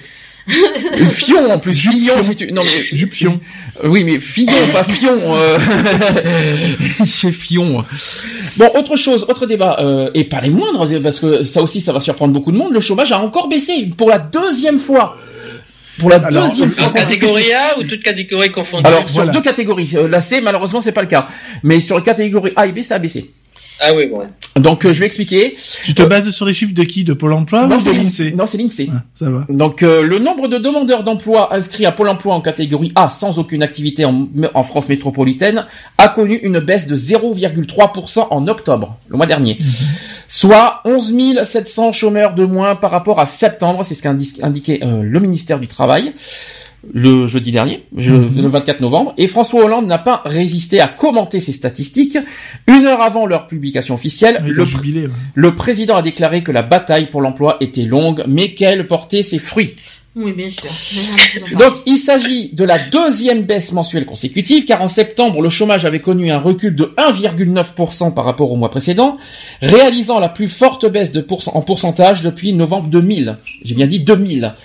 Et au total, le nombre de demandeurs d'emploi, alors catégorie A, B et C, tout confondu, est de 5 000, euh, de 5 460 800.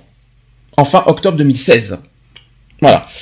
Euh, donc selon le ministère, cette nouvelle baisse porte ainsi à plus de 100 000 la diminution du nombre de demandeurs d'emploi sans activité depuis le début de l'année, pour une moyenne de 10 200 demandeurs d'emploi en moins de en moins, en moins chaque mois. Il s'agit de la plus forte baisse annuelle observée depuis mai 2008. C'est quand même loin. hein. Donc là, on remonte à Sarkozy 2008. Hein. Euh, ça veut dire avec une, une baisse de 101 300 demandeurs d'emploi sans activité sur les 12 derniers mois, soit 2,8% quand même. Euh, sur un an, les données de l'INSEE avec euh, une, baisse de 118 000 chômeurs et de Pôle emploi avec une baisse de 101 300 demandeurs d'emploi inscrits en catégorie A convergent et confirment la, baisse du chômage qui ne cessait d'augmenter depuis plus de 8 ans. C'est ce euh, le ministère du Travail qui s'est félicité de ça. Et pour le ministère, cette tendance favorable est notamment la conséquence de la reprise des créations d'emplois et surtout de l'emploi salarié marchand. Alors, la catégorie B baisse sur un mois, mais augmente sur un an quand même. Oh bah. Bah oui. Il n'y a pas forcément que des bonnes nouvelles dans tout ça. hein. Donc les résultats sont en revanche plus inquiétants pour les autres catégories de chômeurs. Selon la direction de l'animation de la recherche et d'études statistiques, de, euh, statistiques c'est-à-dire le DARES, le nombre de demandeurs d'emploi tenus de rechercher un emploi et ayant exercé une activité réduite dans le mois diminue pour la catégorie B, c'est-à-dire 78 heures ou moins travaillées dans le mois. Vous savez comment ça fonctionne. hein. Ça a baissé, ça a diminué de 1,3%. Et cela représente 6700 personnes sur 3 mois selon le DARES et s'établit à 728 800. Et ainsi, sur 3 mois, ce nombre baisse de 0,9% mais augmente sur un, euh, sur un an de 2,5%. C'est pas forcément une bonne nouvelle. Et enfin, pour la catégorie C, et là, C'est le drame. Ce nombre augmente sur trois mois. Alors la catégorie C a augmenté, euh, a augmenté pour la troisième fois consécutive euh, de 53 200 personnes et s'établit aujourd'hui à 1 253 200 personnes de catégorie C. Tout va bien. Vous savez ce que c'est la catégorie C? Moi, Je me rappelle plus ce que c'est d'ailleurs. Non, moi non plus. Je. C'est- c'est- m'en souviens plus. C'est pas quelqu'un qui, a- qui à peine euh, qui, qui sort de l'emploi. Qui non, c'est B ça. Euh, C, je sais que c'est pas les stagiaires. Non, je sais plus ce que c'est. c'est, Je sais euh, plus. Mais en tout cas, mauvaise nouvelle pour la catégorie C, hein, je vous dis franchement. Quelque chose à rajouter sur le chômage? François Hollande Euh, jubile. Est-ce que ça pourrait être, euh, est-ce que ça pourrait être une conséquence effectivement de la loi El Khomri, euh, que- ouais. Est-ce que ça pourrait être une conséquence d'une de ces timides, euh, voilà, une, une- un de ces rares euh, lueurs de, voilà. Ah, c'est vrai que la, la loi était promulguée quand en juillet, c'est ça? Juillet août. Voilà, euh, c'est c'est relativement récent, oui. D'accord. Ça pourrait effectivement, est-ce que c'est conjoncturel, est-ce que c'est structurel, est-ce que vraiment, euh, Ah bah si, on, est-ce que c'est juste un coup de chance ou est-ce que bon, est-ce que vraiment, euh, ça suffit juste pour faire jubiler François Hollande, c'est tout. voilà, ouais. Alors après qu'il jubile, de toute façon là, euh, là, c'est vrai que ouais. Enfin, c'est pas. Moi, je, je suis content pour tous ceux qui ont pu bosser un peu plus, hein, pour ceux qui ont pu, qui ont, pu travailler. Hein, donc après, euh, bon, Enfin, personnellement, François Hollande, il manquera pas de s'en réjouir. Hein, mais... si on doit parler de Hollande, c'était son petit cheval de bataille, euh, le, le- le chômage, il faut quand même le dire. Et c'est pas quand même à la fin de son mandat qu'il faut jubiler. Hein. C'était pendant toute la durée qu'il avait promis que le chômage C'est ça, baisserait. parce que si tu dois Ouais, faire sur les 5 ans, c'est, c'est, ça vaut zéro, hein. c'est, Mm. c'est tout. Hein. La preuve. Enfin, ça baisse, ça baisse tant mieux et tant mieux pour lui. Mais c'est sur 5 ans qu'on juge. C'est pas sur, C'est euh, pas à la fin de son mandat. Et euh, sur euh, sur les 5 ans de son mandat, euh, le chômage a toujours été euh, le grand fardeau de son de son mandat des 5, des cinq ans. hein, si je peux me permettre. Donc à l'heure d'aujourd'hui, si on doit faire un bilan de, de Hollande sur le chômage, Nul. Ça rendre. Et puis s'il y a eu des améliorations, euh, je dirais ben, merci plutôt Monsieur Valls, hein, euh, mais pas merci Monsieur Hollande. c'est vrai. Ça, il faut le dire. Et les, et, et les ministères aussi. Enfin, tous les Oui, ministres. voilà, je tout ça. peut-être euh, mer- merci à, à tous ceux qui ont ben, justement C'est le gouvernement qui a- faire ce que le président n'a même- pas réussi à faire faire le début. c'est quand même le gouvernement qui a réussi à, à faire tout ce travail et pas le. C'est vrai que c'est pas grâce à François Hollande qui a réussi Ouais, à faire ouais, des- ça. C'est vrai. Hein, c'est faut quand même le dire. Au héros, ça marchait pas, hein, donc euh, ça a un petit peu à bouger avec Valls, hein, avec euh, avec Macron, avec la loi Khomri, euh, avec bon. On fera de toute façon le bilan de François Hollande également avant la présidentielle de toute façon. Dernière dernière actu et pas n'importe et pas les moindres. Je pense que vous avez entendu euh, malheureusement tout ce qui s'est passé cette semaine, notamment le week-end dernier. Est-ce que vous savez ce qui s'est passé? De quoi? Il y a eu un attentat qui a été déjoué. Oui, Vous êtes au courant de cette euh, Mhm. histoire à Strasbourg notamment c'est ça. Ah oui, j'en ai entendu parler. Voilà, euh, il y a eu bon que on connaît les- l'identité d'ailleurs de ces euh, voilà de cette euh, de, de cet attentat euh, déjoué. Donc je rappelle que les suspects interpellés étaient des opérationnels du groupe État islamique téléguidés depuis la zone irako-syrienne. C'est ce qu'a annoncé le procureur de la République de Paris euh, qui s'appelle François Molin et ça a été indiqué hier. Il y a eu une conférence de presse hier, hein, je sais pas si vous l'avez vu. Hein. Donc cinq hommes ont été interpellés le week-end dernier et ils sont soupçonnés d'avoir voulu commettre un attentat en France. Les gardes à vue des suspects entendus depuis dimanche par les enquêteurs de la Direction générale de la sécurité intérieure, la DGSI, ont été prolongés jeudi de manière exceptionnelle au-delà de 96 heures. Cinq hommes en garde à vue, donc il y a eu quatre Français âgés de 35 à 37 ans et inconnus des services antiterroristes qui avaient été arrêtés à Strasbourg. Deux d'entre eux sont soupçonnés d'avoir séjourné euh, en Syrie en 2015. Et le cinquième gardé à vue euh, arrêté à Marseille est un Marocain de 46 ans signalé pour radicalisation par les services de renseignement du Portugal où il résidait. Donc j'ai les, les, euh, les noms des personnes. Je pense que si vous avez entendu hier, je vais quand même les redire. Il y en a un qui s'appelle Yacine B qui est né en 79. Il est animateur et son casier judiciaire est vide. Ensuite vous avez Hicham M qui est né en 79, français. Il est manutentionnaire et son casier judiciaire fait état de six condamnations. Ouais, bah, Ensuite, vous avez Sami B qui est euh, né en 80 et il est franco-tunisien. Il travaillait d'ailleurs dans une épicerie. Il vivait en concubinage et il est père de trois enfants. Et son casier judiciaire fait état de sept condamnations. bien. Zakaria M qui est né en 80, il est franco-tunisien et son casier judiciaire est vierge. Et donc ces Strasbourgeois, parce que sont tous, ils sont tous des Stra- Strasbourgeois, sont des amis de longue date et ils se voyaient régulièrement et communiquaient via des réseaux fermés. Et enfin le dernier, euh, Hicham E qui, a- qui à Marseille, hein, euh, oui, il est né en 70, il est marocain et son casier judiciaire en France est vide et il est SD, SDF en France et il a été interpellé à Marseille. Bon, C'est bien, compliqué, après hein. on te dit que c'est pas... Ensuite, c'est pas fini parce que plusieurs armes ont été saisies au cours des perquisitions. Donc des armes de guerre et de poing avec euh, euh, pas plus- il y a quand même une bonne dizaine au total hein, de qui ont été saisies. Euh, pour deux d'entre eux, c'est-à-dire Yacine B et Zakaria M qui portaient des armes. Alors il y avait une arme de poing, un pistolet automatique Glock, des chargeurs et des cartouches aussi. Quant à Zakaria M, lui, il avait un pistolet automatique, un pistolet mitrailleur et deux chargeurs et des cartouches. GTA 5, bonjour. Hein, euh, on se croirait euh, plus dans GTA 5 en vrai là. Donc la cible précise du projet d'attentat reste encore à déterminer. Il n'est pas certain qu'elle ait été euh, très précise au moment des interpellations.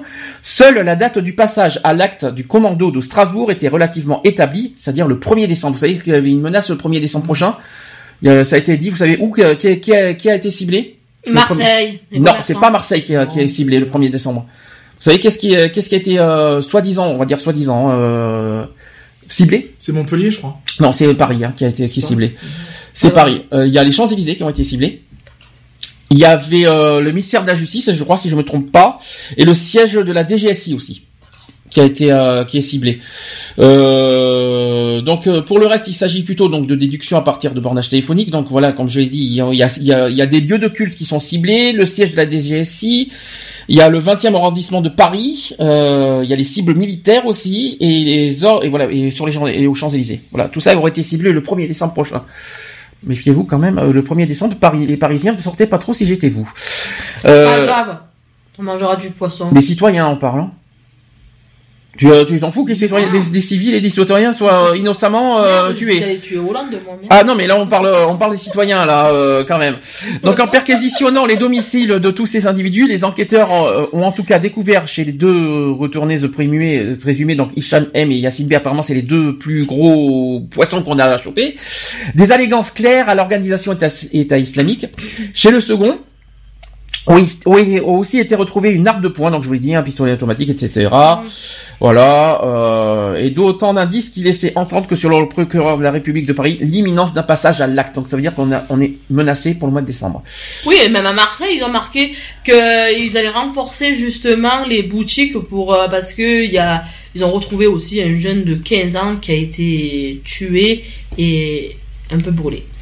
Et pour finir, je pense que vous êtes au courant, le projet de loi prolongeant l'état d'urgence va passer au Conseil des ministres en mi-décembre.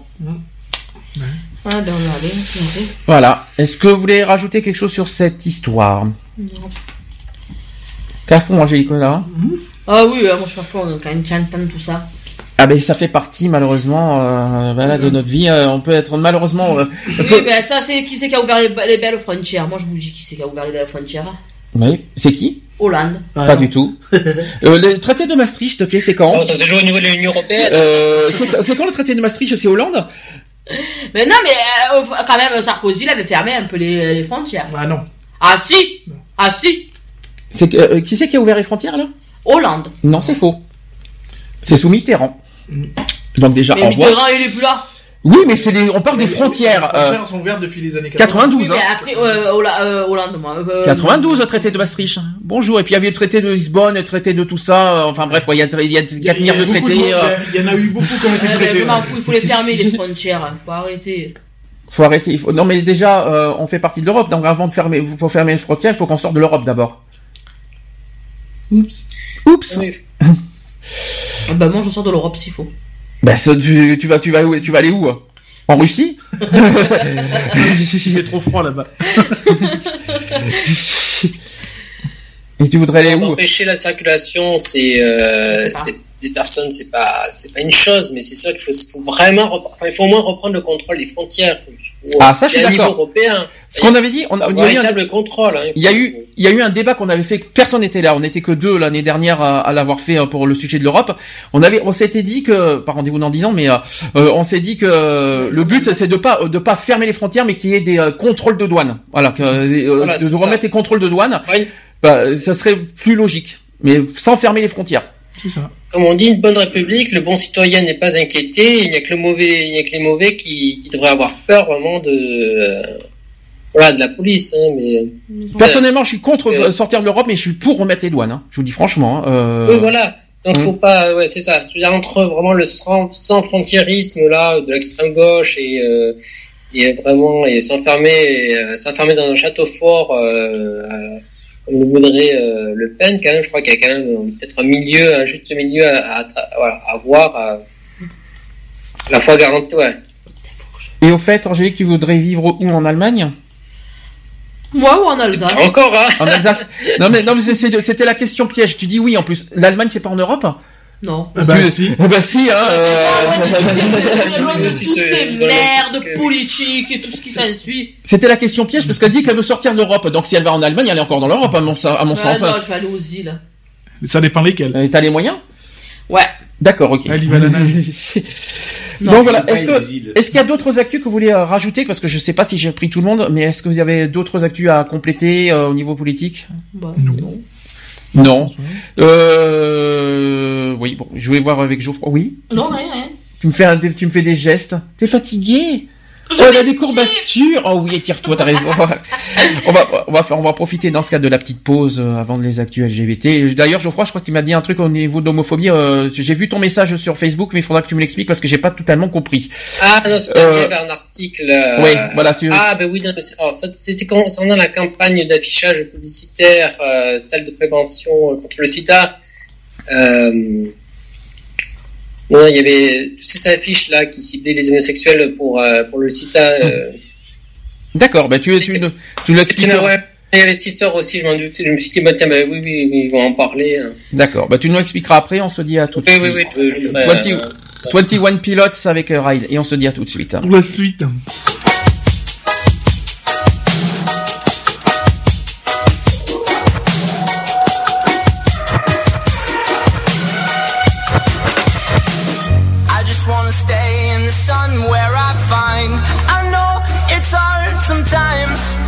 Pieces of peace in the sun's peace of mind. I know it's hard sometimes. Yeah, I think about the end just way too much. But it's fun to fantasize. All my enemies who wouldn't wish who I was. But it's fun to fantasize. Oh, oh, oh, oh, oh, oh, oh I'm falling So I'm taking my time on my ride time on my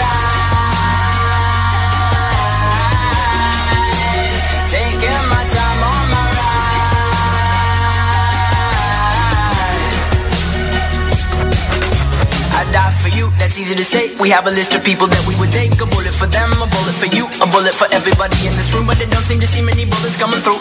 See many bullets coming through. Metaphorically, I'm the man. But literally, I don't know what I do. I'd live for you, and that's hard to do. Even harder to say when you know it's not true. Even harder to write when you know that tonight there were people back home who tried talking to you, but then you ignore them still. All these questions, they're falling like who would you live for? Who would you die for? And would you ever kill? Oh, oh, oh,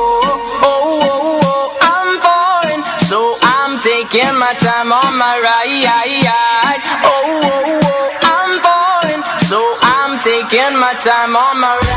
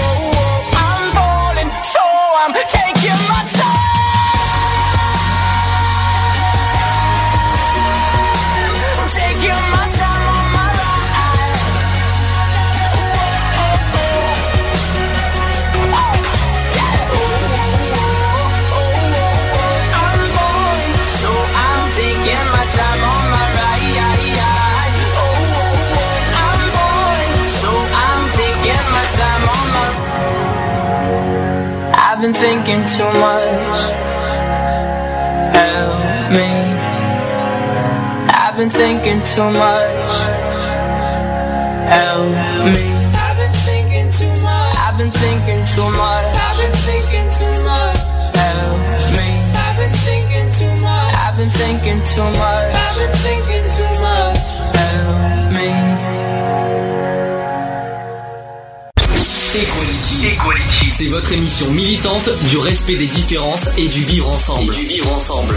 Alors, rejoignez-nous. Rejoignez-nous. De retour dans l'émission Equality, pratiquement 18h20. Alors c'est un peu exceptionnel aujourd'hui, hein. d'habitude on finit à cette heure-ci, mais euh, avec le, le sujet qui a prolongé, on va finir plus de vers 19h. Ça, ça va, ça va pas trop tard. hein. Ouais, il faudra juste qu'on prépare à manger un peu tous chacun, mais bon, c'est pas grave. Ouais, mais ça, c'est- ça c'est entre nous, hein. c'est c'est pas grave. Allez, c'est parti pour les actus LGBT, c'est parti. Equality. Les actus LGBT.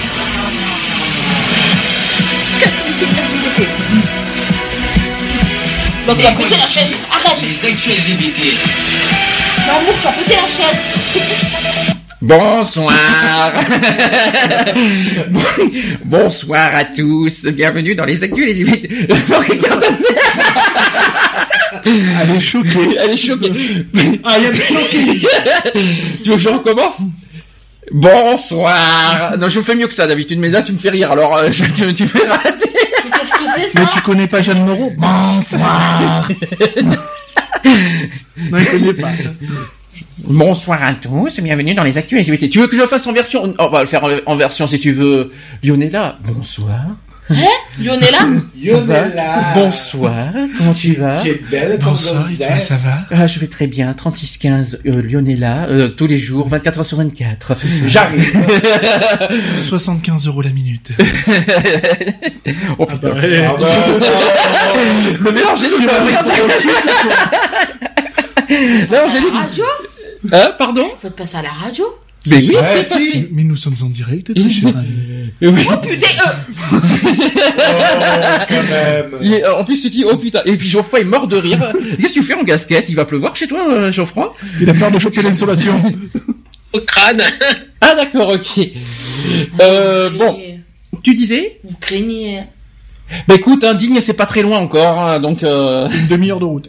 donc il y a pas de problème là-dessus. On peut se soulager un peu. Mais c'est fini, oui. Je suis euh, ouais, enfin, Bon, il y a plusieurs choses parce que sachant que la semaine prochaine je peux pas faire l'actu, c'est pour ça que j'ai rallongé les actus aujourd'hui euh, parce que voilà, les prochaines actus ça sera dans 15 jours.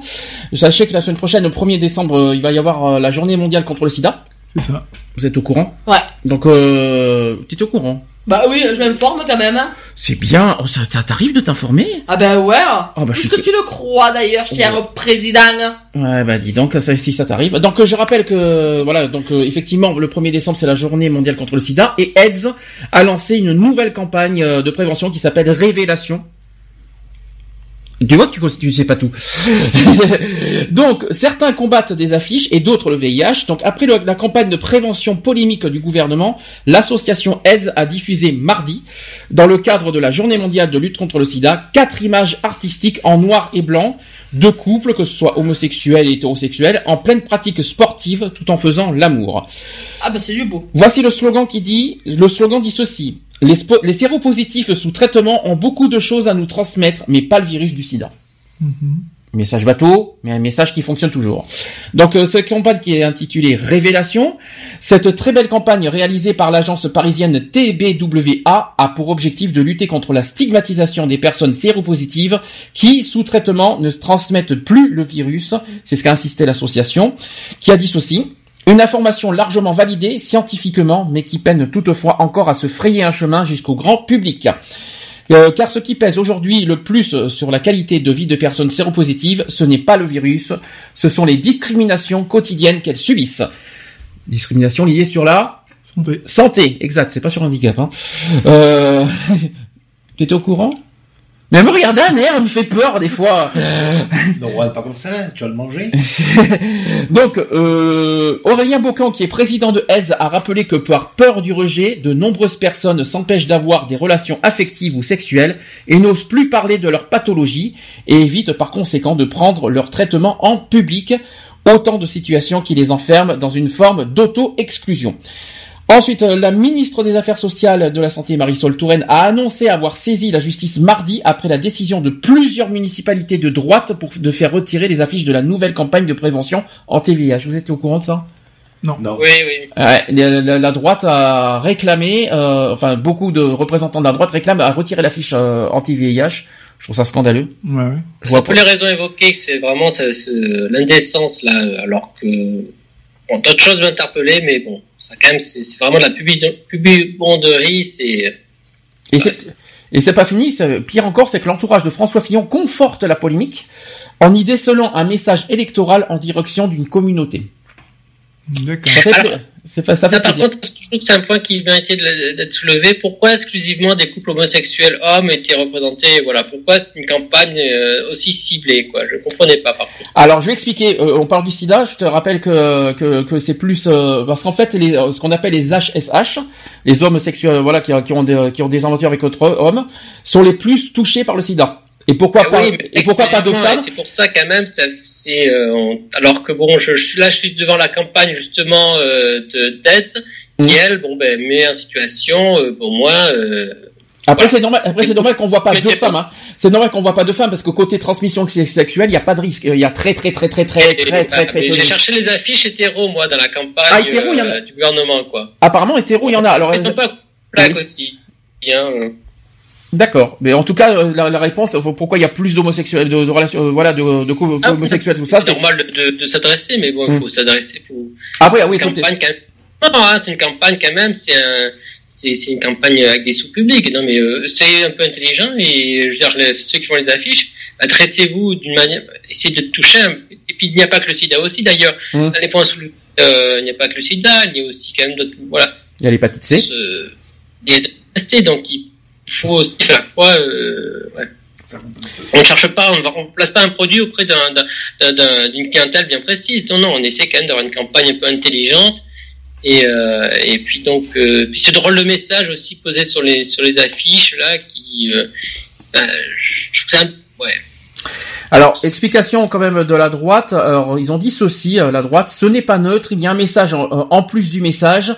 Les socialistes sont prêts à tout. Si l'agence de pub en a proposé d'autres, je voudrais savoir pourquoi on a choisi cette campagne-là. Elle est très suggestive. C'est ce qu'a indiqué euh, euh, le QG du candidat Isabelle Le Galenec, qui est député euh, républicain et membre de la commission des affaires sociales. Donc en- en- avec le, le mouvement Les femmes avec Fillon, on dira rien, ça fait sexiste. Hein. Alors elle suggère une incitation à l'homosexualité, évoquant pour se justifier des appels de parents de familles qui sont choqués.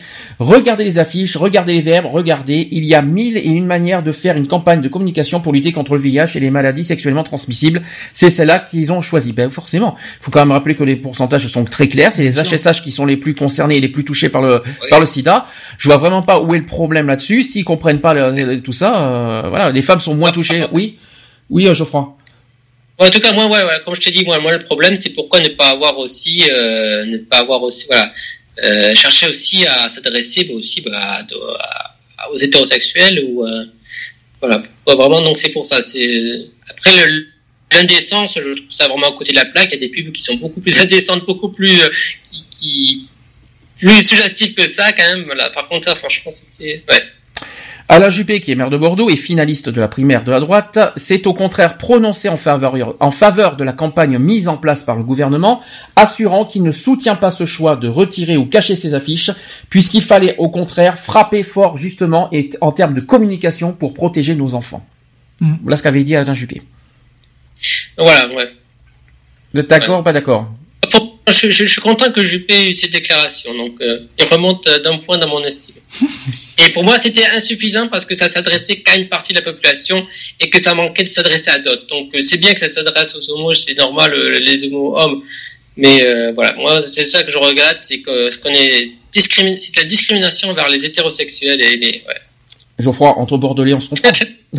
entre Bordelais, on se comprend, on sait qui est Juppé. Donc, euh, Juppé, clair on sait que de toute façon, il est très gay friendly. euh, ça, il C'est a ça. été. euh, Enfin, ça, il n'est pas si gay-friendly que ça. Il n'est pas si gay-friendly que ça parce qu'il est quand même contre la PMA et euh, la GPA. hein, donc, euh, Relativement, non, non, voilà, il est relativement pour, euh, voilà, par rapport à quand même, il est, il était moins, oui, il est moins con, je veux dire. Alors, toujours sur le VIH, il y a un questionnaire sur le dépistage VIH qui est publié. Donc en 2017, les associations réalisant du dépistage rapide vont pouvoir donner gratuitement des autotests dans leurs actions. Je ne sais pas si vous étiez au courant. Vous savez ce que c'est les autotests? Qu'est-ce que c'est que les autotests? Oui, c'est un... Test qu'on fait quand même. C'est-à-dire qu'on peut avoir son propre test pour- sur le VIH au lieu de passer par des associations ou autrement. Voilà, c'est ça que ça veut dire. On peut Et, aller à la pharmacie pour ça. hein. ouais. Oui. Ça marche sur quel principe d'ailleurs là Comment? Ça marche sur, sur quel principe cet autotest? Parce que c'est ça c'est Tu vas dans une pharmacie, tu achètes l'autotest et puis après tu le fais chez toi, à domicile. D'accord. Euh, mais tu- je veux dire, euh, est-ce qu'on sait techniquement euh, ça marche? Est-ce que c'est, enfin, déjà c'est bien parce Alors, que peut-être qu'il y a des qui n'ont jamais osé euh, faire cette démarche et qui vont. euh, D'après les, les premiers, d'après les premiers résultats, effectivement, c'est fiable. Pas, pas à 100%, c'est pas vrai, mais 99% des cas, oui, c'est fiable. Ouais, c'est un peu comme oui, mais en tout cas, ça peut déjà. Ouais. Ça Alors- peut inciter aussi à faire la démarche. hein, c'est... Alors, pour revenir à ce questionnaire, euh, promouvoir cette enquête permettra localement de voir qui l'utilise déjà, qui souhaite l'utiliser en parlant des autotests, hein, euh, qui souhaite l'utiliser, les questions soulevées aussi, les freins et leviers pour permettre un accès au dépistage, y compris dans les zones reculées, et ou sans offre de dépistage adapté. Donc comment ça marche? Il y a un, c'est un questionnaire qui nécessite 15 minutes pour le remplir. Alors qui est visé par ce questionnaire? De manière générale, euh, l'enquête vise les populations exposées au VIH, avec un enjeu tout particulier sur les publics afro-caribéens et bien sûr gays. Donc euh, je vais vous donner le site, il faut aller sur le site test-toi.fr. Teststop.fr. Donc il, il- voilà, donc euh, faut quand teste-toi, Euh, pas déteste-toi, mais test-toi.fr. Alors euh, l'autotest de dépistage VIH est commercialisé en France depuis septembre 2015. On l'achète en pharmacie ou sur les sites des pharmacies sur internet. C'est un test qu'on peut faire soi-même chez soi. Donc le prélèvement de sang, la lecture et l'interprétation des résultats sont réalisés par l'individu lui-même. Si ce type de dépistage vous intéresse, euh, ou si vous l'avez déjà utilisé, votre avis et votre expérience euh, euh, nous intéressent, c'est-à-dire via ce questionnaire. Voilà. Ça c'est dit, ça c'est fait, ça fait de la, de la prévention. au moins, j'ai fait passer le message. Euh, Qu'est-ce que je peux dire aussi comme actu? Il y a une agression homophobe à Lille. Euh, ça s'est passé le 12 novembre dernier. Euh, Il y a des syndicalistes lycéens, étudiants et des militants du mouvement jeune communiste de France qui s'étaient organisé une fête d'anniversaire dans un bar du centre de Lille et ils ont été agressés vers 23h30 par un groupe de personnes se revendiquant, se revendiquant d'extrême droite et affirmant soutenir le bar La Citadelle. Tiens, bizarre. Comptoir interdit aux, aux étrangers non blancs et fief du groupuscule Génération Identi- Identitaire qui s'est installé en septembre dernier à deux pas de la Grande Place. Donc euh, il y a une, euh, une citation qui dit le ton est vite monté suite aux insultes homophobes et racistes, mais après une première salve de violence verbale, le gang s'est encore densifié et les individus sont revenus armés de poings américains. C'est fort quand même. hein. Euh, alors, éc- écoutez, les assaillants qui ont dit ceci, alors c'est, euh, ce ne sont que du conditionnel parce qu'il n'y a pas de, il n'y a pas forcément tout, mais en tout cas les témoins ont dit ça. Euh, les, les assaillants dit ceci. Euh, ce soir, on, on ne va pas violer des PD, mais on va leur péter la gueule. Ils, sont, ils se sont alors attaqués à tous les jeunes présents dans l'établissement, blessant au visage un lycéen quand même. hein.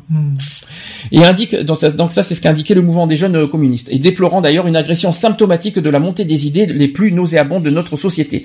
L'organisation regrette également l'absence de réaction des forces de l'ordre, malgré de nombreux appels, et elles ne sont jamais arrivées, et enfin annonce avoir déposé plainte lundi, dernier, euh, lundi euh, pas le 12 novembre, c'était il y a deux semaines. Donc une manifestation a été par ailleurs euh, organisée samedi dernier, le 19 novembre, à l'initiative de le- du MRAP et de la Ligue des droits de l'homme, qui partira, euh, qui est partie de la place de la République de Lille à 14h30. Quelque chose à rajouter? Et que la citadelle, enfin, euh, Génération Identitaire, ils ont déjà une très mauvaise réputation. Euh, que les forces de que la police ne, ne soit pas intervenue là, c'est extrêmement grave là, parce que là, voilà, il faut vraiment qu'il y ait une véritable enquête interne. Donc, de toute façon, oui, il faut, faire la, faut faire le, le, plus de bruit autour de cette affaire, parce que déjà, il y a eu un manquement de la, de, la part de la police, c'est inacceptable. Voilà, donc euh, ça c'est dit, ça c'est fait. Autre chose, alors là ça va passionner Lionel. Est-ce que les prides françaises doivent devenir plus touristiques? C'est un débat qui a été lancé il y a deux semaines, figure-toi. Touristique dans le sens. Euh... Auquel ouvert, on va dire plus dans le sens euh, côté, c'est-à-dire beaucoup moins militant et plus, on va dire, euh, festif, quoi. Ouais, non, Alors pas festif, mais euh, dans le sens touristique, c'est-à-dire euh, qu'on a qu'on fait venir des, des touristes d'autres d'autres mondes et enfin ouais festif aussi, mais moins militant en tout cas. Bah non, faut qu'elle soit militante avant tout. Alors, explication dans cette n'empêche, parce que par exemple à Madrid, à Tel Aviv ou à Montréal, c'est un, exemple, ces trois villes euh, auxquelles la marche des fiertés euh, LGBT sont de véritables événements touristiques, organisés et marketés comme tels, avec le soutien des autorités publiques ou par des sponsors privés. Et il y a des chiffres qui donnent le tournis. Euh, cette année, cette année comme l'an dernier, a attiré plus d'un million de participants. La Fierté Montréal organise pendant toute une semaine plus d'une centaine d'événements et entre la ville de Tel Aviv et le ministère euh, du Tourisme israélien, ce sont près de 3 millions d'euros qui sont consacrés à la promotion de la Pride de Tel Aviv. Donc en France, les marches restent essentiellement militantes. Si on prend l'exemple de Paris, le budget de l'inter-LGBT ne dépasse pas les 100 000 euros. La, régi- la région subventionne la marche à hauteur de 25 000 euros, ce qui est déjà pas mal. Hein. Donc la, euh, la ville de Paris euh, subventionne à hauteur de 10 000 euros et l'octroi per- euh, permet de récupérer quelques milliers d'euros supplémentaires. Donc en fait, si on réfléchit, c'est que si ça devient plus touristique, ça serait une question d'argent. C'est ça. Euh, ça enlèverait pas pas mal le, principe. fait- Hein. Si c'est juste pour faire du pognon, c'est plus la peine, quoi. C'est plus la peine de Bah faire une oui. marche. C'est ça. Si on enlève le caractère politique, elle a l'intérêt, hein, je suis d'accord. hein. Donc là, si c'est dans le but de faire de, de, de l'argent et puis d'engranger de l'argent, euh, euh, ça va quoi. euh, tran- ils sont- ils sont- Et euh, c'est ouais. Comme si nous, C'est c'est comme si nous, c'est pas du spectacle, hein, c'est bah, c'est comme si nous, si on organise la marche comme prévu en avril prochain, parce qu'en avril-mai, on aurait, on, pour- on pourrait, je, on est au conditionnel parce qu'on n'a pas encore décidé. Si on organise notre propre marche, euh, on va dire en avril, c'est pas pour l'argent. On va pas faire ça pour l'argent. Euh, je sais pas si vous êtes d'accord avec ça, on mais va euh, demander 80 euros aux participants, euh, ceux qui oui, bien sûr. Ah oui, non, 40 euros, ça c'est Marseille, ça. Bah, justement, on va faire 80, comme ça au moins on sera équitable. Oui, et puis le forum, avec le forum 120. C'est ça, Euh, voilà. bien sûr, ouais. Donc voilà, je sais pas ce que qu'est-ce que t'en penses. Non, moi je suis, je suis outré quoi, parce que c'est pas le le but de de, de la Gay Pride, c'est pas de c'est pas de ramener du pognon, c'est de de de manifester euh, ce qu'on ce ce qu'on est et euh, et de représenter aussi toute la communauté euh, LGBT telle qu'elle est euh, dans son ensemble et puis voilà quoi. Et H, on précise. Oui. Parce que les, LGBT, sont- QI, euh, tout ce Voilà, que tu veux. parce que les euh, gay pride sont pas ouverts qu'aux LGBT, il faut quand même le préciser. Mais en tout cas, si c'est pour, si c'est faire quelque chose de politique pour faire, pour gagner de l'argent, alors là, c'est totalement contre. Moi, je viendrai. Si jamais Paris Ah bah, fait ça, c'est plus la peine. si jamais Paris se transforme ça, euh, je ne viendrai pas. hein, C'est même pas la peine. Je sais qu'ils ils ont pas besoin de nous pour faire leur pride, sûr. mais euh, Il y a plus lieu de, de fréquenter ce, ce genre et de puis les associations finalement euh, ça. euh, euh, ne servent plus à rien. C'est ça. Si je peux me permettre. Mais c'est pas grave, on ira faire celle de Montpellier à la place. Et Grenoble. Et Grenoble. Cette année, euh, l'année prochaine, on, compte aller à Grenoble au lieu de Aix, donc euh, on va voir, euh, on y réfléchira là-dessus. Euh, pour finir, on va revenir sur la campagne de euh, contre le viol. Je rappelle que hier, c'était la journée. voilà, je voulais finir là-dessus parce que ça, voilà, c'est quand même une journée exceptionnelle là-dessus.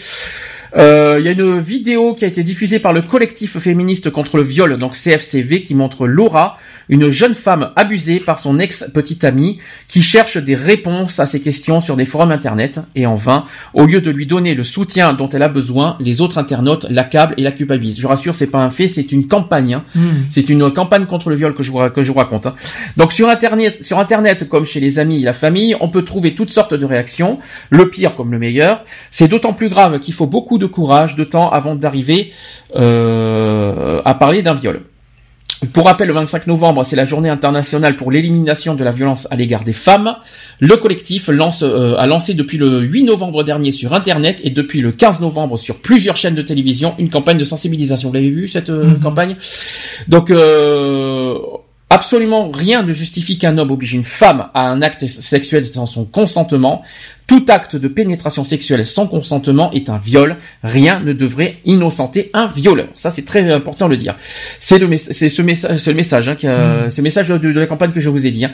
Donc, ce message de la nouvelle campagne de lutte que- contre le viol lancée par le collectif féministe contre le viol. Chaque année, alors là, c'est un chiffre officiel que je vous donne. Chaque année, les viols touchent en France plus de 75 000 femmes. Et rappelons par ailleurs que plus d'une femme sur six est victime d'une tentative de viol ou d'un viol au cours de sa vie. Cette campagne qui vise à nouveau à sensibiliser contre le viol et lever le tabou des violences sexuelles envers les femmes est composée de trois visuels symboliques de trois situations de viol, donc à la maison, au travail et en boîte de nuit. Ça, c'est les trois situations.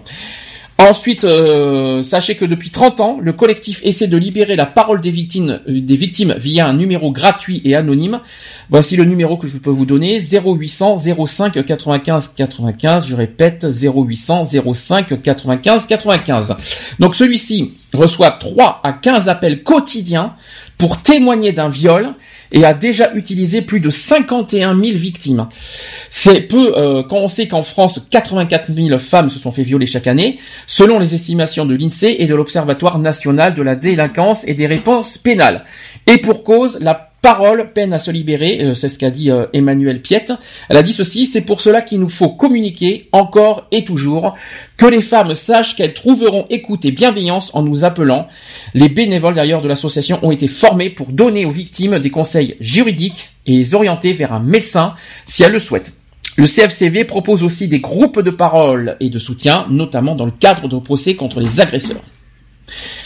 Enfin, pour finir, euh, je vais faire un petit focus sur le viol conjugal. Il faut quand même le dire. Sachez que le collectif se bat entre autres contre la banalisation du viol conjugal. Ce type de viol est très fréquent car environ 15% des appels qu'ils ont reçus euh, concernent le viol conjugal. Il n'est sanctionné, que depuis 1992 par la loi. Et dans notre société patriarcale, l'idée d'un devoir conjugal reste malheureusement forte. Et bien d'autres combats restent encore à mener, selon l'association. Aujourd'hui, la, victime majeure d'un viol dispose de 10 ans pour porter plainte. C'est ce qu'on a, c'est ce qu'on a dit tout à l'heure. Il faudrait qu'il... Oui, parce que oui, il a jusqu'à 28 ans. Donc, donc il a 10 ans, une fois la majorité. Et il faudrait qu'il n'y ait plus aucune prescription. Et euh, donc en fait, le combat, c'est de- d'enlever toute, euh, toute prescription au viol. Vous êtes d'accord avec ça? Oui. Et de rappeler que, selon une récente étude menée par l'école de criminologie de Montréal et l'université Rennes 2, un tiers des hommes pourraient violer une femme s'ils étaient certains qu'ils ne seraient pas poursuivis. Sympa. Ces stats, oui, fait un peu. euh, Enfin bon, ça fait drôle quand même. Je rappelle Euh, que- Après, la prescription, euh, je veux dire, bon, moi je suis d'accord pour lever la prescription, mais aussi il faut, euh, faut dire aux victimes que bon, de toute façon, euh, il, faut, il faut prouver le crime, hein, ça, c'est le système, notre système judiciaire est fait comme ça. Et donc c'est vrai que toujours plus, plus c'est tôt et, et mieux on a des, voilà, mieux on peut avoir des preuves. et mieux, voilà, plus il est facile quand même de prouver quand même le, le viol, hein, surtout, ouais, surtout de l'épreuve médicale. Hein.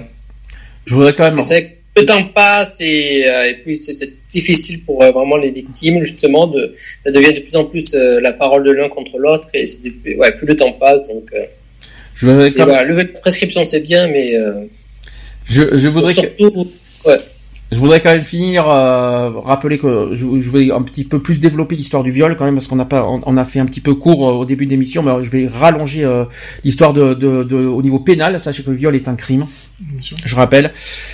Euh, L'article 222.23 du Code pénal dit ceci. Tout acte de pénétration sexuelle, de quelque nature qu'il soit commis sur la personne d'autrui par violence, contrainte, menace ou surprise, est un viol. Chaque terme a son importance. Sachez que pour la pénétration sexuelle, c'est ce qui distingue le viol des autres agressions sexuelles.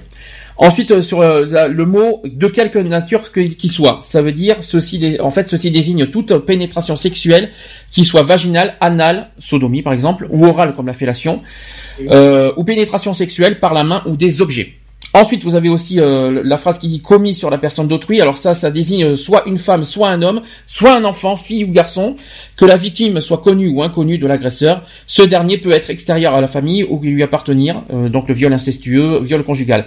Et enfin, par violence, contrainte, menace ou surprise, ceci désigne les moyens employés par l'agresseur pour imposer sa volonté au mépris du refus ou de l'âge de la victime. Donc ça, c'est les, là, je vous ai détaillé la loi. Euh, vous avez d'autres euh, agressions sexuelles ou qui sont des délits. Donc vous avez le harcèlement sexuel. On l'a pas dit ça, je crois, tout à l'heure, le harcèlement sexuel. hein. Euh, le fait de harceler autrui euh, dans le but d'obtenir des faveurs de nature sexuelle est puni par la loi. Ça, c'est le harcèlement sexuel. Ensuite, vous avez l'exhibition sexuelle. On a un petit peu parlé tout à l'heure. Euh, l'exhibition sexuelle imposée à la vue d'autrui dans un lieu accessible au regard du public est également un délit d'agression sexuelle. Vous avez aussi le délit du de bizutage. On n'en a pas parlé non plus. Euh, il se définit par le fait d'amener autrui contre son gré ou non à subir ou à commettre des actes humiliants ou dégradants, notamment à connotation sexuelle. Et ça, c'est aussi punissable par la loi. C'est un délit euh, euh, qui est punissable par euh, par la loi. Je tiens à le dire. J'ai pas le j'ai pas le truc, mais voilà. Les atteintes sexuelles sans violence sur mineurs sont également des délits. Et vous avez aussi le délit d'atteinte sexuelle qui est, constitué, même s'il est commis sans violence, contrainte, menace ni surprise, dès lors que la victime est un mineur de moins de 15 ans. C'est-à-dire, quel que soit euh, tout acte euh, avec un mineur de moins de 15 ans, et quoi qu'il en soit, punissable dans tous les sens du terme. Et si la victime est âgée de 15 à 18 ans, le délit d'atteinte sexuelle n'est constitué que lorsqu'il est commis par un ascendant, une personne ayant autorité ou abusant de l'autorité que lui confère ses fonctions. Vous savez comment ça fonctionne le détournement de mineur aussi? C'est que si jamais il n'est pas consentant. Donc voilà. Voilà, c'était c'était euh, la- ma petite conclusion. Je voulais je voulais euh, voilà, c'est quand même le gros sujet du jour euh, euh, sur les abus et les menaces, euh, pas les menaces, et les violences, que ce soit envers les mineurs et envers les femmes. Je voulais euh, insister là-dessus. Voilà, c'est fini. 18h44. Est-ce que vous voulez euh, finir euh, faire un truc? Non, ça va. Vous avez été content de la journée? C'est parfait. Ça vous a plu? Oui. La semaine prochaine, alors on a on a beaucoup à on a beaucoup réfléchi de comment on va faire pour le Téléthon. Je pense qu'on va faire donc samedi à 13h. Ça vous est-ce que ça convient à tout le monde? C'est pas trop ça- je sais que c'est à l'heure des repas mais euh, est-ce que ça est-ce que c'est possible pour tout le monde? Euh, moi, faudrait que je voie parce que normalement j'ai mes neveux maintenant. Ouais. Vu que je les garde. Mhm. Donc, vous préférez quoi vendredi soir ou samedi ou samedi midi euh, pour Euh, le Vincent, le, va- le, le 2 là, tu me, tu me dis? Alors, c'est soit vendredi soir euh, vers à 21h, soit samedi à 13h. Vous choisissez quoi pour le Téléthon? Ça serait mieux le peut-être, je pense, le vendredi soir parce que le samedi, moi, si j'ai Alexis avec les deux petits d'Eric. Alors, ça dépend de Lionel. Toi, tu Ouais. au pire, tu seras sur Skype, c'est ça? Oui, au pire, oui, je serai sur Au pire du pire, donc euh, ok. Donc, je pense après maintenant, si vous voulez le faire, mais bon, après, ça, va être- ça risque d'être un peu shorty. Parce que Lionel, il a. Oui, il a Mathis, son oui. fils. Mhm. Euh, moi, j'ai. Ton beau-fils J'ai mon beau-fils, Mhm. plus les deux petits. D'accord, mais quoi qu'il en soit, voilà, ça, ça va Et pas je durer. vois mal ma mère s'occuper des deux, des trois petits avec Laurent, parce que. Quoi qu'il en soit, le Téléthon, c'est le week-end prochain, euh, le 2 et 3 décembre. Ouais. On en parlera longuement, et euh, enfin longuement, ça va pas durer 4 heures comme aujourd'hui, parce que là, ça sera que le Téléthon la semaine prochaine, il y aura pas d'actu. Euh, comme toujours, hein, chaque année, euh, voilà, depuis 5 ans, je fais toujours le Téléthon. euh, je parle des, de la campagne, on, on parlera des maladies rares, on parlera de pas mal de choses. Euh, notamment la semaine prochaine. Dans 15 jours, j'ai pas le sujet, j'en sais rien. Et en plus, je sais même pas si on va faire une émission le 10 décembre à cause de pas mal d'absences. Donc, euh, on, en- on, en- on essaiera d'en parler. Euh, en poste. Hein. non, non, mais te- tu, tu ne t'excuses pas pour ça. Hein. Tu, tu n'y es pour rien. T'es en poste, t'es en poste. hein. Je, vais, je décalerai juste peut-être avec deux émissions pour finir la- l'année, hein, euh, le 17, euh, le 16 et 17. Oui, 17 et 18 plutôt. 17 et- non, 18 décembre, il y a aussi, il y a aussi un poste. Décidément, j'ai pas de chance. on verra, on verra, on y, on y réfléchira dans tout ça. Euh, quoi qu'il en soit, euh, je donnerai euh, les infos pour l'émission spéciale Téléthon en principe jeudi. Euh, je donnerai euh, le- les infos jeudi pour ça. Je donnerai le- le- on- la, on va dire l'heure officielle, la date officielle. Que pour les podcasts, www.equality-podcast avec un s.fr, equalities.fr. Il y a encore autre chose? Attends, je euh, tu m'attends au tournant encore. hein. C'est ça. Je, je- tu- Tu peux parler aussi du euh, du site Litchi qu'on a qu'on a ouvert pour euh, Pour l'autre- ah oui, pour les événements. pour Alors- les événements des dons, enfin pour faire des dons et pour les événements. Alors, explication, c'est que c'est vrai qu'on a euh, ouvert un compte Litchi pour, pour si vous souhaitez faire un don à notre association. Euh, Alors, pas uniquement pour l'auto, c'est pour toutes nos actions qu'on voudrait faire en 2017. Est-ce que vous voulez énumérer vite fait euh, ce qu'on veut faire l'année prochaine? Ben, on a la- donc euh, le but d'organiser une marche. Dans l'ordre, dans l'ordre, dans l'ordre, il y a le loto, Il y a le loto, il y a les brocantes, les brocantes, la marche, la marche, le barbecue, le Euh, forum des assos si on le l'a oublié, forum, oui, et le Noël solidaire. Noël solidaire. Peut-être le Téléthon si, si, si on a les moyens. Mais, Soirée euh, dansante. soirée dansante, bien sûr. Soirée repas dansant, vidé- bien sûr. Mettre de la vidéo euh, à la radio. C'est ça. Ça aussi, ça, ça serait pas mal. Donc voilà, euh, effectivement, euh, si si vous souhaitez, euh, et puis on c'est pas un ordre et c'est pas une obligation, mais ça serait sympathique pour, ça serait bien, voilà, Avec Généreux de votre part. Oui, oui, un généreux, on va dire. Donc vous allez sur, euh, il y a de toute façon sur Facebook, euh, vous avez les liens, euh, vous, vous avez le lien euh, directement sur euh, tout ça. Ça c'est Litchi L E E T C H I, je crois. ça. Voilà, vous allez euh, sur euh, ce, euh, les dons, euh, ça peut aller de 2 à 5 à 10 à Oui, oui, 100 oui. euros, 1000 euros, si vous voulez, euh, faites-vous plaisir hein, pour les millionnaires. Et puis vos cartes bleues aussi. Hein. Voilà, donc quoi qu'il en soit, euh, c'est pas une obligation, mais ça nous aiderait quoi qu'il en soit à contribuer nos, nos actions pour l'année prochaine. Voilà. Voilà. Euh, après, est-ce que je voulais dire autre chose? Euh, Je reviens sur les podcasts. J'ai dit dans le site de l'asso www.asso-equality.org, le mail asso.equality@gmail.com, les téléphones. Bonjour Lionel. Oui, au revoir, euh, Sandy. Lionel, les Non, je les connais téléphones. pas. Je les connais C'est toi qui allais en charger des deux téléphones. Oui, mais je les connais pas par cœur, donc. Euh... 04. Oui, 86. Oui. Non, Non. quar- 45, 95, 15. Bah, non, euh, non, c'est 75. Non. Il y a un 75 quelque part. C'est c'est obligé. Mm. Je me rappelle plus. C'est 75 à la fin. Ah bah voilà. Oui, c'est ce que je t'ai dit. Il y a un 75 à la fin. 15. 15. 45, 75. Donc 04 86 15 45 75. Et attention, Oui, le le- portable, il y a droit tout le temps. À chaque fois, et ça fait des, ça fait des mois que ça dure. Hein. À chaque bah, fois, il oublie le portable. Ouais, non, mais, euh, non, parce que j'arrive pas à me le mettre en tête. Donc... 06, jusqu'à jusqu'à ça va. Oui, 06, ça, c'est pas compliqué. Après, Je sais pas, ouais. après, je sais pas. 27, Un, un. 39, 28, 71. Donc D'accord. 06, 27, 39, 28, 71. Et il va falloir vraiment que tu apprennes les numéros parce que je vais pas chancer de te les rabâcher. si, hein. c'est bien. Voilà. Et puis euh, pour les podcasts, vous pouvez aller. Alors là, là, vous avez 4 milliards de possibilités euh, de, de nous écouter. On peut nous écouter sur Facebook. Oui, oui, nous sommes. On, on peut nous écouter et en direct et en podcast sur Facebook. Oui, les amis, sur les pages. T'avais pas fait attention à ça. Parce que toi, tu consultes tes pages Facebook, t'avais même pas fait gaffe pour que les podcasts sont aussi publiés sur Facebook, sur les pages Facebook de l'assaut. C'est à toi, Angélique, qu'on parle. Toi, toi, euh, m'écouter, toi, avoir les yeux, toi, toi, me voir. Non, j'ai pas fait Et attention. ben maintenant tu le sais. Après vous avez la possibilité. Alors je vais donner. je vais- Digipod, iTunes. je vais, alors Digipod, iTunes, TuneIn, Deezer, Radio Line, Orange Radio aussi. Euh, Est-ce que j'ai oublié quelqu'un? Stitcher. Voilà, tous ces sites Il y a aussi et le applications. forum. Il y a aussi le forum. Le forum. Le forum de l'assaut. Il y a pas de forum de l'assaut. T'as pas. Bah si, le Sky... Euh... Ah Skybug, non, il y a pas de forum. Le podcast n'est pas dessus. Ah d'accord. Mais euh, quoi qu'il en soit, euh, vous pouvez aller, euh, que ce soit sur les sites ou sur les applications smartphone et tablettes mobiles, hein, n'hésitez pas à, à nous écouter. Sous Android ou sous iOS. Ouais, les deux, les deux. D'ailleurs, euh, je recommande plus TuneIn et euh, Digipod pour nous écouter en, en application, parce que les autres c'est un peu bizarre. Radio Line aussi. Radio Line, c'est pas, on nous écoute, c'est pas mal aussi pour nous écouter en podcast et en direct. Ça veut dire que tu sais quoi, Angélique, tout ce que t'as dit aujourd'hui, le monde entier t'a écouté. C'est pas grave. Est-ce que tu es contente de ça? Je m'en fous, moi. Est-ce que tu voudras revenir pour pour reparler d'autre chose Bah oui, mais euh, moi je m'en fous, je dis ce que je pense et les gens ils approuvent et puis euh, et c'est la vie, et puis il faudra s'y faire et c'est comme ça. Geoffroy, t'es content de ta première expérience? Euh, oui. Surtout mon ouais, c'est bien. Ça va, ça, ça va, ça t'a ça t'a plu euh, Skype?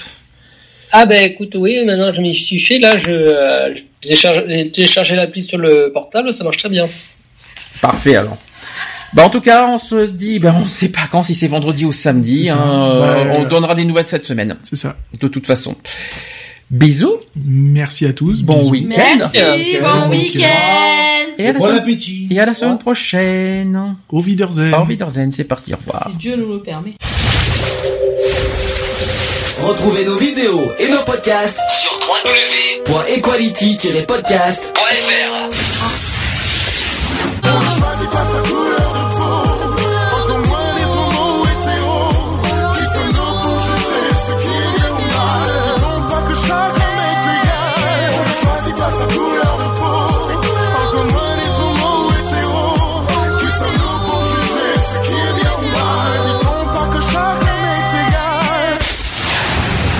Voilà, c'est fini. À très bientôt.